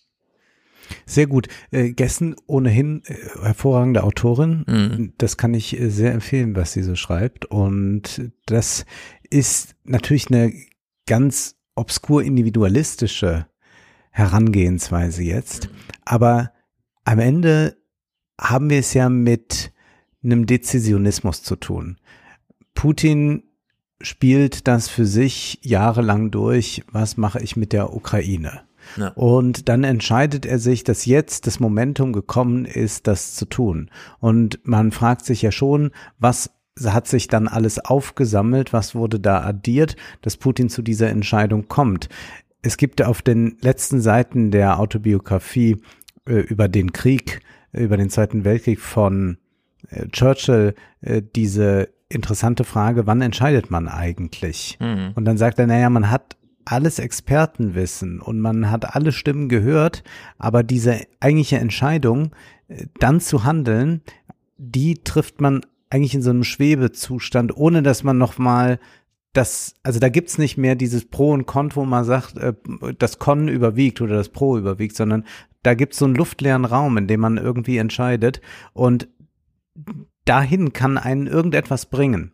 Und da finde ich diese Argumentation gar nicht so verrückt wiederum, zu sagen, ja, äh, da hat sich jemand in etwas hineingesteigert und hat dann jetzt genau entschlossen, es so zu tun. Denn wenn man sich diese Rede da auch von Putin anhört, wenn man mal davon absieht, dass es sich einfach um so ein Stück von äh, Stück Propaganda hält, dann wirkt die Rede ja auch an sich ungeheuer irr. Also wir haben ja schon mal von Fanfiction da gesprochen in diesem Zusammenhang, Mhm. wo er dann äh, seine äh, Geschichtsfiktion da auftut mit der Ja. Ukraine und Russland, wie sich das eigentlich verhält. Und das ist für mich schon ein äh, Zeichen von äh, einem unglaublich idiosynkratisch agierenden Politiker. Mhm. Also wir verklammern jetzt hier gerade zwei Themen, die uns sehr beschäftigt haben in diesen ersten 20er, 20er Jahren, nämlich Corona und dieser Krieg. Und wir reden einfach nur locker über so eine Verbindung, die es gäbe, dadurch, dass wir vielleicht ähm, zu lustig fanden, wie lang dieser Tisch ist, an dem Putin immer sitzt. Mhm. Weil vielleicht ist es nicht nur Spiel gewesen, äh, einen eigenen PCR-Test zu fordern von Macron und Scholz, sondern für ihn wirklich eine Überlebensnotwendigkeit. Ich will nicht in einem Raum sein, wo nur, was weiß ich, deutsche PCR-Tests hier irgendwas gemacht haben, sondern ich will die Kontrolle dann echt haben. Und Er hat panische Angst vor Corona. Genau, irgendwie so. Und wir kennen es ja auch von Trump. Der war ja, Ja. auch schon, äh, hatte Angst vor allen möglichen Kram, ist nur mit ähm, Vorkoster und sowas, ne? und Tüchern rumgerannt, die ihn wieder sauber putzen und bloß nicht zu viele Handschläge und so. Also der auch so, so ein bisschen. Und jetzt, und es kam jetzt heute oder morgen, also ich habe es heute Morgen bekommen in meiner kleinen Gruppe da, mh, Behandlung von Long Covid, ein WDR, eine WDR-Aufarbeitung, ähm, schon in der Überschrift das Zitat, im psychologischen Bereich ansetzen. Mhm. So, und dann Zitate jetzt nur. Wir konnten als Risikofaktor identifizieren, dass vor allem Patientinnen und Patienten, die schon psychologisch-psychiatrische Vorerkrankungen hatten, besonders anfällig für Long-Covid sind. Etwa Menschen mit Depressionen, Angststörungen, posttraumatischen Belastungsstörungen. Dann haben wir uns die Berufe näher angeschaut und wir fanden, dass vor allem Menschen in Verwaltungsberufen, Lehrberufen oder im Beamtentum sich signifikant häufiger bei uns in der Long-Covid-Ambulanz vorstellten als Patienten und Patientinnen, die eher handwerkliche Berufe haben, also Berufe wie Bauarbeiter oder Berufe mit starker körperlicher Arbeit. Und ich würde hinzufügen, Arbeit, die im Kollektiv, in Kameradschaft, in Sozialität, in Kommunikation stattfindet. Und vielleicht haben wir es hier wirklich mit einem ernsthaften Problem zu tun, nicht nur bei der Frage, was hat Putin hier geritten, sondern auch, ab wann befassen wir uns eigentlich mit Long Covid und Long Lockdown? Wir wissen ja heute schon aus dieser einen Studie, dass die Kinder sehr viel mehr von Long Lockdown betroffen sind als von Long Covid, schon allein weil mehr im Lockdown waren, nämlich alle. Und jetzt wird hier für die Erwachsenen Long Covid schon ausgeräumt in so einer Hinsicht körperlicher Kontrollverlust, der allerdings psychosomatisch ursächlich ist und nicht einfach, ja, Aber es gibt ja auch Leute, die wirklich ein Herzproblem dadurch bekommen haben. Genau, die, die Herzentzündung und so weiter sind ja, Ja. auch äh, soweit dokumentiert und können ja auch gut behandelt werden, wenn sie beobachtet sind, wenn die Sensibilität da ist, so wie jetzt auch nach den Impfungen und so weiter, ist das ja alles behandelbar. Aber wir haben es hier irgendwie mit diesem Long Covid, ich bin mal sehr gespannt, in welche Richtung das sich jetzt dreht. Das RKI kann ja dann vielleicht auch bald die Abteilung 2 wieder aufmachen, wo die endemischen, nicht infektiösen Krankheiten behandelt werden, also nicht über jetzt Viren und Bakterien, aber trotzdem halt stattfinden Krankheiten, wo ja auch äh, das ganze Psychozeug mal behandelt werden muss. Also wir haben es hier irgendwie dann doch mit so einem, wie soll man sagen, mit noch einer echt großen, offenen Fragestellung. Vielleicht dauert das bis nächstes Jahr, bis wir feststellen, wie kommen wir eigentlich raus aus diesem ganzen inneren Lockdown. Es scheint ja jetzt doch so ein Frühling und ein Sommer zu sein, der auch verspricht, dass es im Herbst nicht wieder äh, große Betriebsschließungen und so weiter gibt. Mal gucken. Ich gehe auch nicht davon aus und finde auch, dass man sich da äh, ganz klar wehren sollte dann dagegen. Also in der Form, dass man einfach die Stimmen mehr zu Wort kommen lässt, die unter den Lockdowns gelitten haben, Ja. um wirklich zu sagen, was wollen wir da eigentlich erreichen?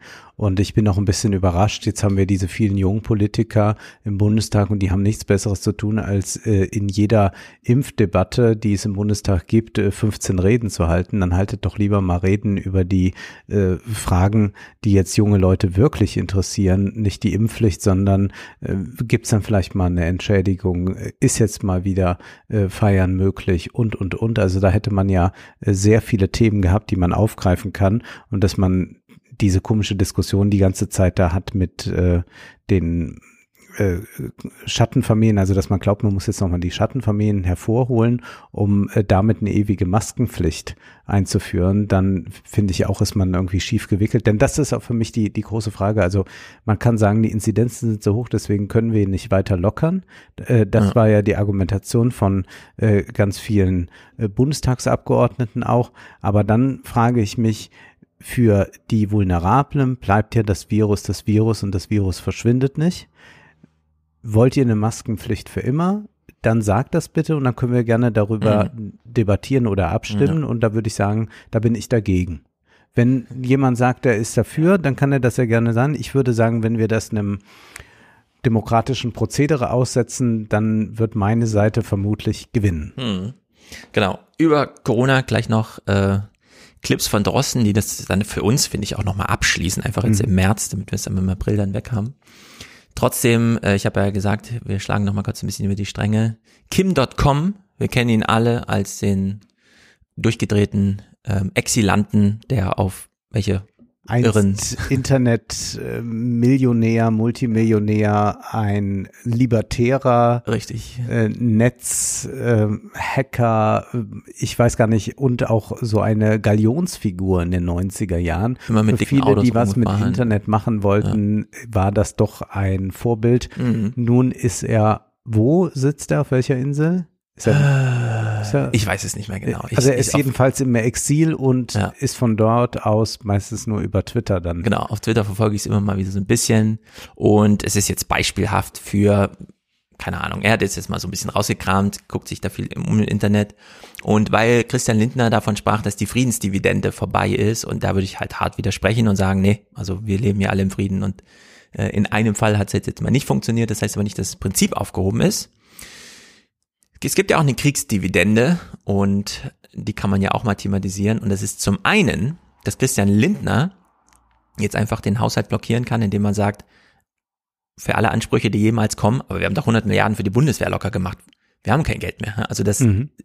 eigentlich wir so denken, jetzt lernen doch gerade alle, dass 100 Milliarden einfach zur Verfügung stünden, er das aber umdreht und uns dann einfach sagt, nee, nee, nee, das ist jetzt meine Kriegsdividende, die will ich auch haben. Ja, ihr kriegt ja keine Geschenke, lasst das mal alles im privaten Sektor machen, damit auch die äh, Return on Investments entsprechend privat sind.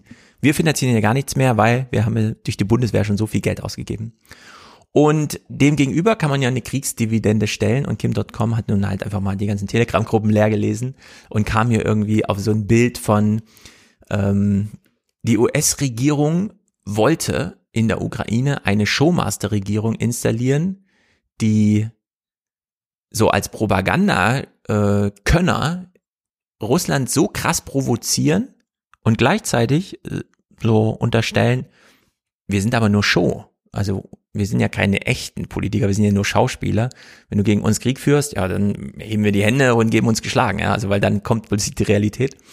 Und dass äh, da so eine gewisse Motivation in Amerika war, um dann ähm, Russland und Putins Russland mal so richtig auszuzehren. Das, was man schon immer machen wollte. Also mit Das ist Sanktionen. seine Theorie. Ja, ja, also das so- ist eine Theorie, dass die das so, ins, so ein Zelensky installiert haben, um Putin zu provozieren. Genau, also die Ah ja, okay. amerikanische Regierung installiert in der Ukraine eine Russland provozierende Regierung, die aber gleichzeitig sich als Waschlappen darstellen, so dass Putin sagt, also jetzt reicht's mir aber, jetzt übernehme ich die.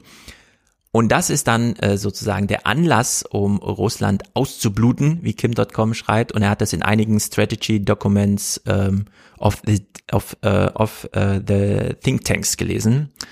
Ah, ja. Also es gibt irgendwo Think Tanks, die ihm irgendwie so Zu denen er Strategy Zugriff Documents- hat und wir aber alle nicht. Genau, die das irgendwie hingelegt haben und nun gut. Das Ziel ist Regime Change in Russland und diese Spielerei kann man natürlich unendlich weit treiben, weil dann kommt man natürlich auf irgendwelche Börsenwerte. Also die amerikanische Regierung hat der Ukraine zwei Billionen, also zwei Milliarden Dollar Waffen geliefert. Mhm. Das kann man ja auch soweit dokumentiert nachlesen. Heißt aber, dass damit ein Krieg befeuert wird, der eine Nachfrage schafft, der die vier der 25 größten Waffenhersteller in Amerika, Raytheon, Lockheed, Northrop und General ID, insgesamt einen Plus an Marktkapitalisierung im Rahmen von 107,1 Milliarden verschafft haben. Mhm. Also macht er so eine Kalkulation auf. Ja, er ist eigentlich in dem Argumentationsmuster noch wie bei Sea White Mills, wo der militärische industrielle Komplex einen ganz anderen Stellenwert in den USA hatte, als er es heute tut.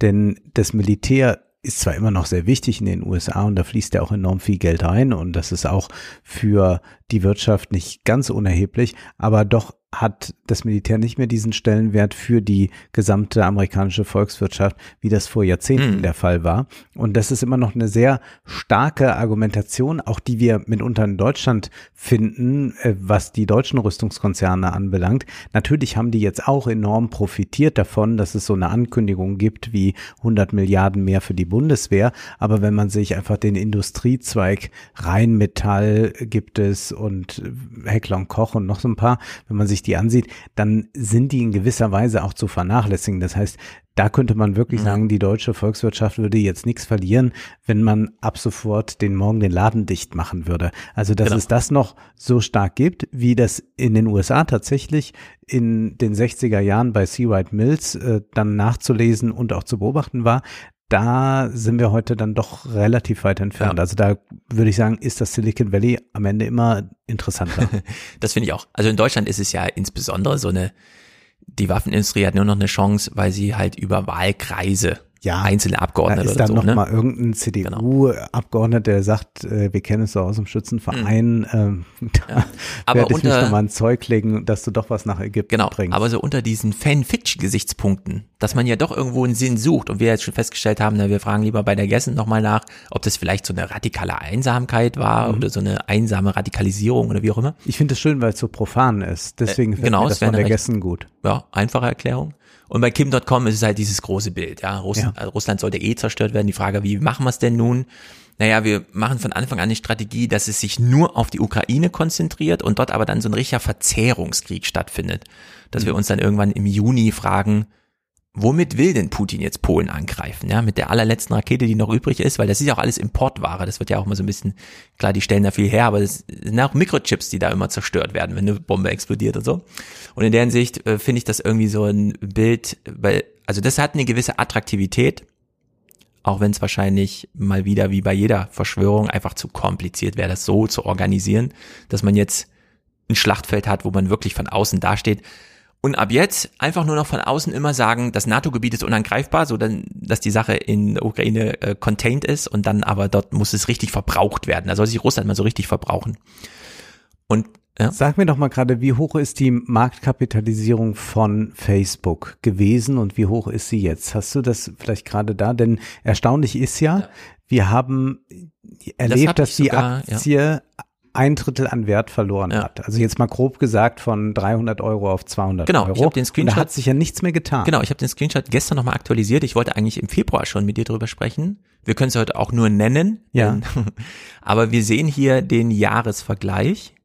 Facebook lange, lange, lange so auf diesem 300er die Niveau und jetzt auf 200. Und es gibt diese typische Recovery, die wir immer so bewundernswert fanden.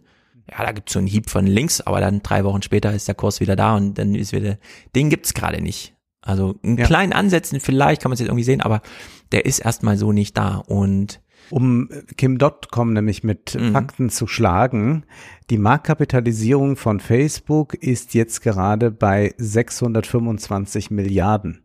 Die Rechnung, die er da aufmacht mit den Rüstungskonzernen, da dreht es sich insgesamt um 100 Milliarden. Ja, das heißt, genau, das ist einfach. wenn man wirklich das BIP der USA oder so steigern will und damit Marktkapitalisierung und mit, mit äh, Return of Invest kommt, dann hätte man besser an beiden Stelle gesagt, pass mal auf, Putin, ich habe hier so einen ganz tollen Facebook-Deal für dich. Richtig. Oder ich verkaufe Facebook noch wo sonst wohin oder mache irgendwas. Also dann hätte man lieber sowas gemacht, genau. als äh, dieser ganze Rüstungskram. Genau. Und das allerdings ist auch gerade wieder eine, und das können wir kurz markieren, eine ganz große, es gibt kein gutes positives Wort dafür, Lehre vielleicht, Mhm. allgemein, für uns alle, die wir auf diesem Planeten leben.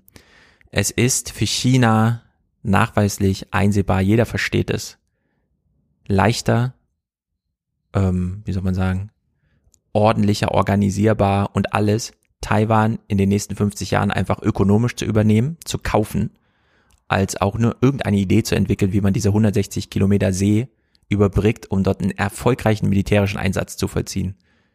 Also da, dieses Szenario finde ich ist jetzt gerade ganz weit ausgeräumt. So. Und das ist ja auch irgendwie nicht schlecht. Äh, zu Facebook gibt's noch zu sagen, werben und verkaufen. Ich weiß nicht, ob das die Zeitung ist, zu der man dann so geht, aber für diesen Facebook, da war es nicht schlecht. Die hatten im, im, Mer im Februar noch so ein, also die Idee ist ja, Facebook hat festgestellt, dass sie es irgendwie nicht mehr so richtig hinkriegen. Das erste Mal Quartalszahlen, wo es auch echte so negative äh, Entwicklungen zu verkünden gab, wo es also heißt, das ganze, die Wachstumsidee ist nicht mehr da. Und in diesem Kurs-Gewinn-Verhältnis, also da war ja, ähm, wenn man das mal so mit einem Standard äh, äh, vergleicht, war ja Facebook immer sehr viel mehr wert, als sie Umsatz und Gewinne machen. Also war eigentlich immer eine Wachstumsidee gebunden und die hat sich jetzt halt zerlegt. Und mit dieser Umbenennung in Meta haben sie dann auch markiert, dass es nicht mehr Facebook ist, sondern dass sie jetzt irgendwie versuchen, Instagram und WhatsApp so ein bisschen attraktiv zu machen. Und bei Werben und Verkaufen haben sie dann einfach die Überschrift gewählt. Meta verliert 500 Milliarden Dollar wegen Umbenennung. Und das fand ich so, da steckte so die ganze Hilflosigkeit irgendwie drin.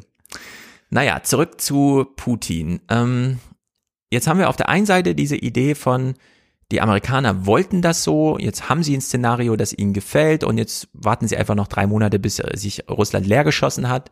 Und dann hat man endlich ein auf dem Boden liegendes Russland, das nicht mehr so eine große Gefahr oder wie auch immer, vielleicht sogar mit einem neuen Präsidenten.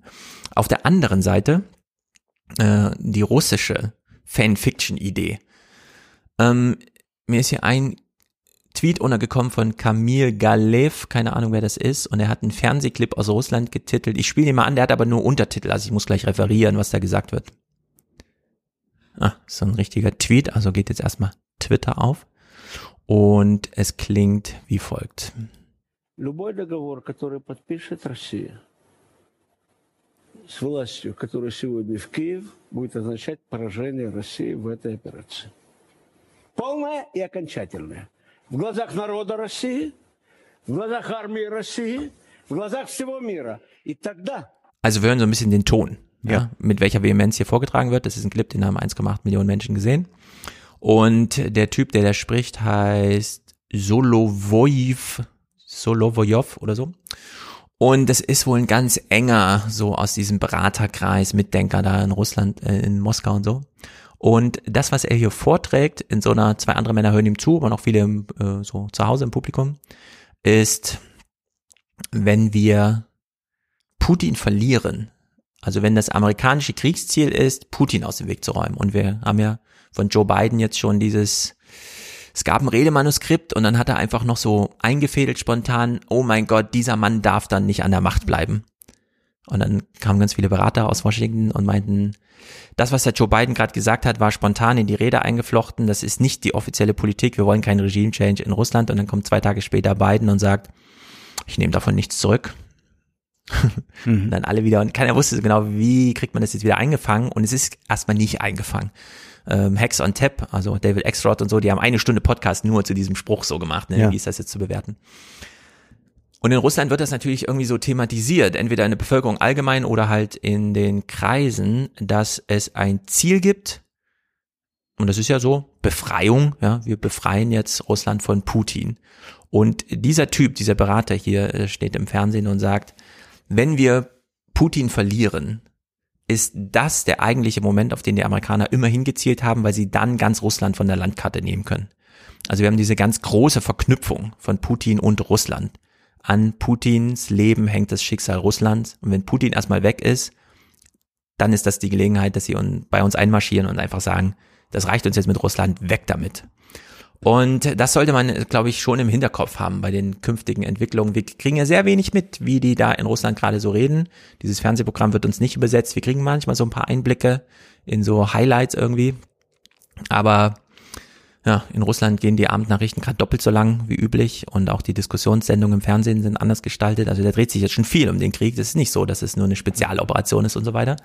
Und naja, das sind so die Hintergedanken, die da in Russland irgendwie mitschwingen, dass man da doch eine Angst hat, dass es ums, um alles geht, dass mehr Kalküle auf westlicher Seite vorhanden sind, als einfach nur die Ukrainer zu unterstützen und dass man dann wirklich nachlassen würde, wenn die Amerikaner, also in dem Falle sagt er hier, sobald Putin auch nur eine Unterschrift unter irgendein Friedensdokument sitzt, sind wir alle verloren. Und da sieht man, wie hoch das Risiko ist, Richtig. dem wir alle ausgesetzt sind. Ja. So, und jetzt dachte ich mir, jetzt haben wir ja Corona schon angeschnitten, machen wir ein kleines Corona-Kapitel, nur mit den paar Clips, die einfach auch zu spielen sind. Am 1. März schon, also lange bevor Drosten jetzt mit 113 das Coronavirus Update abgesagt hat für künftig, ähm, sagte Drosten nochmal zum Thema Öffnen und so weiter folgendes. Ganz einfach ausgedrückt, das Argumentieren für Infektionen auf dem Boden einer vollständigen Impfung, ne, also einer dreifachen Impfung, Aber nur ist dann. nicht, aber nur dann, ist nicht das Argumentieren für Durchseuchung. Mhm. Durchseuchung ist was anderes. Ne? Das ist letztendlich das Argumentieren für den graduellen Erwerb einer Übertragungsimmunität in der Bevölkerung. Das muss man einfach auch so sehen. Und Also das, was der Drosten hier sagt, ist ja im Grunde, bisher haben wir die Infektion vermieden. Jetzt drehen wir das Vorzeichen um. Wir brauchen jetzt die Infektion. Mhm. Denn wir haben ja keine Schleimhautimmunität. Also das Virus reproduziert weiter, wird auch weitergegeben. Es, ähm, wir haben erstmal nur die zelluläre Immunantwort, die uns vor Krankheit schützt. Aber es gibt ja Menschen, die noch vor dem Virus geschützt werden müssen und es klappt nur mit Bevölkerungsimmunität, die ganz individuell auf der Schleimhaut abspielt. Und das finde ich schon interessant, wie er das Argument zum einen mal so richtig aufnimmt und es auch manifest, ja, explizit sagt, das Virus gehört jetzt dazu.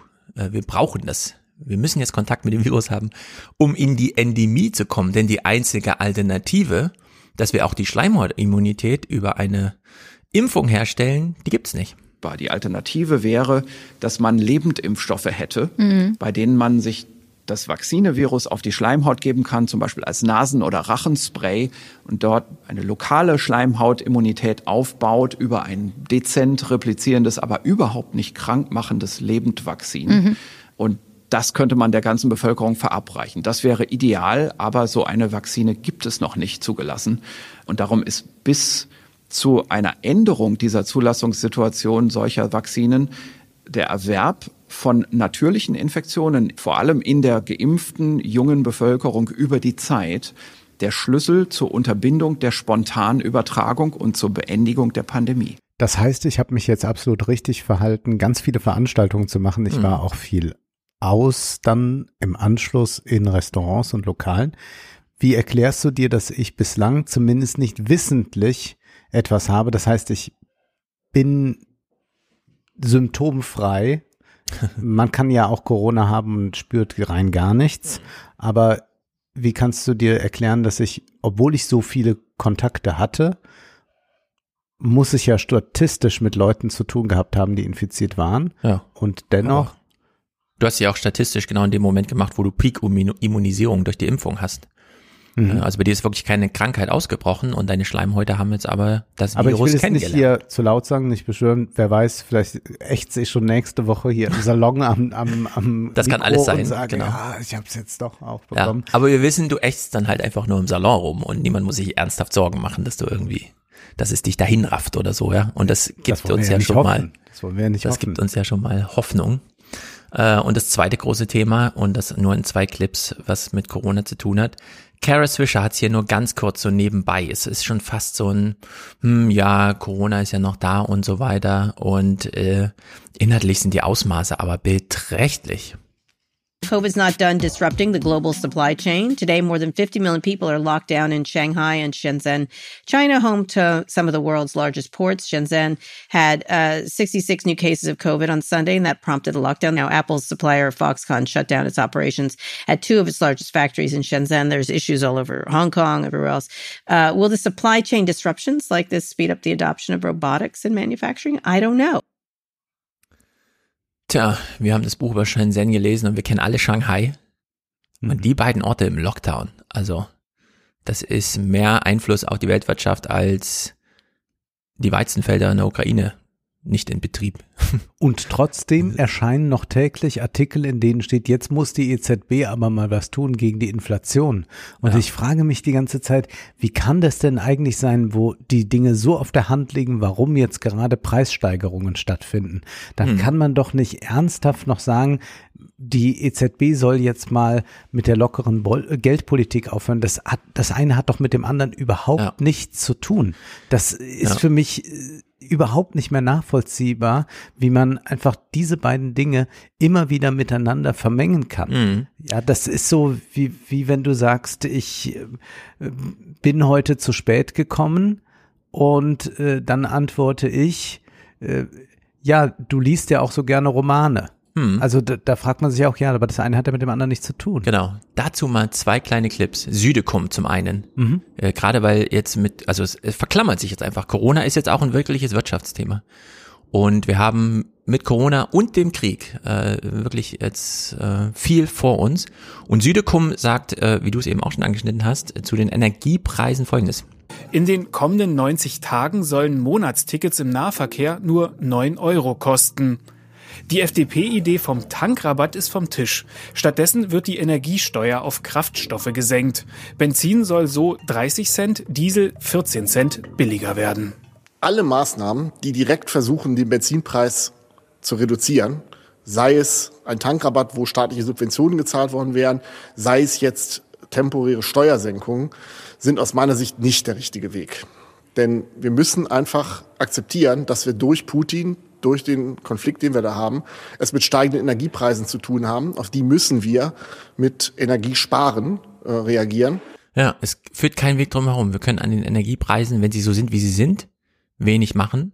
Wir müssen dann in unserem Verhalten äh, daran äh, arbeiten und äh, sich dem zu stellen, finde ich einen ganz wichtigen Appell irgendwie, weil das war ja auch grundsätzlich dieses Klima, diese Klimaambitionen, die wir haben. Ja, die Preise sollen steigen, damit wir eben die Ausweichbewegung in die Erneuerbaren machen.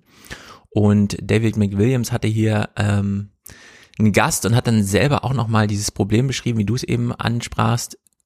Was soll die Fett jetzt machen, wenn wir doch klar sehen, und das wird künftig dann auch natürlich die Ernährung sein, aber jetzt ist es erstmal der Ölpreis, wenn ähm, kann sie überhaupt irgendwas machen? Und er ist ja auch relativ eindeutig so als Ökonom. Here you have a situation where inflation is immediately the result of energy prices rising. Now, if you increase interest rates in order to bring down inflation, what you're increasing is the price of money. But we're talking about the price of yeah. energy. So I think the chances of, sorry, I think the chances of the central banks making a mistake are very, very high. I.e., they react to inflation by raising interest rates, which will have nothing to do with the price of energy and won't Yeah. affect the price of energy at all, only through the very long term idea, which is the recession brings down the demand for energy and you deflate through a recession. Now, that could be what we're facing.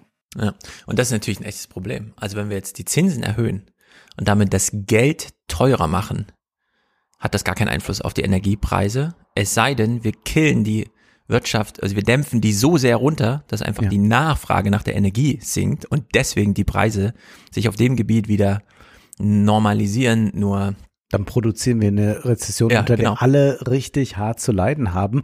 Und eine Zinsanhöhung, für wen ist das gut? Vielleicht noch für deine Boomer, die tatsächlich Richtig, noch genau. die großen Sparbücher Genau. haben und es verpasst haben, an den Märkten sich äh, ein bisschen umzutun und die da sagen, ach, das ist aber auch noch schön, wenn ich auf diese 200.000 jetzt nochmal ordentlich Zinsen bekomme. Mhm. Denn alle anderen Leute, jungen Leute, sind ja verschuldet oder werden sich verschulden, um sich eine Wohnung zum Beispiel kaufen zu können. Mhm. Und wenn die jetzt auch noch zwei oder gar drei Prozent Zinsen darauf zahlen sollen, auf Ja. diesen immens hohen Kredit, Richtig. dann ist es für die ja noch schlimmer. Dann ist ja für die eine Doppelbelastung da. Zum einen müssen die mehr ausgeben für die Energie, weil sie teurer geworden ist. Und dann sollen sie jetzt auch noch mehr ausgeben für den Zins. Also man produziert im Prinzip eine Zinsinflation. Ja, Mhm. dann ist es so irre, dass man glaubt, dass irgendjemand damit geholfen wird. Und es ist aber dann ganz bemerkenswert, wenn man im Handelsblatt mal so ein bisschen liest, dann gibt's immer noch diese Kommentare und jetzt muss aber die FED und die EZB auch. Aber dann gibt's Leute, die an den Märkten richtig investiert sind, also Aktionäre, Spekulanten und die sagen, oh, das wäre jetzt aber wirklich doof, wenn die äh, die Zinsen jetzt zu schnell raufschrauben, mh, dann fliehen ja viele wieder aus den Märkten raus und dann haben wir am Ende nicht mehr so eine bullische Stimmung an den Aktienmärkten. Und inzwischen bin ich fast froh, wenn auf die Spekulanten gehört wird, damit wenigstens dieser äh, Wahnsinn des EZB-Bashings aufhört. Ja, es ist auf jeden Fall, und das merken wir, wir haben es schon lange kritisiert, aber jetzt ist es wirklich wird's hand, handfest, ähm, dass die Europäische Zentralbank nur ein Benchmark hat für ihre erfolgreiches Arbeiten, nämlich die Inflation runterbringen. Und sei es, dass wir die ganze Wirtschaft mal so richtig runterdämpfen, um Energiepreise zu senken, weil die in den Warenkorb Inflationen so hochrangig sind, äh, zeigt, wie irre das ist und wie wichtig es ist, dass die EZB anfängt, dieses ganze Green Finance jetzt nach Standards auszurichten, dass die Fed schon lange auch den Arbeitsmarkt und die Arbeitslosigkeit und die Arbeitslosenquote im Blick hat und daraufhin zuarbeitet und wir dann vielleicht auch irgendwann mal dieses BIP hinter uns lassen und mal so ein paar Nachhaltigkeitsdinger, die ja Habeck schon mit einbaut, so in seine Wirtschaftspolitik. Also das wird jetzt ganz drängend, weil jetzt an den alten Benchmarks zu bleiben und daraufhin zu optimieren, ist ganz falsch. Insbesondere bei diesen Ölpreisen. Und das ist hier so ein Clip, den habe ich ja vorhin schon mal angeteasert. David McWilliams hatte einen Gast. Er hat leider nirgendwo geschrieben, wie der heißt. Irgendwie Jean oder John. Die kennen sich seit Kindertagen. Keine Ahnung. Und der Typ sitzt in ähm, da im Mittleren Osten und äh, ist ganz tief drin, tag, alltagsmäßig so im Hin und Her dealen von dem ganzen Öl und so weiter. Und er beschreibt hier mal so eine Situation, die wir dann gleich nochmal einschätzen. the great challenge of this moment is that oil is very fungible uh, and gas is increasingly so. Uh, and that means you know no matter which way you direct it you know if you if you push it to the right then it, you know and block it to the right it's going to go to the left. It's like water going down a hill. It's going to get down that hill. You know if, Russia, if europe blocks russia oil and gas exports they're going to end up somewhere. They're not going to just stay in the ground. But ultimately the relationship between Saudi Arabia and China, that's the real, the big sort of power play, if you like. And the oil, I mean, Saudi Arabia is currently much more concerned today about being the biggest oil supplier to China rather than to America, even though, of course, they still sell oil into America. Es gibt Öllöcher auf der Welt, die sind einfach gebohrt. Und da mhm. sprudelt Öl raus. Mhm. Das ist aber kein Hahn, den man zudrehen kann oder so, wie uns immer erzählt wird. Putin dreht den Hahn zu, sondern dieses Öl muss irgendwo hin. Im besten Fall wird es einfach abtransportiert. Im schlechtesten Fall muss es vor Ort gespeichert werden. Diese Speichermöglichkeiten gibt es nicht, auch in Russland nicht, in diesem Maße, wie man sie da bräuchte. Beim Gas umso schlimmer. Das fließt durch die Pipelines. Und wenn die Pipeline kaputt ist, tritt es aus. Wenn Putin irgendwie entscheidet, ich verkaufe das jetzt nicht mehr, weil mir die Bedingungen nicht mehr zusagen, ich will hier ein Zeichen setzen, fackelt er das dann ab, entlässt das einfach so in die Atmosphäre. Also das sind so ganz handfeste Probleme. Und er beschreibt hier brennende Ölfelder kennen wir. Sowas, genau. Er beschreibt hier dieses dieses Szenario oder dieses Phänomen, dass wir eigentlich einen echten Weltmarkt für Öl und Gas haben mit Anbietern und Nachfragern. Und das muss bedient werden am Ende. Nur weil es da politische Verstimmung gibt, heißt das nicht, dass die einen kein Öl mehr brauchen. Wir sehen ja unsere Ausweichbewegung. Und im Grunde bräuchten wir hier wirklich so eine ganz große Vernunft, dass man einfach sagt, Leute, es ist egal, wo es herkommt und es ist egal, wo es hingeht. Es muss halt einfach gehandelt werden. Wir können uns hier nicht so ein, ähm, wie beim Soja leisten, ja? dass wir den einen gar nichts mehr gönnen, deswegen nichts mehr schicken, China, und dann den Bauern alles entschädigen und das Zeug aber, ja was denn eigentlich, auf den Müll hauen wir es nicht, wir tun es halt irgendwie auf dem Weltmarkt und am Ende, und das war ja eine Lehre, das hatten wir ja auch schon mal im Podcast in dem Clip dokumentiert, war, naja, der, der Soja kommt in China an. der wird halt nur vorher einmal in Australien zwischengeparkt, so dass es einen neuen Verkäufer gibt und so. Und so ist das beim Öl ja auch, bei den ganzen Energiesachen. Es macht überhaupt gar keinen Sinn. Äh, klar, ist alles heldenhaft, dass Habeck sich da jetzt so ins Zeug schmeißt, aber um was denn eigentlich? Ja, damit dann auf unserem Kassenzettel steht, nicht an Putin verkauft. also es ist schon, ähm, es ist schon wirklich sehr merkwürdig und äh, und das sind die Widersprüche, mit denen wir leben müssen. Das ist ja eigentlich eine ganz kindliche Fantasie, die diese rigorosen Moralisten bei Twitter ja. haben. Ich will nicht, dass der was da von mir bekommt und von mir genau. profitiert. Das ist so ein bisschen wie man teilt den Kuchen in der Klasse auf und will aber nicht äh, seinen Erzfeind auch äh, bedienen mit dem Richtig, Geburtstagskuchen. Ja. Aber die Sache ist einfach, dass wir in einem globalen Kapitalismus diese enormen Abhängigkeiten haben und sie auch nur durch eine radikale Abschottung zu beenden werden. Also dann ist aber wirklich alles hochziehen und dann müssen wir uns komplett umstrukturieren. Das kann keiner wollen.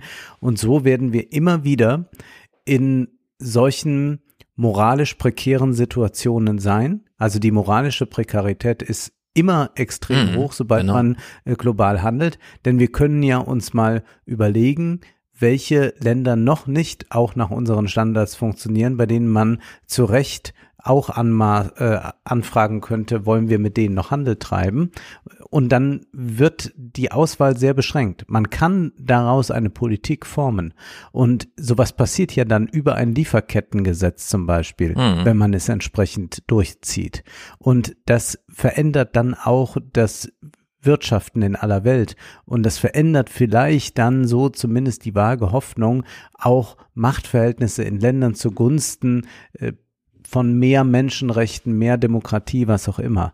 Aber das sind wirklich sehr kleine inkrementelle Schritte, die da gegangen werden können. Aber zu glauben, dass man ganz rigoros agieren kann, bedeutet nur, dass man hin zu einer Seite mal rigoros reagiert, um dann aber gleich wieder andere Abhängigkeiten schaffen zu müssen, die natürlich moralisch, sehen wir mhm. auf das Beispiel Katar, hoch fragwürdig sind. Ja, gut, schließen wir das Ganze, weil du es nochmal angesprochen hast, mit einem Clip ab. Ähm, also, Szenario ist bekannt. Habeck fährt nach Katar. Mhm. Kriegt es dort natürlich noch irgendwie hingebogen, weil ist ja nicht sein Fehler, sondern es ist die fossile Industrie mit Merkel und so weiter und er versucht das jetzt irgendwie hinzubiegen.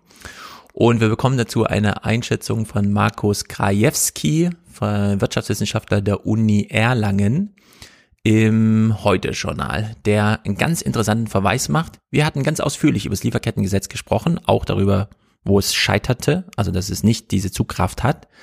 Ähm, und da fand ich diesen Clip hier dann doch äh, recht überraschend. Es bleibt also das Dilemma der Bundesregierung, Geschäfte mit den Demokratieschmuddelkindern machen zu müssen, denn bei Gas, Öl und Wasserstoff sind die Produzenten halt überschaubar.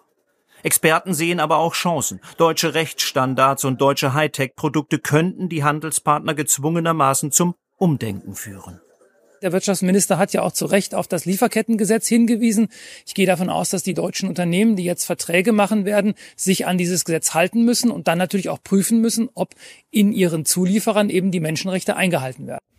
Mhm. Das ist ja eine Wunschvorstellung eigentlich. Ja. Wir haben ein Szenario, bei dem wir sagen, also mit Kriegstreibern, nee, da kaufen wir kein Öl. Dann irre, wie es ist, kaufen wir es halt woanders und sagen dann aber, jetzt binden wir uns von vornherein und sagen, mit diesem Kauf des Öles stellt ihr auch bessere Bedingungen her, schreibt sie ruhig mit auf die Rechnung. So, ja. ne? Das ist ja das Szenario. Und da könnte ich mir durchaus vorstellen, und er sagt ja, er verweist ja auf Habeck selbst hat auf das Lieferkettengesetz verweisen. Das hätte ja Altmaier nie gemacht. Genau, und das ist das große Versäumnis der Merkel-Ära ja. und auch nochmal das Versäumnis von Altmaier ganz speziell, dass solche Deals mit den Russen nicht gemacht wurden. Man hätte da nicht nur einfach sagen können, naja, wir schaffen eine Abhängigkeit und das wird schon langen und da wird Putin doch nicht. Aber mhm. man hätte vielleicht da viel stärker auf Verbindlichkeiten setzen müssen und hätte ihn nicht frühzeitig, wie manche glauben, isolieren müssen, ja. dann wäre er frühzeitig auch in die Ukraine vermutlich einmarschiert, sondern man hätte schauen können, ob man über diesen Weg äh, der Verhandlungen, die über die Profitinteressen dann hinausgehen, ob man darüber auch hätte Politik machen können. Hm. Und ich glaube, dass da viel Potenzial verschenkt wurde. Genau, hoffen wir, dass sie alle lernen. So, das Klima. Vom letzten Monat, und es ist heute noch interessanter als damals, ist vom Wohnbautag das Thema energetisches Sanieren übrig geblieben. Und jetzt sind wir sozusagen handfest in der Realität. Was bedeutet das so ganz konkret? Wir sind ja eine Volkswirtschaft, die das irgendwie leisten muss und so. Und um dieses Thema einzuleiten, will ich mal Folgendes vortragen. Und du kannst mir dann sagen, ob du davon schon gehört hattest. Und viele Hörer können sich auch überlegen, bitte was? Ist das jetzt, ist das jetzt ausgedacht? Ist das Fanfiction? Ist das Dramatisierung oder ist das Realität? Also die Washington Post hat am 18. März einen Text gehabt mit Rekordhitze in der Antarktis. 70 Grad über normal. 70. Ja. Ich habe es mal von Diebel übersetzen lassen. Ähm, der kälteste Ort der Erde hat in dieser Woche eine Warmwetterperiode erlebt, wie sie noch nie zuvor beobachtet wurde. Die Temperaturen über dem ostantarktischen Eisschild stiegen um 50 bis 90 Grad über den Normalwert, also Fahrenheit, das ist erstmal um relative Werte. Die Wärme hatte Rekorde gebrochen und Wissenschaftler schockiert. Zitat, dieses Ereignis ist völlig beispiellos und hat unsere Erwartungen an das antarktische Klimasystem auf den Kopf gestellt. So Jonathan Weil oder Wille, Forscher der Polarmeteorologie an der Universität Grenoble, der äh, in Frankreich sitzt und ein paar sind eben auch dort vor Ort. Ich glaube, er schrieb die eben auch von dort, von so einer Forschungsstation. Jedenfalls die Fakten. Statt dass es zwischen minus 50 und minus 60 Grad Celsius dort ist, Mhm. war es zwischen minus 12 und minus 18 Grad Celsius. Also immer noch unter Null, aber weit drüber. Der März-Durchschnitt von Vostok, das ist so Zentrum des östlichen Eisschilds. Ich weiß nicht ob das ein Ort ist oder nur so ein Punkt einfach auf der Karte. Lag 15 Grad über dem vorherigen Monatsrekord. Also der Durchschnittswert des Märzes lag 15 Grad über dem bisherigen Rekord. Äh, Man misst dort seit 65 Jahren. Vostok lag 65 Jahre lang zwischen März und Oktober niemals an keinem einzelnen Zeitpunkt über minus 30 Grad Celsius. Und diesmal waren es minus 17. Also wir haben es mit einer unglaublichen, wenn wir jetzt überlegen, oh, die Erde darf sich aber nicht um zwei Grad erwärmen und so weiter. Also wir haben es hier mit unglaublichen Werten zu tun. Man müsste sich mal vorstellen, man würde sagen, ja, hier sind jetzt mal 50 Grad gewesen in Deutschland. Richtig. Man müsste sich mal vorstellen, es gäbe eine Anne Will-Sendung, in der man darüber redet, dass das Ahrtal nach dem Schrecken der Flut plötzlich eine Woche lang 53 Grad aufgeheizt wurde von der Sonne oder wie auch immer, ja. Also solche Mhm. Szenarien. Naja, es gibt also einen echten Bedarf, hier wirklich mal was zu ändern. Und nun beim Bauen ist das wie folgt. Wir Deutschen sind gar nicht so schlecht beim Bauen. Und das ist ja unter anderem auch deswegen noch ein interessantes Thema, da es bei der Gasversorgung in Deutschland ähm, ein Primat gibt für die fürs Wohnen. Hast du das gewusst? Ich wusste das gar nicht. Nein. Also wenn äh, Gas knapp wird, also wenn es nicht nur teuer wird, sondern wirklich knapp, dann muss die Industrie zurückstehen. Dann wird zuerst äh, werden, werden erst Wohnungen geheizt. Ah, ich war auch ein bisschen überrascht, weil Ich hätte es mir jetzt umgekehrt durchaus auch vorstellen können. ist irgendwie, ne, aber ähm, ja, ist halt wie es ist. Und aus dem Wohnbautag, da wurde das äh, ganz tiefgreifend thematisiert, auch in welcher großen Perspektive das jetzt gemacht werden muss. Aber der Ist-Zustand, ich fand ihn erstmal gar nicht so schlecht. Der Energieverbrauch sieht so aus, dass wir mit dem Wohngebäudebestand etwa 27 Prozent Anteil haben am Endenergieverbrauch des gesamten äh, Gesamtdeutschlands. Das sind 633 Terawattstunden. Diese Zahl wird uns später noch mal so ein bisschen beschäftigen. Das sind übrigens nur 18 Prozent der Emissionen. Das zeigt also, da ist eine gewisse Effizienz bereits sozusagen im System immanent. Äh, auch hier ist es so, dass der überwiegende Teil des Endenergieverbrauchs und auch der Emissionen auf die Ein- und Zweifamilienhäuser fallen und äh, nur irgendwie 10 Prozent um und bei der, des Endenergieverbrauchs und 7 Prozent der CO2-Emissionen auf den Geschosswohnungsbau, der ja überwiegend vermietet ist. So, 27 Prozent der Energie geht fürs Wohnen drauf, aber nur 18 Prozent der Emissionen. Das ist also ein gewisser Effizienzvorteil zu einem Stahlkocher oder so. Und beim Wohnen muss man nochmal ganz hart differenzieren zwischen Geschosswohnungsbau, wo die Wohnungen sich gegenseitig so ein bisschen heizen, und der übergroße Anteil an äh, Emissionen, der eben auf dieses Einzelwohnen geht, wo wir, wie Niklas Mark ja auch äh, immer wieder betont, äh, auch einfach, äh, wie soll man sagen, eine Industrielobby auf den Leim gegangen sind die letzten Jahrzehnte. Und zwar überall in den Städten, dass man dann sagte, Bauland wird erschlossen, aber bitte nur eingeschossig bauen mit Satteldach. Das Genau. ist ja eine ganz erstaunliche Sache, dass man sagt, es ist eigentlich knapp und jetzt versucht man nicht in die Höhe zu gehen, sondern sagt, nee, jetzt bauen die alle nur so, Mhm. dass möglichst viel Fläche verbraucht wird, aber eigentlich bringt es nichts und jetzt hört man auch noch energetisch, das ist auch noch ein Fiasko. Richtig. Und ich finde in diesem Maße, wie wir hier hören, dass 10% für den Geschosswohnungsbau draufgeht und alles andere für, also diese Art von Synergien, die dann nicht ergriffen werden. Jeder braucht eigene vier Wände. Nee, man könnte auch drei Wände davon kombinieren, schon mit einer anderen Wohnung, für die das auch jeweils die vierte Wand ist und so weiter.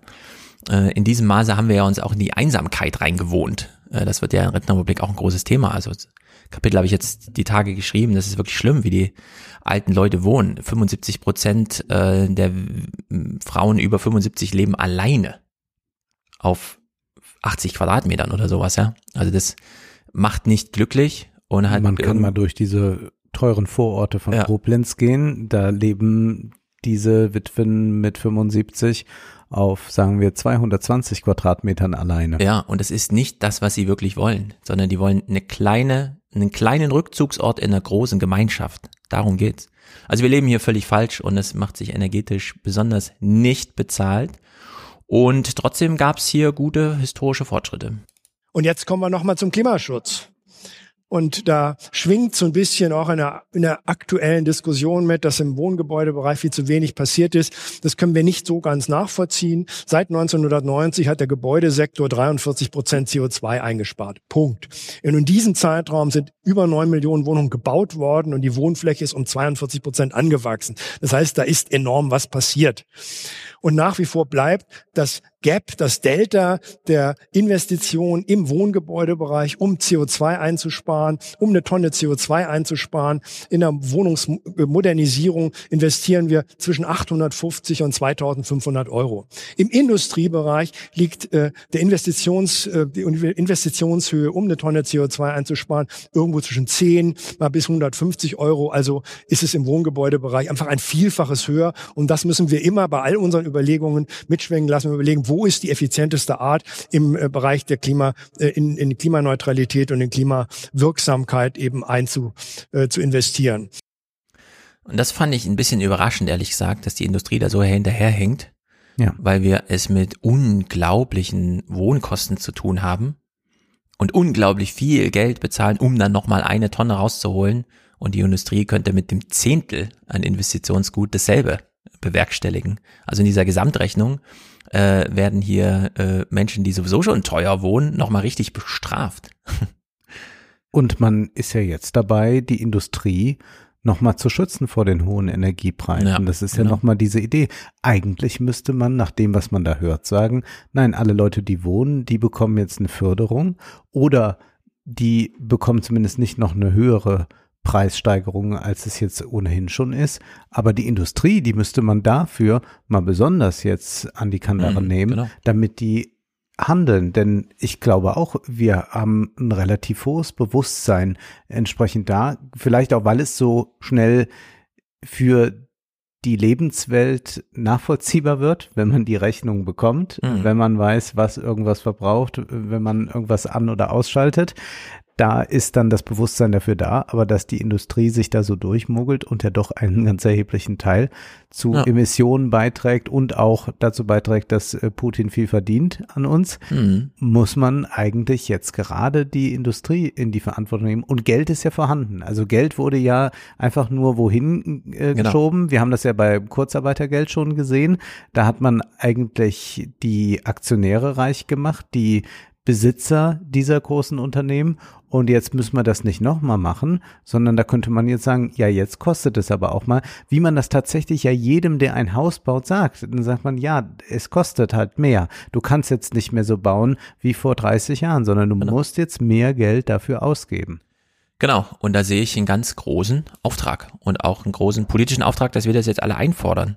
Die Industrie, klar, hier geht es jetzt um Wohnbautag, aber wir haben gerade über Bande erfahren, wie viel Defizit es da noch gibt und das muss jetzt mal eingeklagt werden. Also die Industrie, so wie Südekum sagte, die Preise sind jetzt da, Da kann man jetzt leider nicht rechts und links irgendwas mal mit Zinsen oder so und alles dämpfen. Das führt alles in die Irre. Die Preise sind, wie sie sind. Wir wollten ja auch, dass sie steigen. Jetzt sind sie gestiegen. Und damit muss man jetzt arbeiten.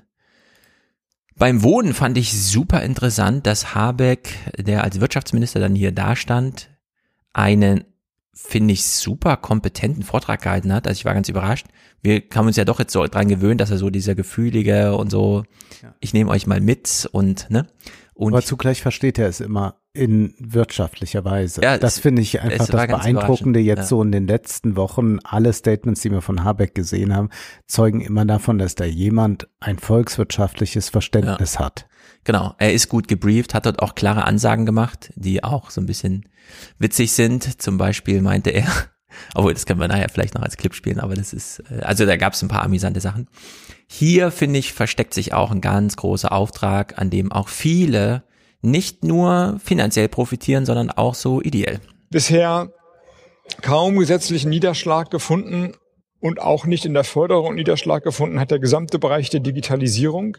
Darüber habe ich aber mit einigen von Ihnen persönlich und mit einigen, die hier nicht da sind, nämlich den Unternehmen, die solche Technik vorhalten, mehrfach gesprochen. Es beginnt natürlich erst einmal damit, dass vielleicht die Thermostate alle vernünftig eingestellt und gewartet werden. Und es endet aber bei weitem noch nicht die Schätzung, dass man durch kluge, intelligente Führung von Wärme oder in diesem späteren Fall dann elektrischen Systemen Energieeffizienzen von bis zu 30 Prozent heben kann. Allein in der Umorganisation, Umstrukturierung von Steuerungs, also ich, wir haben ja auch hier so eine Heizung, da geht man halt hin und drückt so ein paar Knöpfe. Mhm. Und dann stellt man irgendwann so im Frühjahr fest, nee, die muss nicht mehr bei 21 Grad laufen, es reichen auch 19, hier friert niemand und so, ne? Und das passiert aber nicht von alleine. Wir kriegen nur immer diese Rechnung vorgemacht, dass irgendwer im Fernsehen sagt, also nur die Heizung ein Grad runterdrehen, äh, spart uns sechs Prozent der Gasimporte aus Russland. Und dann frage ich mich, ja, dann dreh doch die Heizung runter. Also soll ich das jetzt machen oder kann man nicht einfach mal eine Heizung runterdrehen? Ja, und Habeck hat hier die Zahl aufgemacht, es sind noch 30 Prozent an Effizienz rauszuholen, wenn man das einfach nur mal clever macht. Wenn Oma nicht, oh Mann, mir ist aber warm, ich mache jetzt mal das Fenster auf, weil sie sich nicht an die Heizung traut, ja, weil das halt, nee, da muss ich das anrufen und so. Und das fand ich doch überraschend, weil das bedeutet ja, und da habe ich, frage ich mich seit langem, wo ist eigentlich das Einfallstor? Wir haben dieses Silicon Valley für jeden Scheiß. Also wirklich für jeden Scheiß. Außer fürs Wohnen. Das Wohnen wurde noch nie so richtig disrupted. In, in keiner Weise. Außer, was weiß ich, Glühbirnen, die über WLAN steuerbar sind oder sowas, ne?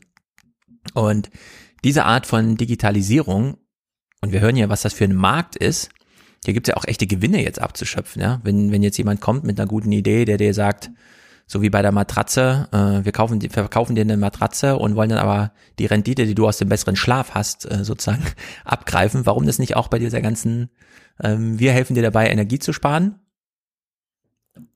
Und die Rechnung gibt's dann in fünf Jahren. Du musst nicht jetzt ad hoc die ganze neue Heizung bezahlen, sondern ja, solche Ideen, irgendwie solche Finanzierungs- äh, Umstrukturierungsideen gibt's ja nirgendwo, aber die bieten sich ja wirklich an, weil 30 Prozent, das ist ja nun wirklich mal eine Marke. Habeck hat dann hier beim Wohnen ähm, mal dieses Ding aufgemacht. Klar kann man sich jetzt auf jedes Dach eine Solarzelle setzen und mit Geothermie und wie auch immer arbeiten. Also unglaublich viel Energie günstig erzeugen. Nur besser wäre es doch, wenn das Wohnhaus selbst Kraftwerk wäre für andere. Also dass man nicht über also Energieverschwendung plötzlich macht, weil man ja eh nur die Sonne dann verschwendet statt Gas, sondern hier steckt auch, finde ich, so eine, so eine kollektive Idee für unsere ganze Gesellschaft dahinter. Volkswirtschaftlich und energiepolitisch stößt man natürlich an eine Grenze, weil wir so einen Hunger nach Energie haben und einen Bedarf an erneuerbaren Energien. Die ganze Industrie will Wasserstoff haben, die ganzen Autos sollen elektrisch fahren, dass wir die Anzahl von Windkraftanlagen und äh, Photovoltaik ja irgendwie in den Griff bekommen müssen und limitieren müssen. Insofern macht es natürlich Sinn, möglichst Effizienz nach vorne zu stellen, also möglichst wenig Energie zu verbrauchen. Und das wäre meine Antwort, ohne die Studie im Detail zu kennen, was individuell aufgeht, also das Null-Emissionshaus schlecht isoliert, aber alles mit erneuerbaren Energien, mag volkswirtschaftlich hoch ineffizient sein. Deswegen wird darüber noch ein bisschen zu streiten sein. Also schlecht isolierte Häuser mit Wasserstoff, der erneuerbar hergestellt wird, statt Gas zu befeuern, ist zwar energetisch neutral, aber die Anlagen müssen ja irgendwo stehen und möglicherweise brauchen wir sie an anderer Stelle. Ja, möglicherweise brauchen wir sie an anderer Stelle. Wir kennen ja den Bedarf äh, der Industrie nach Energie und hier kann das private Haus noch zuliefern und äh, Nachbarn hier in der Nachbarschaft haben auch Solarzellen auf dem Dach und es stellt sich immer wieder raus, wie überraschend es ist, dass man auf der Dachfläche, die einem das normale Haus bietet, dann doch Faktor 5, 6, 7 des eigenen Stroms rausholen kann. Den Schweiß. So viel. Ja, ist mega viel. Also du brauchst ja nur Helligkeit. Im Sommer, wenn die Hitze kommt, wird es ein bisschen weniger. Ähm, also wusste ich auch lange nicht, dass die Hitze da so, man müsste die irgendwie kühlen, ne? Aber allein diese Helligkeit, man kann auch gut mit der Schattenseite von Dächern zum Beispiel arbeiten. Man muss dann nur ein bisschen kombinieren, dass man nicht, weil diese Solaranlagen, wenn man jetzt so vorbeiläuft an so einem Haus, sieht man immer verschiedene Platten oben und der ganze Strom, die ganze Stromerzeugung orientiert sich immer an der gerade am schwächsten beleuchteten Platte. Also man kann nicht aus jedem das Maximum, sondern, ne, und wenn man dann eine Schattenseite und dann bräuchte man so zwei Systeme, also man muss es noch so ein bisschen alles organisieren.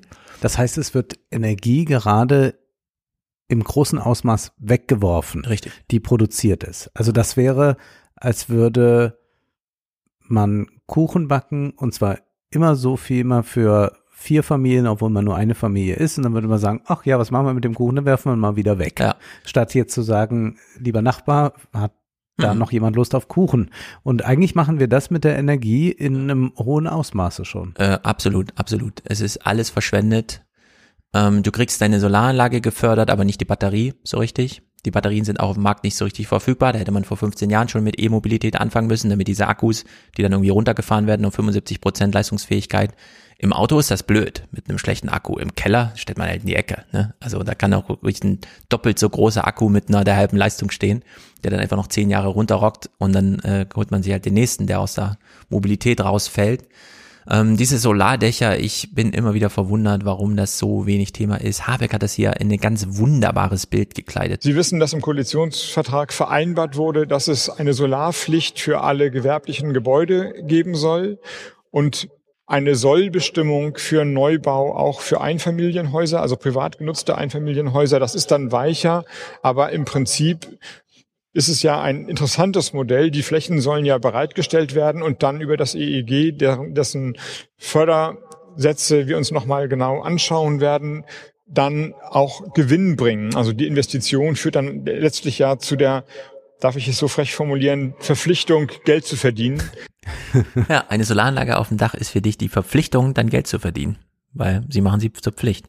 Ich habe ja schon mal diese Rechnung aufgemacht, wenn in Deutschland ein Haus gekauft wird, so für Familien oder sonstiges, dann wird ja eine Grunderwerbssteuer fällig und die ist im Grunde Pi mal Daumen ungefähr doppelt so hoch, wie eine Solaranlage kosten würde. Der Staat würde sich so viel, so erleichtern, wenn man einfach sagt, bezahl um den Betrag weniger Grunderwerbssteuer in dem Maße, in dem du dir eine Solardings aufs Dach haust. da wäre so vielen geholfen, aber klar, damit sind dann halt auch die großen Energieerzeuger aus dem Spiel, ne? Also REW. Würde aber die Wirtschaft auf anderer Weise ankurbeln. Nämlich Genau, auch diese Panels müssen ja produziert und montiert werden. Ganz genau. Da könnte man so viel Bedarf schaffen. Und wir kennen ja den Wohnungsbaubedarf und dann auch den Sanierungsbedarf.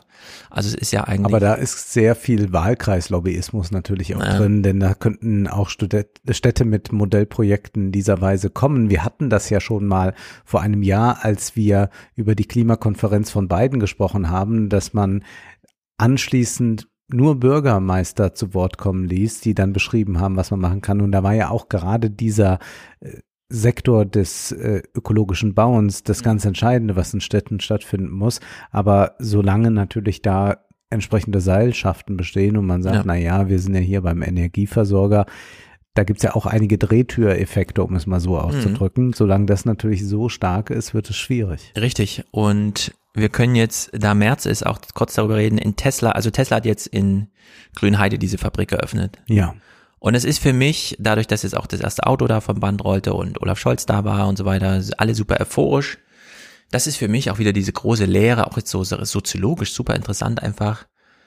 Manchmal hat man es mit Produkten und Projekten zu tun, die kriegt man aus den alten Industrieorganisationen nicht mehr raus. Für die müssen die abgerissen werden und es muss alles neu gegründet werden.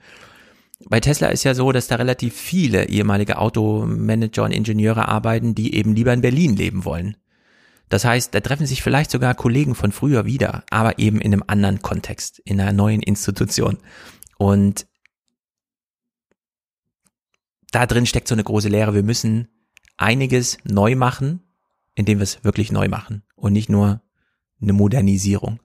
Und das ist hier auch in. Das ist etwas, was die Autokonzerne, die Deutschen ja lange Zeit überhaupt nicht wahrhaben wollten. Jemand wie Herbert Dies, den man jetzt im Sinne der Arbeitnehmer ja. natürlich kritisieren kann, aber jemand wie Herbert Dies hat ja das Potenzial von Elon Musk sehr früh erkannt. Hm. Wird auch jetzt immer wieder auf Elon Musk angesprochen, kürzlich auch im Handelsblatt. Ja, aber Elon Musk hat ja da Vorstellungen, da wissen wir doch, das wird gar nicht realisiert. Und dann sagt dann dies über seinen Konkurrenten Musk, also wir sollten ihn auf keinen Fall unterschätzen. Und dies ist ja angetreten, um diesem doch sehr verstaubten VW-Konzern zu sagen, ihr habt jetzt jahrelang mit dem Dreck Geld verdient. Hm. Da könnt ihr jetzt auch noch sagen, es war eine schöne Zeit, aber fest steht, diese Zeit endet. Ja. Und jetzt ist es an der Zeit, äh, auf E-Mobilität umzusteigen. Und das haben die viel zu spät gemacht. Und jemand wie dies ist dann jemand, der versucht, diesen, diesen Konzern diese Richtung zu bringen, was jetzt nicht gleich bedeutet, dass das ein grüner Konzern wird. Wenn man sich ansieht, er hatte ja die Aktionärsversammlung jetzt, äh, wo hat dies Erfolge verkündet. Natürlich hat man SUVs noch und nöcher verkauft. Ja, und zwar nicht ja. nur in Deutschland, da bitte ich auch mal den nicht ganz so eurozentrischen Blick an den Tag zu legen. In alle Welt verkauft man SUVs, weil alle Welt SUVs liebt. Mhm. Das ist auch ein ganz großes Problem, das wir damit natürlich haben. Aber was sich da deutlich zeigt, ist, dass diese extrem verkrustete Industriepolitik in Deutschland sich jahrelang die Augen verschlossen hat vor dem, was da eigentlich schon längst auf dem Vormarsch ist. Und ja. jetzt versucht man nochmal ganz schnell an die Spitze des Vorsp äh, Fortschritts zu rennen. Mit Elon Musk, da gab es ja damals dieses komische Video auch mit Armin Laschet. Das mhm. sieht jetzt ein bisschen äh, besser aus, wenn äh, die aktuelle Bundesregierung da auftaucht. Aber man muss da ganz klar erkennen, der Erfolg von Elon Musk ist eigentlich ein Zeichen für das Versagen Richtig. deutscher Industriepolitik. Ganz genau. Und wir brauchen hier ganz dringend alles neu von Grund auf. Beispielsweise, weil wir das ganze Heizen einfach mal umbauen müssen. Wir haben im Moment in Deutschland 1,2 Millionen Wärmepumpen. Diese Zahl muss und sollte gesteigert werden auf 6 Millionen im Jahr 2030 den Ausbau und die Befeuerung von Wärmenetzen mit erneuerbaren Energien wäre als zweites zu nennen. Damit verbindet sich ein Quartiersansatz, dass wir die Wärmeversorgung nicht immer nur über die Einzelbefeuerungsanlage betrachten werden, sondern die Synergien, die möglichen Synergien, die im System sind, versuchen zu heben. Vorbild sind beispielsweise skandinavische Städte, die ja zwar früher damit angefangen haben, aber die durch systemischen Aufbau der verbundenen Systeme, die verschiedenen Energiequellen, die verfügbar sind, Abwärme, Abwasserwärme, industrielle Wärme, ähm, aber auch Solarthermie, Geothermie oder Biomasse verbunden haben in ein System. Das ist der das ist, glaube ich, nicht so schwer zu sehen. Und hier rede ich ja vor einem Fachpublikum.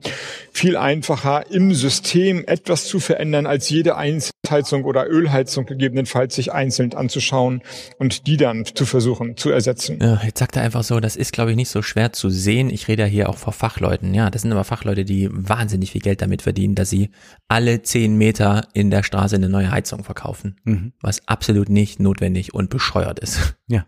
Und aber immer weiter passiert. Es ist einfach grotesk. Ja. In dem, also wir sitzen hier gerade in einem Dachgeschoss äh, von sechs Reihenhäusern.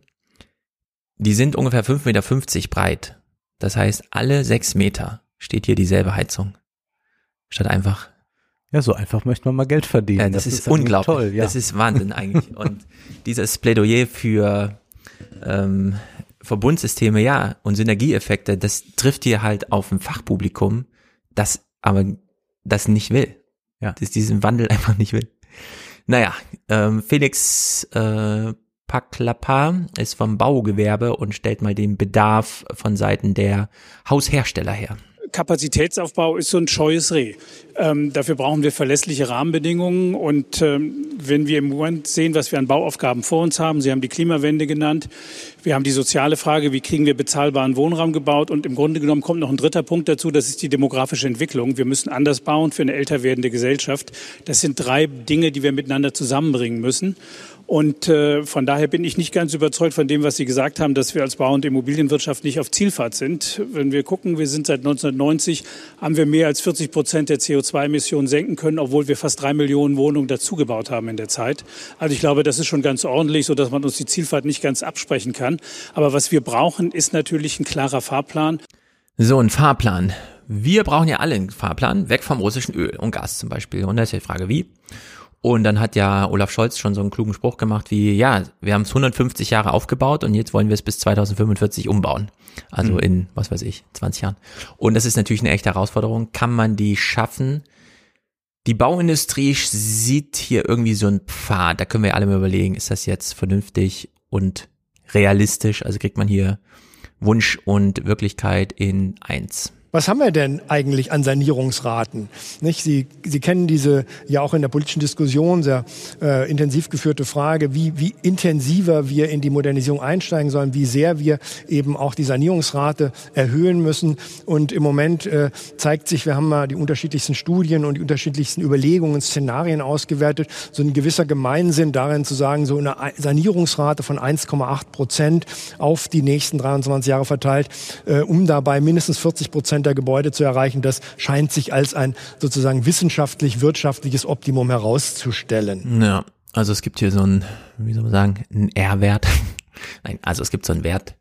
1,8 Prozent Sanierung über 23 Jahre bringt dann irgendwie, und dann sind wir 2045 so bei 40 Prozent saniert. Frage ist, Sanierung wohin? Gas ist ja bis heute immer noch die beliebteste Heizung. Die kann man dann in Wärmetauscher umwandeln. Man buddelt also ein Loch und holt sich Wärme aus der Tiefe.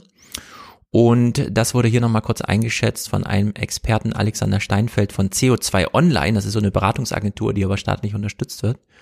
Wie ist das jetzt tatsächlich? Also das ist jetzt der Wunsch. Die haben so durchgerechnet, ja, so 1,8 Prozent über 23 Jahre. Das heißt, wenn man heute jemanden ausbildet in dem Beruf, kann man den 23 Jahre dann einsetzen für diese Tätigkeit. Lohnt sich also für die mhm. Industrie, sowas zu machen. Wo stehen wir aber gerade? Beispielsweise bei der Frage Heizungsaustausch das waren im vergangenen Jahr ungefähr 300.000 neue Heizungen, die, die eingebaut wurden. Ist das die Geschwindigkeit, in der das gerade funktioniert? Also die Sanierungsrate liegt gerade bei 1%, aber sie sollte eher bei 2 oder 3% liegen. Moment, also 1%, das heißt eine von 100, eine von 100 Heizungen wird zurzeit jedes Jahr ausgewechselt in Deutschland. Ja, das ist, das ist auch eine, eine schwierige Sache. Also es werden noch zu wenig äh, Heizungen ausgetauscht. Sanierung bedeutet äh, ja nicht nur der Heizungstausch, sondern mhm. auch andere Sanierungsmaßnahmen. So, ja. da kann ich aber auch nochmal die Zahl bringen, die ich das letzte Mal schon genannt habe. Die Gasheizung, die ich neu mache, weil die alte kaputt ist, kostet 10.000 Euro die Wärmepumpentechnik, die natürlich viel besser wäre, ökologischer wäre, kostet 30.000. Mhm. Und da gibt es keine Förderung dann. Die bekommt dann eher die Industrie. Ja. Und dann ist ja vollkommen klar, dass jeder sagen wird, da mache ich für 10.000 Euro eine Heizung, denn wer gibt einfach 20.000 Euro mehr aus? Äh, so sehr kann dann auch Putin nicht pressieren, dass man das macht.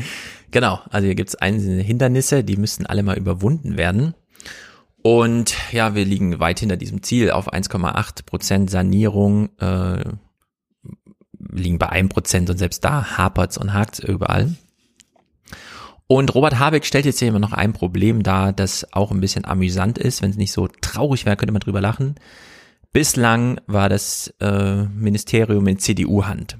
Und wir haben alle mitbekommen, dass kurz nach der Bundestagswahl die neue Regierung war gerade so im Amt, da gab es im Januar die Ansage, die KfW fördert jetzt nicht mehr diesen 55er, was weiß ich, im Vergleich zu 1990 sind die Häuser 55 Prozent effektiver und dafür gab es eine Förderung. Dieser Topf ist leer. Und jetzt steht Robert Habeck hier auf der Bühne, so ein Monat später. Die, der Schock sitzt den alle noch in den Knochen, weil die da auch wirklich drohten, diese ganzen Aufträge nicht mehr zu bekommen. Ja? Also es war so richtig, 20 Milliarden Förderungen sind weg und damit auch sehr relativ viele Aufträge. Haben wir jetzt Überkapazitäten? Was machen wir jetzt und so überhaupt? Und jetzt steht Robert Habeck auf der Bühne und sagt mit den ganzen Anwesenden mal Folgendes. Und ich wundere mich ein bisschen als neu Minister für die Verantwortung für Bauen und Sanieren, dass man zwölf Jahre lang auf offensichtlich, und ich sage, wenn ich so frech sein darf, aus der Bauwirtschaft auch nicht gewarnt hat, dass die Standards vielleicht mal angepasst werden müssten. Denn die Zahlen sind ja da gewesen. Man hat ja gesehen, wie der Hochlauf da ist. Und ich fände es einen guten Deal, wenn ich den so vorschlagen darf, dass ich mit offenem Ohr auf alle Anliegen der Bauwirtschaft höre, die Studien lese, mich jeder Kritik stelle, fände es aber nicht eher rührig, wenn die Bauwirtschaft selber mich darauf hinweist oder die Politik darauf hinweist, wo irgendwo Mitnahmeeffekte sind. So. Es war eh schon Standard, so zu bauen. Niemand ja. hat mehr ein uneffektiveres Haus haben wollen. Gleichzeitig hat die Industrie beim Bundeswirtschaftsminister Peter Altmaier nie Bescheid gesagt, dass man eigentlich diese Förderung nur noch mitnimmt. Man baut eh schon nach dem Standard, also hier wird gar nichts mehr motiviert oder so, sondern es ist alles schon einge Im Prinzip, wie man bei einem Auto nicht nochmal dran schreibt, ist mit Anschnallgurt. Äh, genau, ja, klar. so ungefähr. Und Peter Altmaier hat es aber auch nie mitbekommen oder wollte es nie wahrhaben. Also wir haben es hier mit einem gigantischen Lobbyerfolg offenbar zu tun. Das ist ewig lang diese in zig Milliarden Höhe diese Förderung gab für etwas, das sowieso schon Normalfall ist, das also gar nicht förderwürdig ist und auch nur die Preise hochgetrieben ja. hat, weil die Mitnahmeeffekte, die er hier unterstellt, liegen natürlich auf Seiten derjenigen, die die Rechnung am Ende schreiben. Und das macht mich und, richtig ja. wütend, denn die CDU tut ja gerade in den Talkshows so, inklusive Röttgen oder Jens Spahn oder Altmaier, als habe sie seit 20 Jahren nicht mehr regiert und als sei das jetzt alles, dass wir abhängig sind von Putin, der Ampelkoalition in die Schuhe zu schieben, was ja einfach kompletter Irrsinn ist. Und eigentlich müsste man genau diese Dinge, die jetzt hier gesagt werden, sofort als Waffe gebrauchen im Talkshow-Krieg und sagen, Richtig. nein, ihr habt mit eurer Verbindung zur Bauwirtschaft, um nicht zu sagen mit euren Korruptheiten zur Bauwirtschaft, habt ihr dafür gesorgt, dass wir eine so hohe Abhängigkeit von russischem Gas, von russischem hm. Öl haben. Richtig, richtig, richtig.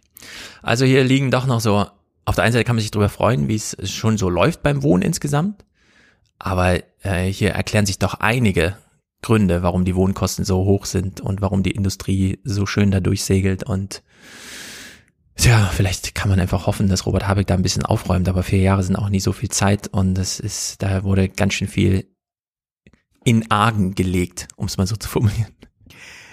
Wir sind jetzt an einem Punkt angelangt, bei dem wir auf äh, zwei Themen, die wir eigentlich ansprechen wollten, verzichten müssen, damit der Podcast nicht unendlich lang wird. Mhm. Wir können aber schon mal sagen, es geht das nächste Mal um das Gehirn aus äh, zwei sehr unterschiedlichen Perspektiven und auch ohne, dass wir das miteinander abgesprochen haben. Mhm um meines anzuteasern, es geht darum, wie man, wenn man sich gar nicht mehr bewegen kann, trotzdem kommunizieren kann. Da gibt es äh, neue Forschungserfolge. Wir werden äh, darüber ausführlich sprechen, auch einige philosophische Fragen aufwerfen, auch ein bisschen fragen, was ist der Stellenwert von Familie, was bedeutet eigentlich Lebensqualität, ein ganz interessantes Thema. Und du wirst unser Gehirn aber outsourcen.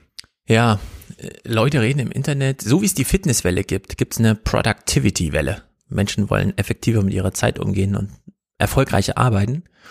Und da gibt's ein Tool, um das dreht sich viel, Notion. Ich habe auch letztes Mal und dieses Mal meine Podcast-Notizen schon in dieser App, inklusive der meisten Clips und so weiter. Ich werde es auch mit verlinken, da kann man sich schon mal. Ich habe es mir schon angeguckt, es sieht toll aus. Ich sitze ja einfach mit drei ausgedrückten mm. Word-Dateien hier vor dir, um Zitate, die ich vorlesen will, parat zu genau. haben. Aber es ist noch nicht so schön bunt wie in deiner Welt. Genau, also wenn euch das interessiert, könnt ihr schon mal dann anklicken. Ich werde es verlinkt haben.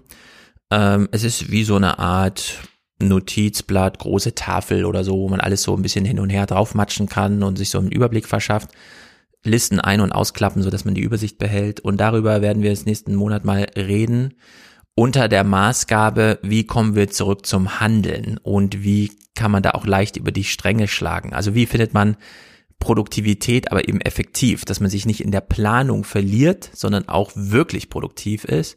Ich habe an mir jetzt gemerkt, dass ich die letzten Monate doch ganz erpicht war, darauf solche Videos zu sehen, ganz viel in meinem Leben auch so umgebaut habe um beispielsweise Mails, die ich noch schreiben will, schon mal anzukündigen, dass ich den Leuten schreibe, ich jetzt gerade kann ich nicht, aber sei dir klar, morgen Abend schicke ich dir eine Mail. Und dann kommt die aber auch wirklich morgen Abend, weil ich mir das nämlich überall als Notiz und Erinnerung und Pipapo einfach rausorganisiere aus meinem Kopf in dem Vertrauen, dass es zur richtigen Zeit dann mich schon wieder erreicht. Und es klappt erstaunlich gut. Also es ist, es wird nächsten Monat auch so ein Hin- und Herhangeln zwischen, wir machen uns lustig darüber, wie Influencer darüber reden, was sie tun auf der anderen Seite steckt aber auch ein echter Mehrwert. Du willst drin. schon deine 12 Rules for Life, willst du uns schon anbieten hier. Ja. ja, so ungefähr. Ein paar Thesen stecken schon dahinter. Also es geht ganz konkret so um äh, Software als Second Brain. So wie man bei Harry Potter mit Zauberstäben am Kopf so einzelne Gedanken rausholt und erstmal irgendwo hin parkt, später wieder aufgreift. Also wie man so eine Kombination dann schafft. Ähm, wie gesagt, es ist auf der einen Seite eine Spielerei, viele übertreiben es. Ich finde, es gibt ein paar praktische Nutzen und man muss klare Grenzen ziehen, aber es ist insgesamt ein amüsantes Thema, von dem ich glaube, dass es dann doch viele tangiert. Mhm. Und zwar ganz konkret. Das passt doch dann ganz gut, dass wir jetzt noch kurz über das South by Southwest Festival oder Konferenz sprechen wollen. Da ist die Gaming, Film und Digitalelite zu Gast, hält dort Vorträge. Wir tun das nur in sehr abgespeckter Form jetzt rezipieren. Amy Webb war dort, hat einen Vortrag gehalten und jetzt haben wir schon von Schnittstellen gehört, äh, Gedanken outsourcen, woanders ablegen, aber vieles wächst auch hier zusammen. In ihrem Vortrag sagt sie Folgendes. Computers and biology are becoming one.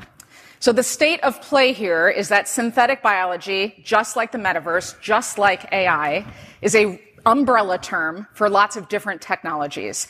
It's a relatively new interdisciplinary field of science that combines engineering, design, computers, and biology. And researchers design or redesign organisms to give them, you know, new or better purposes. And I think 10 years from now, we're going to be talking about synthetic biology the way that we're talking about artificial intelligence today. Synthetische Biologie. Ich hm. fühlte mich ein bisschen erinnern an die 90er Jahre, wo man schon ganz stark Computer und Gehirn zusammen dachte. Und jetzt geht es aber weiter, wenn sie zum Beispiel schildert, was man eigentlich mit Daten machen kann oder wie man Daten speichern kann. Hardware, which is computers, and wetware, which is biology, are merging. That might give you the heebie-jeebies Um, but wait until you hear what Microsoft is working on. So the metaverse, it's going to take a whole bunch of storage, right? We're creating all of this stuff. DNA can store digital information in a space that is orders of magnitude smaller than data centers are today. So researchers at Microsoft and the University of Washington have made a fully automated system to store and retrieve data like pictures and videos and documents and things like that in manufactured DNA, kind of like nature's hard drive. Hm, klar, DNA klingt natürlich erstmal nach Wetware, so. Mhm. Aber in dem Falle wäre es ja wirklich einfach ein Datenspeicher, bei dem uns egal ist, wie er funktioniert, dass er so funktioniert wie unser, okay. Äh, ja, da ist auf jeden Fall noch viel rauszuholen. Ich äh, gibt jetzt diese neue Apple Hardware, also ja mit diesem M1 Chip und dann nochmal M1 Ultra, wo sie den M1 Max und Pro dann irgendwie nochmal so kombinieren, dass sie 2 mit 2,5 Terabyte Datenverbindungsgeschwindigkeit miteinander so kombinieren. Und ich sehe mir das halt auch so an, habe überhaupt keinen Use Case dafür und denke mir aber, naja, vor zehn Jahren hatte man auch keinen Use Case für das Smartphone mit unendlicher Power. Und was macht man heute? Auf die Schnelle mal kurz Videoclips zusammenschneiden, in die Welt schicken und so. Und ich bin sehr gespannt, was aus dieser Apple Software, die sowieso schon mal bei kreativen Menschen auf dem Wunschzettel steht, was, was einfach so als nächstes kommt, so mhm. insgesamt, mhm. ne? Und wenn die jetzt mit sowas hier um die Ecke kommen, das sind ja auf Seiten der Technik solche Effizienzvorsprünge, dass man daraus, äh, dass sich fast von alleine irgendwas ergibt dann. Wo du gerade von Apple sprichst, sag doch noch ganz schnell etwas, was immer wieder jetzt diskutiert wurde, nämlich dass Apple uns mit Spionen ausgestattet hat, ja. ohne es eigentlich so richtig zu wollen, denn das ist ja auch noch ein wichtig, äh, wichtiges technisches Thema. Genau, wir machen das mal ohne Clips. Ich habe es jetzt auch gar nicht groß vorbereitet, aber es ist auf jeden Fall ein mega Thema, auf das wir dann auch nochmal zu sprechen kommen, wenn es handgreiflich wird, weil das wird es irgendwann. in Amerika haben sich die ersten Models beklagt, dass sie, ohne es zu wissen, von AirTags verfolgt werden. Und da fragt man sich so, wie was AirTags verfolgt? Mhm. Apple hat im Angebot, und ich habe sie auch im Einsatz, zum Beispiel im Schlüsselanhänger, im Schulranzen meiner jüngeren Tochter und in meinem Portemonnaie, kleine Chips, nicht wirklich Chips, ungefähr so groß wie ein 2-Euro-Stück, ein bisschen dicker, und die funken. Äh, und zwar alle iPhones an, die sie sehen. Und es gibt viele iPhones, also haben sie viel Kontakt zu iPhones und sie sammeln von den iPhones die Information, wo bin ich hier gerade? Und darüber findet man dann immer sein Portemonnaie, weil das liegt dann irgendwo im Park. Und sobald es Kontakt hat zu einem iPhone, sagt es Bescheid, hier bin ich. Und ich kann dann über mein iPhone Verbindung zu diesem Chip herstellen. Und zwar ganz oft weitergeleitet über ganz viele ähm, andere iPhones, mit denen ich gar nichts zu tun habe.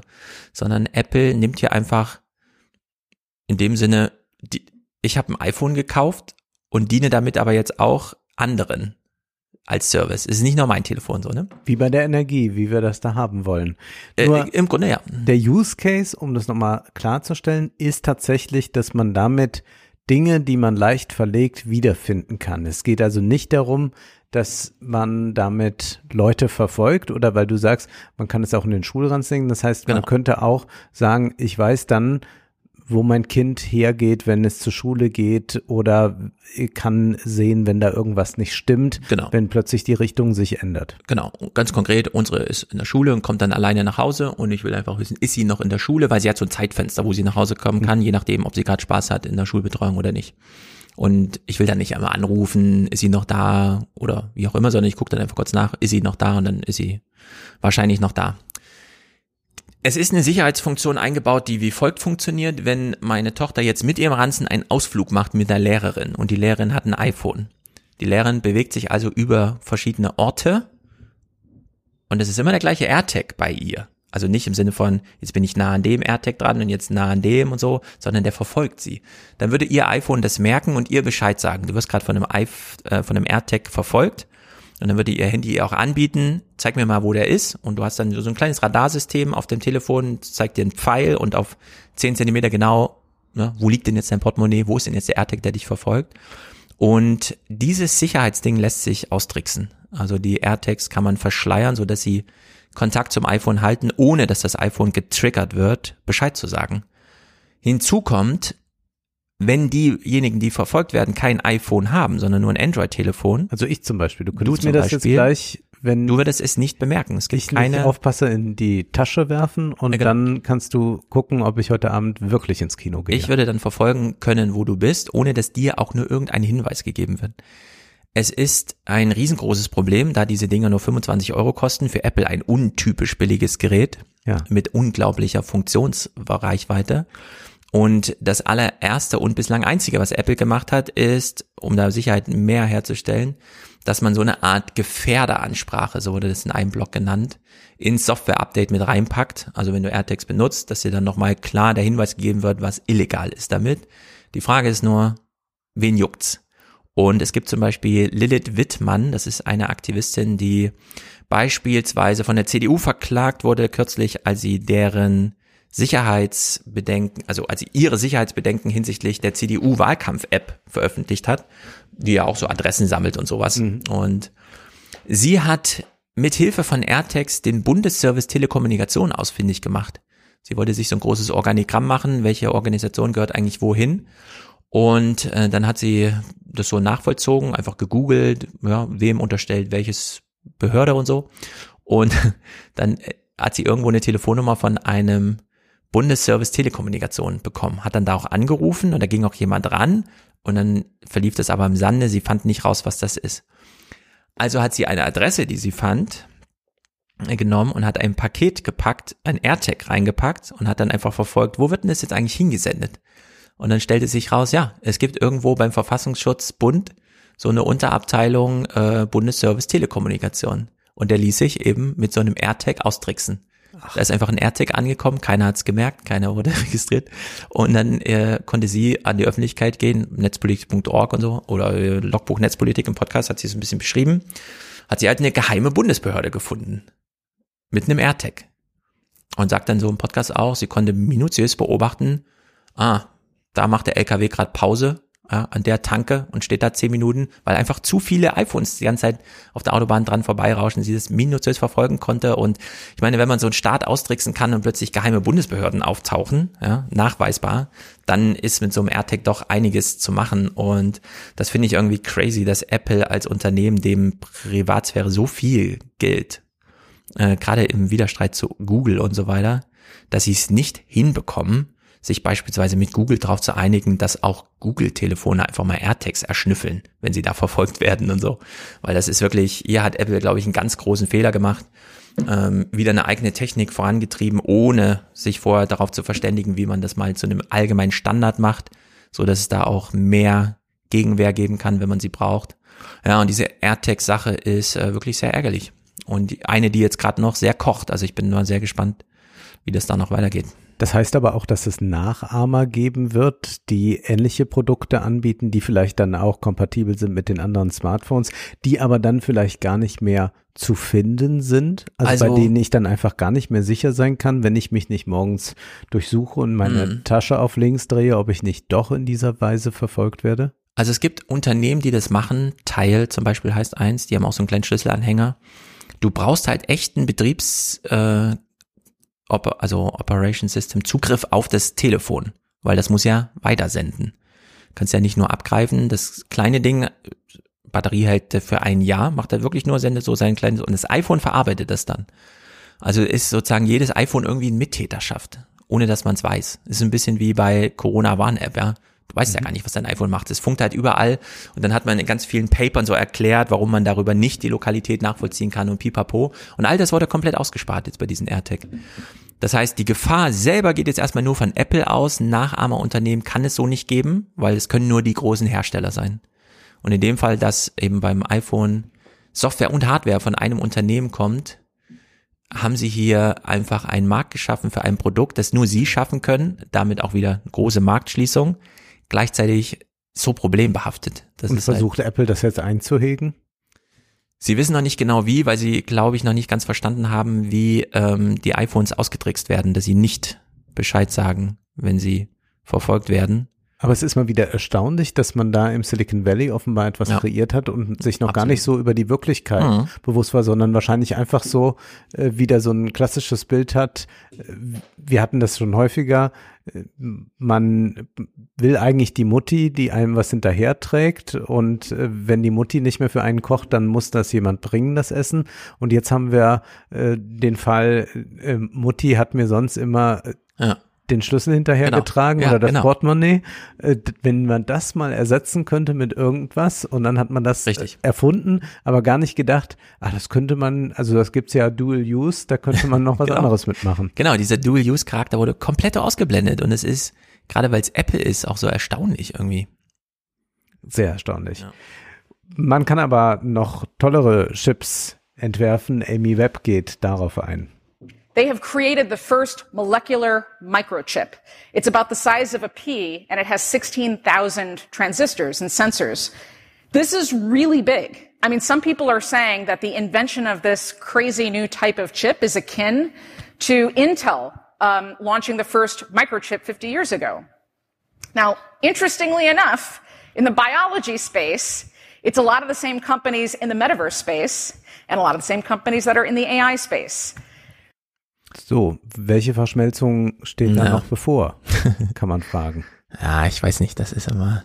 Ich will dann den Neuralink von Elon Musk auch mal sehen und so. Das ist immer alles noch so ein ja, wir werden ja auf das äh, noch eingehen, in, dann in der nächsten Folge nicht um Neuralink, aber wo das wirklich passiert. Mhm. Und wenn man diese Leute dann auch hört, die halten natürlich von Elon Musk überhaupt nichts, sondern sagen, das ist überhaupt keine Forschung, sondern der versucht einfach äh, nochmal ein neues Produkt zu kreieren, das er verkaufen kann. Ja.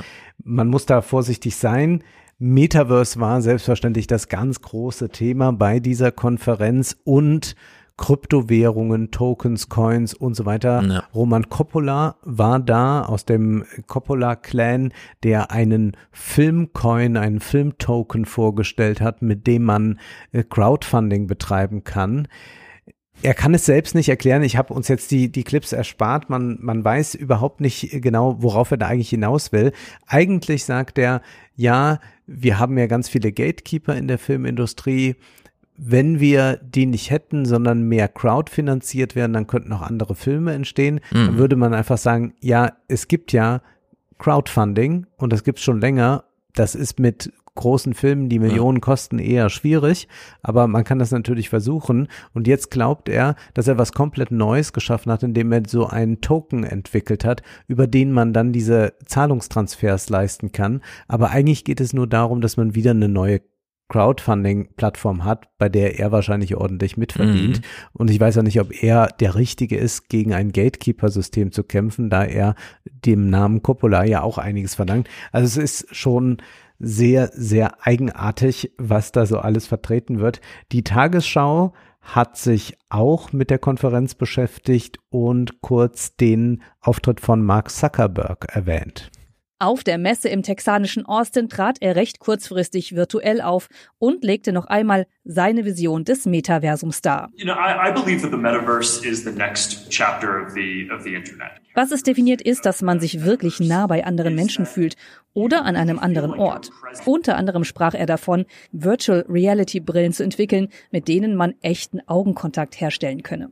Mark Zuckerberg will nicht unter Leute, er hat eigentlich so ein, so, ein, so, ein, so, ein, so ein Putin-Problem, würde ich fast sagen. Er will nicht unter Leute. Er sagt, jetzt muss ich mal eine Brille herstellen, mit der ich einen Augenkontakt herstellen kann, wo man einfach sagen kann, dann trifft dich doch mal mit jemandem. Und das ist übrigens meine große Erfahrung jetzt im März. Ich hatte ja ganz viele Veranstaltungen. Mhm. Es ist richtig toll, auf echte Menschen zu treffen, nicht in Webcams zu ja. blicken, sich mit denen zu unterhalten. Und das sind zum Teil ganz berührende oder lustige Begegnungen. Und man kann aber auch bei allen Leuten merken, die man trifft, und oft sind es ja ganz kurze Begegnungen, weil man gar nicht allen gerecht werden kann, wenn da mhm. viele Leute stehen, dass man doch bei allen merken kann, es sind alle sehr froh, endlich mal wieder etwas leibhaftig zu erleben und leibhaftig ja. wirklich so begriffen, wie es gemeint ist. Denn zu glauben, man könnte das durch das Digitale ersetzen, ist einfach ein Irrglaube, weil dann können wir längst alles aufgeben. Dann brauchen wir auch nie mehr ein Konzert mhm. zu, äh, gehen, weil wir haben ja unsere wunderbaren Streaming-Anbieter mit allen Aufnahmen der Welt, ja. die wir eh nie hören können. Aber dass das nicht das Eigentliche ersetzt, das ist das Erstaunliche, was sich jetzt hier ganz klar zeigt und man sieht auch gleich, welche äh, Energie in dem Sinne man wieder daraus äh, ziehen kann, dass man es mit einer Begegnung zu tun hat, die in anderer Weise auch hängen bleibt als die nur digitale Erfahrung. Hm. Ja, also ich will es ganz deutlich sagen, Corona ist jetzt äh, hier vorbei. Ich will auch nicht mal und so irgendwelche Kommentare dazu. Äh, ich werde es dann mehr über den Fernsehpodcast organisieren, aber auch hier die Ansage. Mein Plan ist jetzt, jeden zweiten Mittwoch gibt's hier Hörertreffen in Frankfurt. Wir lungern rum vor der EZB oder was auch immer, da wo man halt in Frankfurt so rumlungert. Es gibt viele Orte, wo man ganz tolle Abende miteinander verbringen kann. Es fehlt nur noch ein bisschen so die Wärme abends, dass man dann doch mal so bis halb neun noch draußen einfach rumsitzen kann, Sonnenuntergang, Skyline und alles. Und äh, es hat mir sehr gefehlt und das kann man jetzt einfach machen und ich finde, das muss man auch machen, äh, aber eben völlig zwanglos, ne? So, dass man einfach und wir denken, nicht absagen muss oder so, sondern man ist dann halt einfach da oder nicht da. Irgendwer kommt immer und so. Wir können das schon mal sagen. Wir denken darüber nach, dass wir vielleicht Ende des Jahres unsere Abschluss, Jahresabschlusssendung ja. äh, vor Publikum Richtig. machen. Wir würden die Details dann äh, zu gegebener Zeit noch bekannt geben. Wir haben aber diese Idee oder du hattest die Idee jetzt gehabt und wir haben eben nur ein paar Minuten drüber gesprochen, was ich an sich sehr gut finde und äh, das ist sehr wichtig jetzt, sich zu treffen, mit Leuten zu Veranstaltungen zu gehen. Die Veranstaltungen sind immer noch ziemlich leer auch zum ja. Teil, also nicht alles. Das war jetzt beeindruckend bei der Lit Cologne, wie viele Leute da sind. Aber wenn man mal so guckt in der Philharmonie oder so, wie wenig äh, da ja. äh, gerade gebucht ist, weil alle Leute vorsichtig sind. Ich würde sagen, es ist wirklich heilsam, das jetzt mal wieder an den Tag zu legen, ja. damit man nicht in so eine Zuckerberg-Ideologie ah, reinkommt. Scott Galloway, sehr gut. Ich warte ja. diesen Clip an und dann will ich noch was sagen, was Scott Galloway immer gesagt hat. Okay. Scott Galloway glaubt auch an das Metaverse, aber es wird nicht Mark Zuckerberg froh machen. Ja, genau. Wirtschaftsprofessor und Podcast-Host Scott Galloway sprach auf der South by davon, dass er glaube, dass das Metaversum von Mark Zuckerberg versagen werde. The Zuckerverse fails. Stattdessen sieht er eine andere Firma in diesem Rennen ganz vorne. And that is Apple. Es ist Apple. Mit ihrem App Store haben sie das, was einem Metaversum am nächsten kommt. Ich glaube auch nicht, dass es visuell sein wird, wie in Videospielen, sondern auditiv. Die Kopfhörer, die wir jeden Tag anziehen, mit denen wir telefonieren oder Podcasts hören, das kreiert ein Level an Intimität. Das treibt das Metaversum mehr an als das Visuelle. Wird das Metaverse auditiv? Das ist eine interessante Überlegung, denn bislang Mhm. haben wir ja immer diese komischen Videos gesehen. Mark Zuckerberg als Fantasievogel springt da durch irgendwelche Konferenzen, wo man denkt, naja, das ist ja auch nicht mein ästhetisches Mhm. Empfinden. Jetzt sagt Galloway, auditiv könnte es sein. Das ist sowieso was, woran wir uns auch sehr gewöhnt haben. Wir haben Stimmen im Ohr, auch die uns gerade hören, haben Stimmen im Ohr. Ja, richtig. Also dieses Argument von Scott Galloway, ich konnte es auch erst nicht so richtig, hm, ja, aber jetzt ist es auch in seinem Pivot-Podcast so oft. Und ich bin ja nun auch in so eine Rolle reingerutscht. Also sagen wir mal so, es gab ja immer diesen Streit, Mac oder Apple, was benutzt man eigentlich? Für mich war immer klar, also ich bin mit Windows sozialisiert. Für mich ist immer noch alles Windows. Also dieser Computer hier, äh, dieser Podcast hier entsteht auf Windows-Computern. Aber ich bin das erste Mal in meinem Leben äh, High-End ausgerüstet. Also ich habe die Apple AirPods Pro, damit die besten AirPods, die es gibt. Ich habe die neue Apple Watch, die 7er und ein iPhone 13. Also ausgereizt im Sinne von, dass man, es ist doch erstaunlich, für ungefähr, ein bisschen weniger als 2000 Euro an diesem Punkt angekommen ist, wo man auch Milliardäre nicht besser ausstatten kann als jedermann. Und meine Erfahrung ist, dass Scott Galloway absolut recht hat. In einem Ausmaß, das ich selber noch nicht so richtig einschätzen kann, weil diese, diese Integration von der Uhr und den AirPods, also dass ich einfach immer die AirPods dabei habe und dann auch in meine Ohren stecke, ohne das nicht mal bei der Maske. Du hast kein Kabel, nichts. Ob die Maske schon steckt oder nicht, AirPods rein, AirPods raus, Maske absetzen, ist nie ein Problem, weil, und so, ne? Vorher mit den Kabeln alles kreuz und quer. So, und dann, aber, und deswegen ist dieses Argument, es nicht nur zu sagen, Apple hat damit einen wirtschaftlichen Erfolg, sondern es ist auch ein Anti-Metaverse zu Mark Zuckerbergs Vorstellung. Denn bei Mark Zuckerberg ist das Metaverse selbst schon alles. Also da steckt die ganze Sozialität drin. Während Apple mich einfach nur unterstützt bei meinem eigentlichen sozialen Metaverse mit dem, wo ich Hilfe brauche. Also Organisation von allem Möglichen. Dass ich niemals, ähm, dass plötzlich alles so zu Termin wird. Vorher hatte man ja immer so einen, ja, einen Kalendereintrag, also dafür ist schon eine gewisse Hürde notwendig. Jetzt habe ich Ja. für jeden kleinen Scheiß so eine Erinnerung, die ich mir einfach kurz in die Uhr einspreche und es strukturiert einfach meinen Tag grundsätzlich durch. Nicht nur kann ich damit mein soziales Leben besser organisieren, sondern ich kann auch das, was Arbeit ist und mich von meinem sozialen Leben abhält, viel besser und viel schneller und viel effektiver wegarbeiten, sodass ich viel mehr Zeit dafür habe. Und diese Sicht auf die Dinge, also nicht das Metaverse als, und damit kolonialisieren wir jetzt das ganze, dein ganzes Leben, sondern dieses ähm, Assistierende. Ja, dass man auf dem iPhone wirklich alles machen kann, bis hin zu, ich bin grad hier, du bist grad hier. Du musst mir aber nicht sagen, wo du bist, weil ich sehe es ja. Und selbst wenn du dich bewegst, weiß ich trotzdem noch den richtigen Weg zu dir. Also du brauchst keinen statischen Punkt, da treffen wir uns, sondern wir bewegen uns in einer Stadt aufeinander zu. Ohne weitere Koordination treffen wir uns auf kürzesten Wege. Äh, genau da, wo es für alle am günstigsten ist, ja. Also solche Sachen. Das ist mit dem iPhone einfach wahnsinnig einfach zu machen. Äh, eine Familie zu organisieren, dieser ganze Kram, äh, ja, das ist einfach, äh, also Scott Galloway hat da absolut recht. Das ist, ähm, das ist das Metaverse, glaube ich. Also da, wo ich es auch akzeptiere. Während dieses ganze Mark Zuckerberg-Ding, wir sitzen zu Hause mit einer Brille auf dem Kopf. Nee. Und das merkt man auch relativ zügig. Das ist Einsamkeit. Äh, da kommt auch nichts bei rum. Dieser Augenkontakt, ist uns wirklich der Augenkontakt so wichtig, wenn wir beieinander sind? Geht es nicht dann doch auch um die Antizipation, die Ermöglichung von echten Körperkontakt und diesem Spiel darum, findet er statt oder nicht, ja, und so, solche Sachen.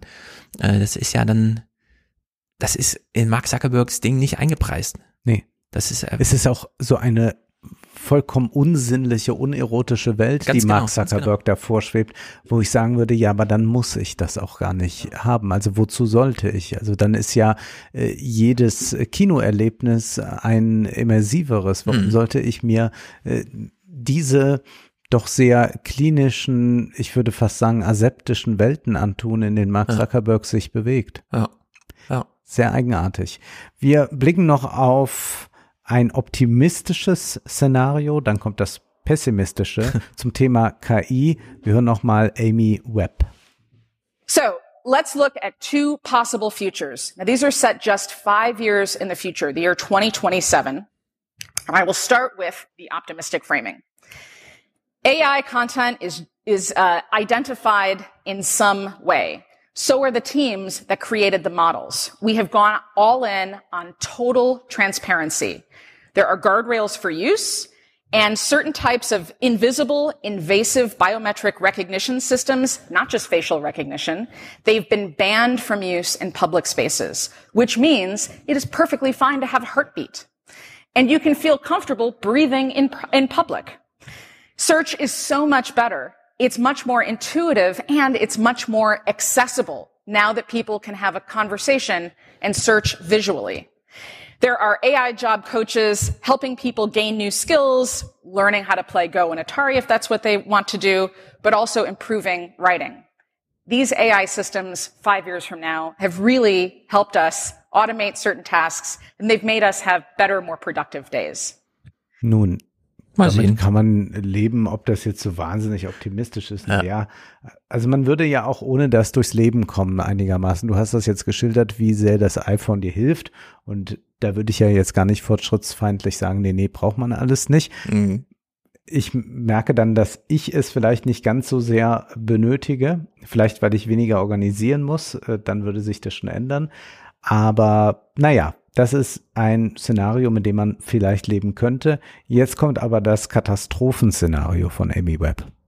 And now let's flip the coin and go on to the catastrophic scenario, which again, five years into the future.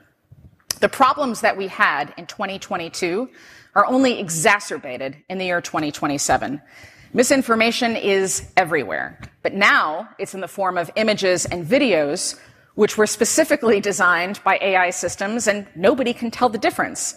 And worse, they were designed to elicit our trust, to get us to believe, and then eventually to make us really angry. There are unconscionable amounts of data being collected about us with zero transparency. Your data are being held by third parties, which can resell it, and it is impossible to be anonymous, which is why we are now all wearing heartprint blockers. These are lightweight plastic squares that we put in a pocket on our shirt that block our vibrations from being seen. And we're all wearing Privé Mystique. Privé Mystique is a new lightweight makeup that smooths wrinkles, reduces eye puffiness, and instantly blocks surveillance cameras. Special pigments confuse the algorithms, resulting in flawless coverage to help us feel our best and flawed data to confuse the AI. Intelligentes Make-up also. Ja. Mal sehen. Aber ich sag mal so, man kann ja fast froh sein, dass wir, äh, nee, ich muss es anders formulieren. Wir sind, ich meine, das ist immer so ein Szenario und man hat so die Science-Fiction-Filme schon vor sich, äh, die Mhm. hier stattfinden. Wir wissen, es kommt ja nie so auf den einen oder anderen Tag. Also das ist das Erstaunliche, wenn man Ja. ins Kino geht, dann sieht man die Vision und sagt, also so will ich aber nicht. Das Problem ist aber, dass es ja diese schleichende Entwicklung Mhm. hin zu etwas gibt und dann wird das punktuell nochmal sichtbar, wie bei diesen Trackern, die du eben Ja. beschrieben hast. Aber wenn man sagt, naja, aber das könnte man noch optimieren und da könnte man noch, aber welche Hackerangriffe stehen dann eigentlich bevor? Ja, da muss ich wieder was zu meinem Schutz sagen. Dann ist das tatsächlich ein äh, dystopisches Szenario, das ich wiederum gar nicht für so unwahrscheinlich halte. Und wenn wir schon sehen, wie stark äh, die Fake-Produktion ist, was Videos und sowas anbelangt, dann können wir uns vorstellen, wie weit das in fünf Jahren fortgeschritten ist. Noch können wir es relativ gut trennen, die wir nicht unser Leben in Facebook-Gruppen verbracht haben. Aber wird das in fünf Jahren immer noch so sein, haben wir dann auch immer noch die Kompetenz, äh, diese Unterscheidung zu treffen. Hm, ja, das ist äh, gerade durch, dadurch, dass es so schleichend ist, ist die Herausforderung einfach. Man kann sich halt das beides anhören und denken so, ja gut, okay, jetzt mal abwarten irgendwie. Mhm. Mal gucken, was passiert. Ja. Gut, ich habe keine weiteren Clips zu spielen, auch wenn noch ein paar da liegen. Aber wir freuen uns einfach auf April. Wir freuen uns auf April. Kannst du schon was sagen, was du uns noch mit in den Salon bringen wirst? Also wir sprechen auf jeden Fall über ja. Michael Sandel und das Ende des Gemeinwohls. Genau, Sandel. Ich habe hier in meiner Leseliste, wo ich so ein bisschen vorsortiere, sogar diesen Text über äh, die TikToker im Weißen Haus mit drin von Tyler Lawrence. Mal gucken. Ansonsten hat die Washington Post, äh, der letzte afghanische Finanzminister ist jetzt Uber-Driver in Washington DC. Prima. Wird so ein bisschen porträtiert. Also solche Sachen irgendwie. Ja. Äh, das Thema Streit aus Sicht von, wenn Höflichkeit reinhaut, ein Vorabdruck eines Buches, das mich irgendwie interessiert hat. Äh, Ein Spektrum der Wissenschaft. Also wahrscheinlich so ein bisschen mit Zug. Mhm. Also so in die Richtung. Äh, lasst euch überraschen. Ich weiß es selber noch nicht so ganz genau. Ich kann auch noch nicht allzu viel versprechen. Es wird äh, sehr wahrscheinlich um einen äh, wichtigen Roman äh, einer brasilianischen Schriftstellerin gehen, über den wir sprechen können. Dann gibt es eine Kuriosität zum Herrenanzug. Der wird irrelevanter und das kann man jetzt nicht einfach so gefühlt wahrnehmen, sondern es gibt da ein Indiz, das ich dann enthüllen werde. Mhm. Das hat mich natürlich sehr betrübt. Und dann will ich ein bisschen versuchen, noch was Geopolitisches mit reinzubringen, was Wirtschaftliches. Aber es sind sehr viele Texte gerade im Petto. Deswegen müssen wir mal schauen, dass wir da eine sinnvolle Kombination finden, dass es nicht zu lastig in die eine oder andere Richtung wird. Sehr gut. Damit überraschen wir dann euch und uns auch ein bisschen. Wünschen euch jetzt erstmal einen schönen April. Äh, der macht ja, was er will. Hoffentlich nur beim Wetter. Keine weiteren Überraschungen hier erleben. Und beschließen damit den März. Bis bald. Bis bald.